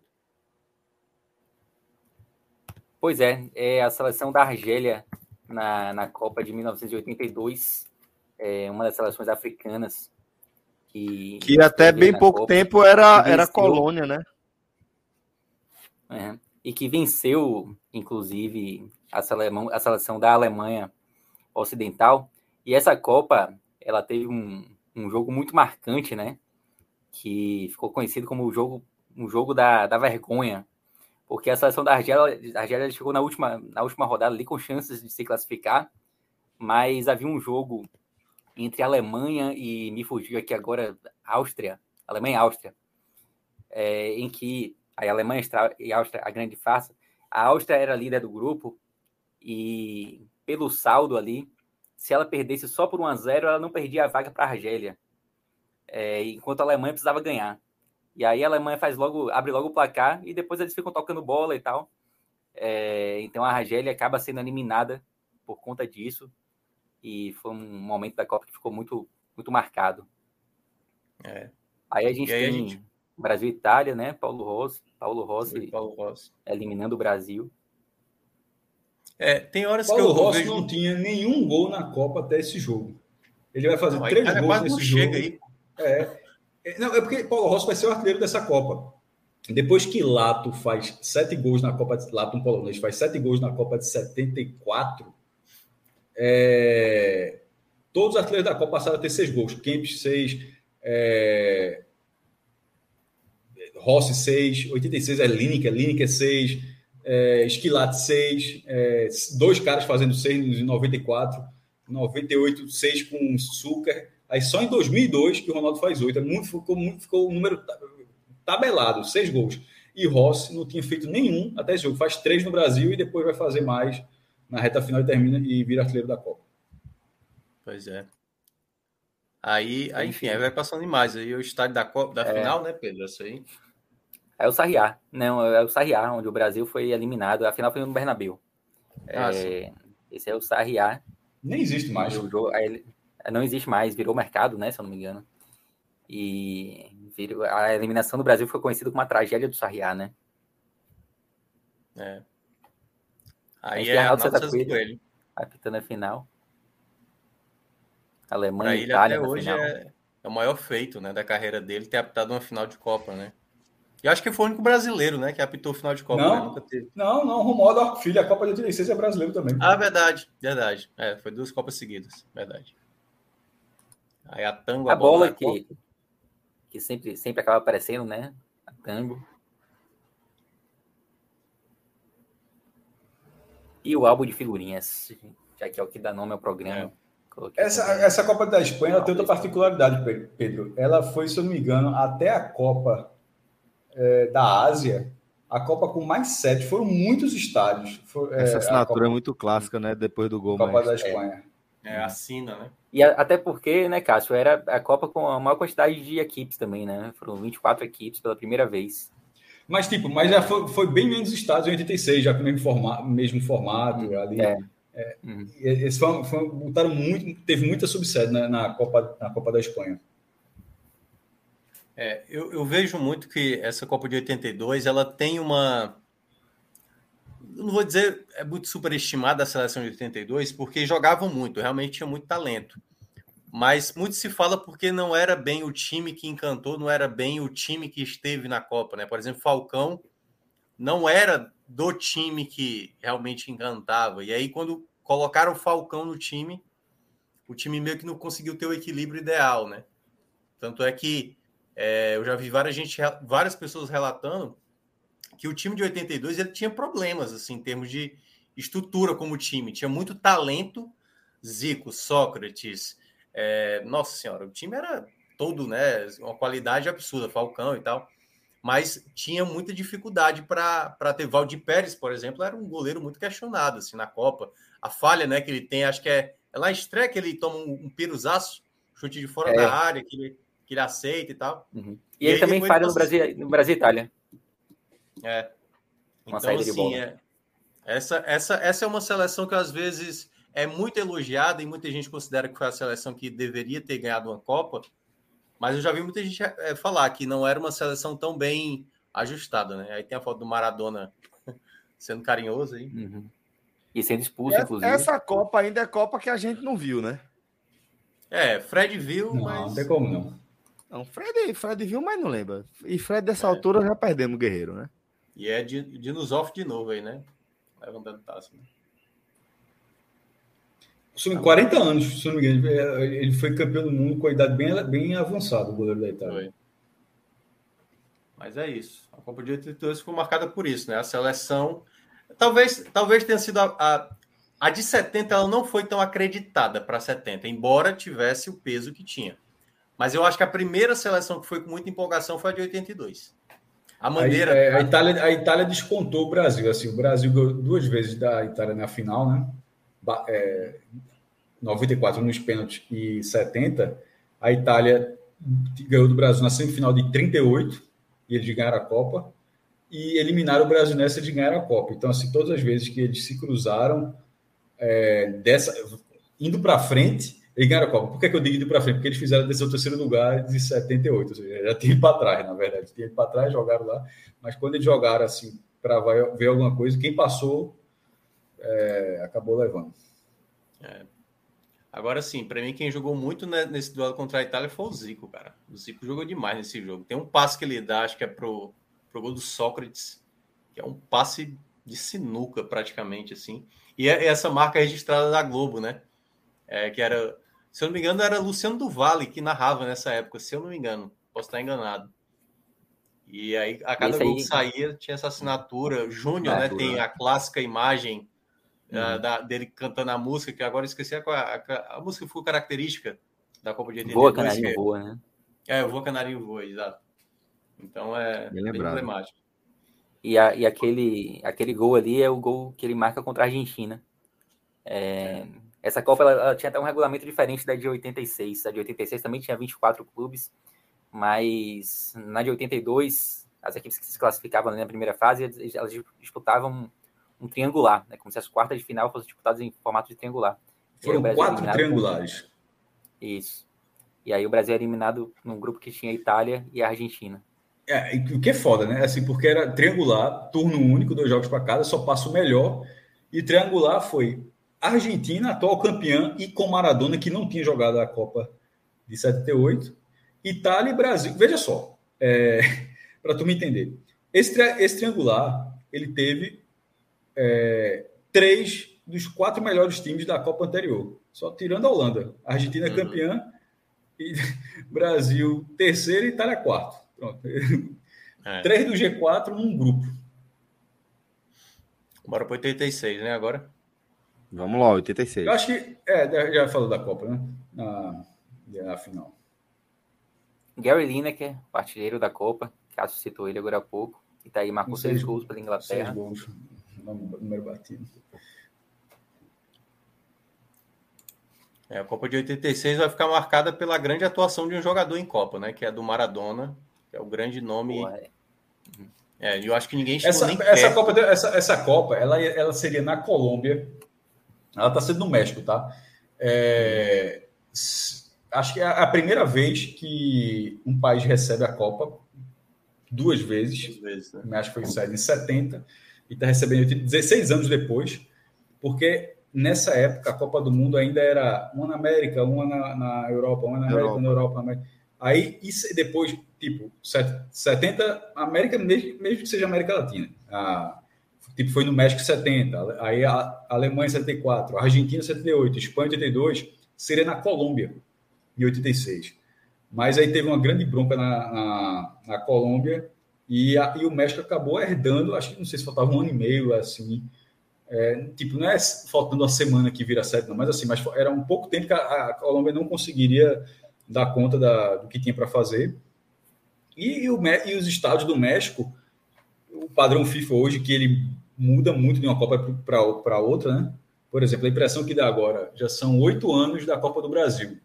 Copa do Brasil, que foi a Copa do Mundo 2014, que foi com estádio no padrão era o padrão mais elevado que tinha da FIFA, que eu, eu fiz matéria na época, que era a quinta versão do caderno de encargos da FIFA.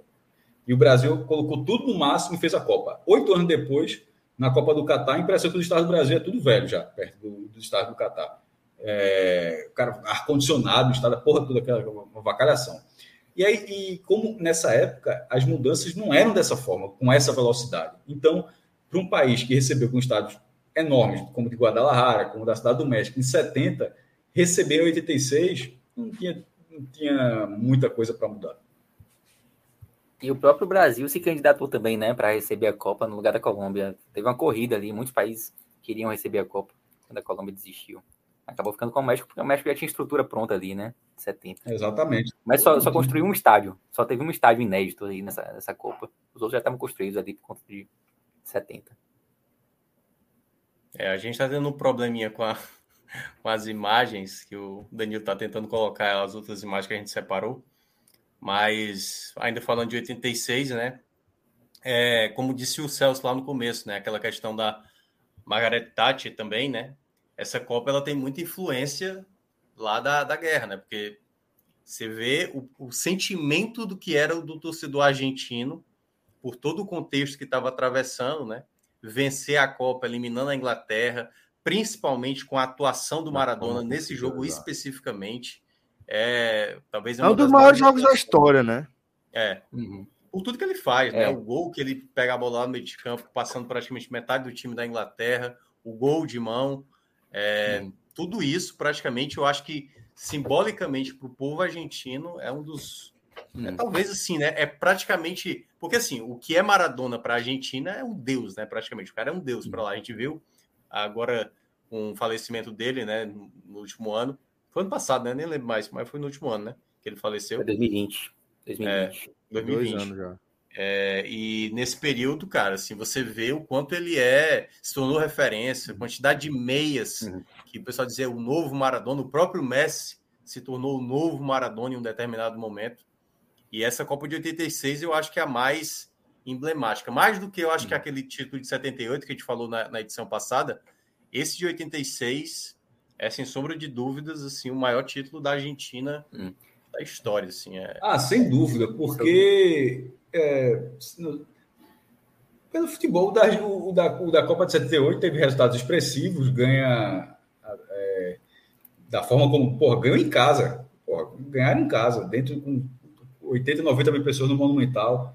Mas a genialidade do lance de, de, de 86 faz toda a diferença, assim como faz nas análises em relação aos títulos do Brasil. Não se fala que Copa, o título de 70 é, não é diferente do de 94 ou de, de 62. Então, assim, os da Argentina de 86 é muito maior do que 78. 78 tem um emblemático por ser o primeiro, por ser em casa, mas tem outras questões também.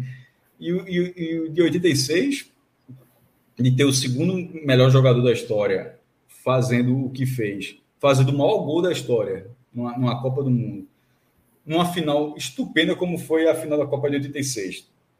Ficar 2x0, 2x2, aí dá o passe lá para Burruchaga no último lance para o cara ir lá. O contexto pô, recente das Malvinas, né, Maestro? É, isso. Isso já, na, isso já com, com a Alemanha, né? Como a, a Malvina tinha ficado para trás, já tinha sido superada. Sim, sim, sim, sim, perdão, perdão, perdão. Aí vai ficar com a Alemanha, vai ficar com a Alemanha na reta final o, o, roteiro é muito, o roteiro é maior. O roteiro é maior. É, Inclusive, chama... É, o, é, é, poderia ter sido diferente, porque a gente, detalhe, Maradona já era profissional há tempos, em 78. Maradona foi profissionalizado com 15 anos, acho que Maradona poderia ter sido convocado para a Copa de 78. Inclusive, ele foi o melhor, ele foi, ele foi o destaque do Mundial Sub-20 de 79. A Argentina ganha o Mundial Sub-20. Então, ele poderia ter sido convocado. Ele até ficou, ele, ele até ficou até chateado com o treinador que é César Minotti, né, que era o treinador de 78, e, e dessa é Carlos Bilhar, de 86. Poderia ter sido diferente, mas enfim, não teve Maradona. E não ter Maradona faz diferença em relação ao título da Argentina. É, sabe, sabe o que me chama a atenção nesse Inglaterra e Itália, que é o maior jogo da Copa? É que ele, ele tem ali dois lances muito marcantes que a gente costuma Itália, ver ali Inglaterra, em edições. Inglaterra. Oh, desculpa, Inglaterra. É, em jogos, é, a gente costuma ver esses, esses lances aí compactos, né? E quando você assiste o jogo inteiro, são dois lances históricos que acontecem ali em um espaço de tempo curtíssimo, de quatro minutos. E, pô, dois lances assim que a gente vê diversas vezes, né? O primeiro, o, o gol de mão, La Mano de Dios, e o golaço, né? O gol histórico que ele faz nas quartas de final contra a Inglaterra. Isso transforma um jogo emblemático, mas eu, eu não sou da linha. Teve até hoje um post de um jornalista, eu não confesso que não conhecia, é, eu dando uma romantizada no lance, eu não sou muito dessa linha, não. Jorge Paulista. Tratando, tratando não, é, eu, eu, como epopeia. Veja só. Não, não romantismo, mas, mas é histórico, assim. Não deixa de ser Claro, não, não é, é, mas essa é a linha do cara. Mas veja só. Uhum.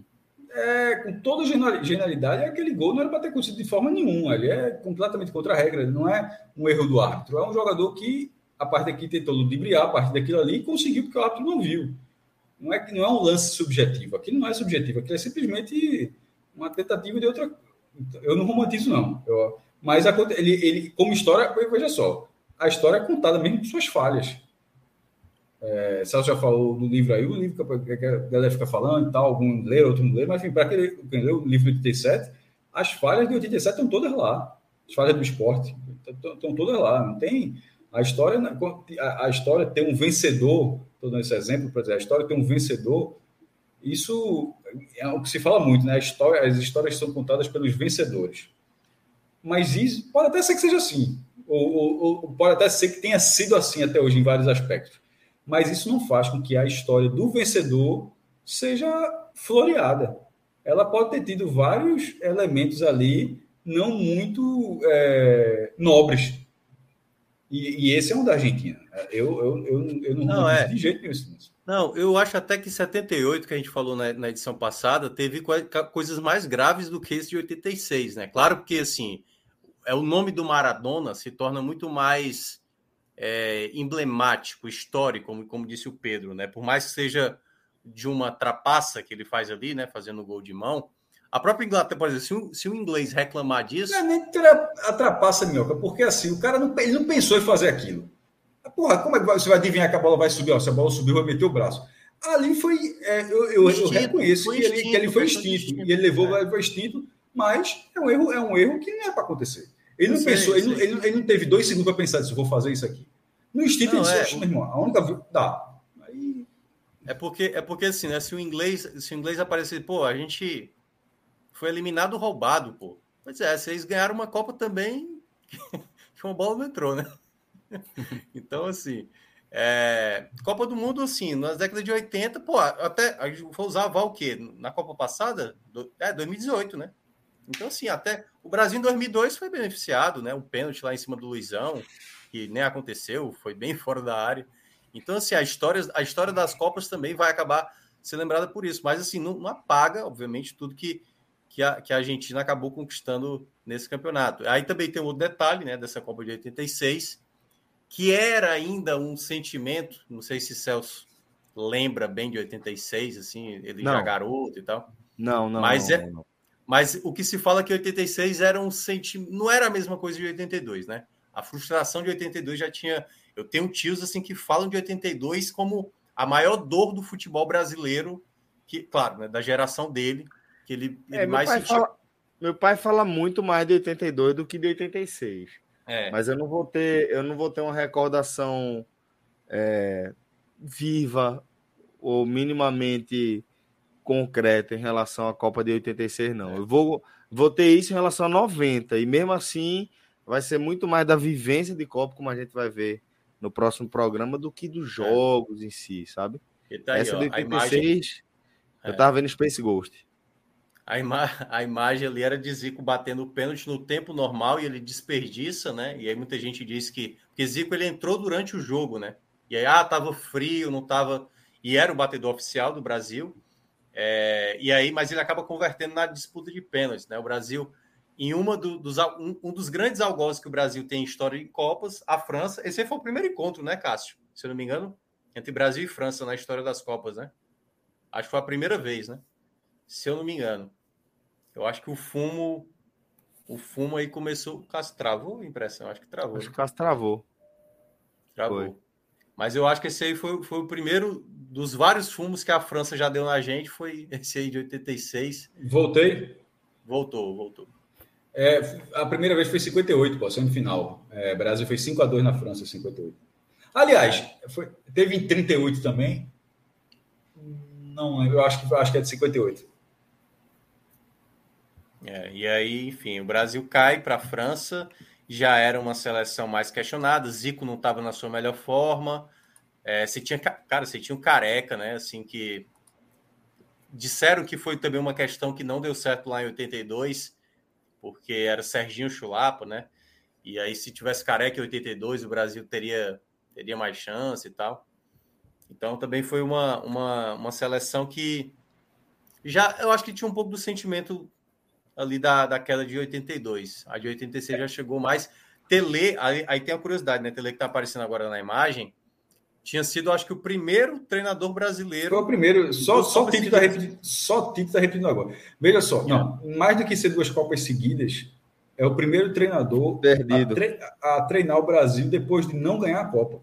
É isso. É, e assim, é duas seguidas, eu acho que também foi, mas é, o, a estatística mais marcante é, é, de ter sido o primeiro que não ganha a Copa e ter uma segunda chance, porque Parreira ganha em 94, vai treinar em, dois, em, 90, em 2006, Zagallo ganha em 70, vai treinar em 98, é, Filipão, Filipão treina, ganha em 2002, vai treinar em 2014, e, e todos eles ganharam para depois perder, né? Ele foi o primeiro que perdeu e jogou outro de novo, e Tite agora vai ser o segundo. É. Aí, mas depois ele lá Bom, em 92, 93 ele ganha o dois mundial que, que era o mais importante, né? Não, veja só. é, é, Tele Santana, é, até se fala isso, que ele precisou ter todos aqueles resultados excepcionais com o São Paulo, o São Paulo de Tele, tipo, que era Flamengo de Zico, jogador, São, Santos de Pelé, jogador, Vasco de Roberto Namite, Naldo de Bita, Botafogo de Garrincha, tudo jogador o São Paulo era São Paulo de Tele, treinador. É muito curioso isso para você ver a, a, diferença que, que um Bahia de Bobô, não era Bahia de Evaristo, é Bahia de Bobô. Mas era é São tipo Paulo agora o Fortaleza de Voivoda, né? É, tipo é como é agora, é, é raro o seu cara do, do, do o Flamengo de, o Flamengo de Jorge Jesus, né? Assim, Jorge Jesus. Isso. Mas Tele já era um treinador. São de... Paulo de Murici vai ter também, né? Mas é muito raro. É muito raro. É, era, é muito São raro, Paulo, é muito raro. Tele já era um treinador de de ponta. Cara, essa, essa primeiro, Copa... o cara não vira treinador da seleção brasileira. É. É o, é o primeiro, ele ganhou o Campeonato Brasileiro em 71 pelo Atlético Mineiro. Bom, é, eu não sei se tem algo mais aí da Copa de 86, mas se não tiver, não, a gente vai fechar o programa de hoje. Ó, conforme só, as horas. Ângelo falou aqui, ó. Só, porque Ângelo falou isso exatamente quando o Minhoca disse aqui é, era a, a, marca de, de, de, de Tele era, era realmente de perder e, e ter outra chance, pô, porque Zagallo foi treinador é, em 70 74. Zagallo, foi, foi, Zagallo e... treinou o Brasil em três Copas, na verdade. Ele teve 70, 74, 98. 74 era Zagallo mesmo. Isso aqui e também. Só fechando aí, essa Copa tinha, tinha também Evaristo. É o Pídio. O Esporte Claudinei. Bem. Olha só, é, esporte, existe o esporte em Claudinei, mas é no pior sentido possível que, que é. isso que a gente está falando aqui. Fala, Pedro. Essa, essa Copa tinha Evaristo treinando a seleção do Iraque. E tinha também outro treinador brasileiro chamado José Faria. Treinando Iraque estava no meio da guerra com o Irã? Acho que estava. É, e, Ou seja, Evaristo estava ali trocando ideia com o Satã. É, e é uma, uma Copa bem, bem conturbada, assim, do Iraque. Escalação de jogador solicitado por dirigente, enfim. É isso. Ei, detalhe. Galera, vamos. Fred, fala, Fred dormiu ao vivo aqui. Viu? Tá vamos aqui, deixar, ó, vamos deixar ele na tela, ele na tela aí, ó, bem bonitinho assim, ó. Deixa, bota o close aí nele aí, ó. Aqui é assim, né? Aí, ó. Aqui já. Aí. E dessa forma, galera, a gente vai chegando ao fim de mais um episódio do álbum da Copa. Não conseguimos fazer, fazer a dobradinha aí do. do Pode voltar aí. 80 com 90. No, no né? ritmo, terminaria às 6 da manhã, né? É, exatamente. Ah, Como eu previ, seriam umas 6, 7 horas de live e é por aí que a gente tá indo. Mas Vamos chegando ao fim de mais um programa. Espero que vocês tenham curtido essa viagem no tempo com a gente. Fred ficou pelo caminho. Em algum momento a gente espera resgatá-lo. Tá bom? Valeu, maestro. Valeu, Minhoca. Valeu, Pedro Pereira. Dali Marvada. Primeira. Aqui, maestro, eu tô de. Tô de... É, Fred, Fred é a namorada do McFly, que ficou perdida lá na varanda de 86. Trocar a atriz. Trocaram. Trocaram, trocaram a atriz na, na minha que ficou Vamos trocar Fred também. Ui, Forte abraço, Valeu, galera. Até a próxima. Valeu. Tchau, tchau.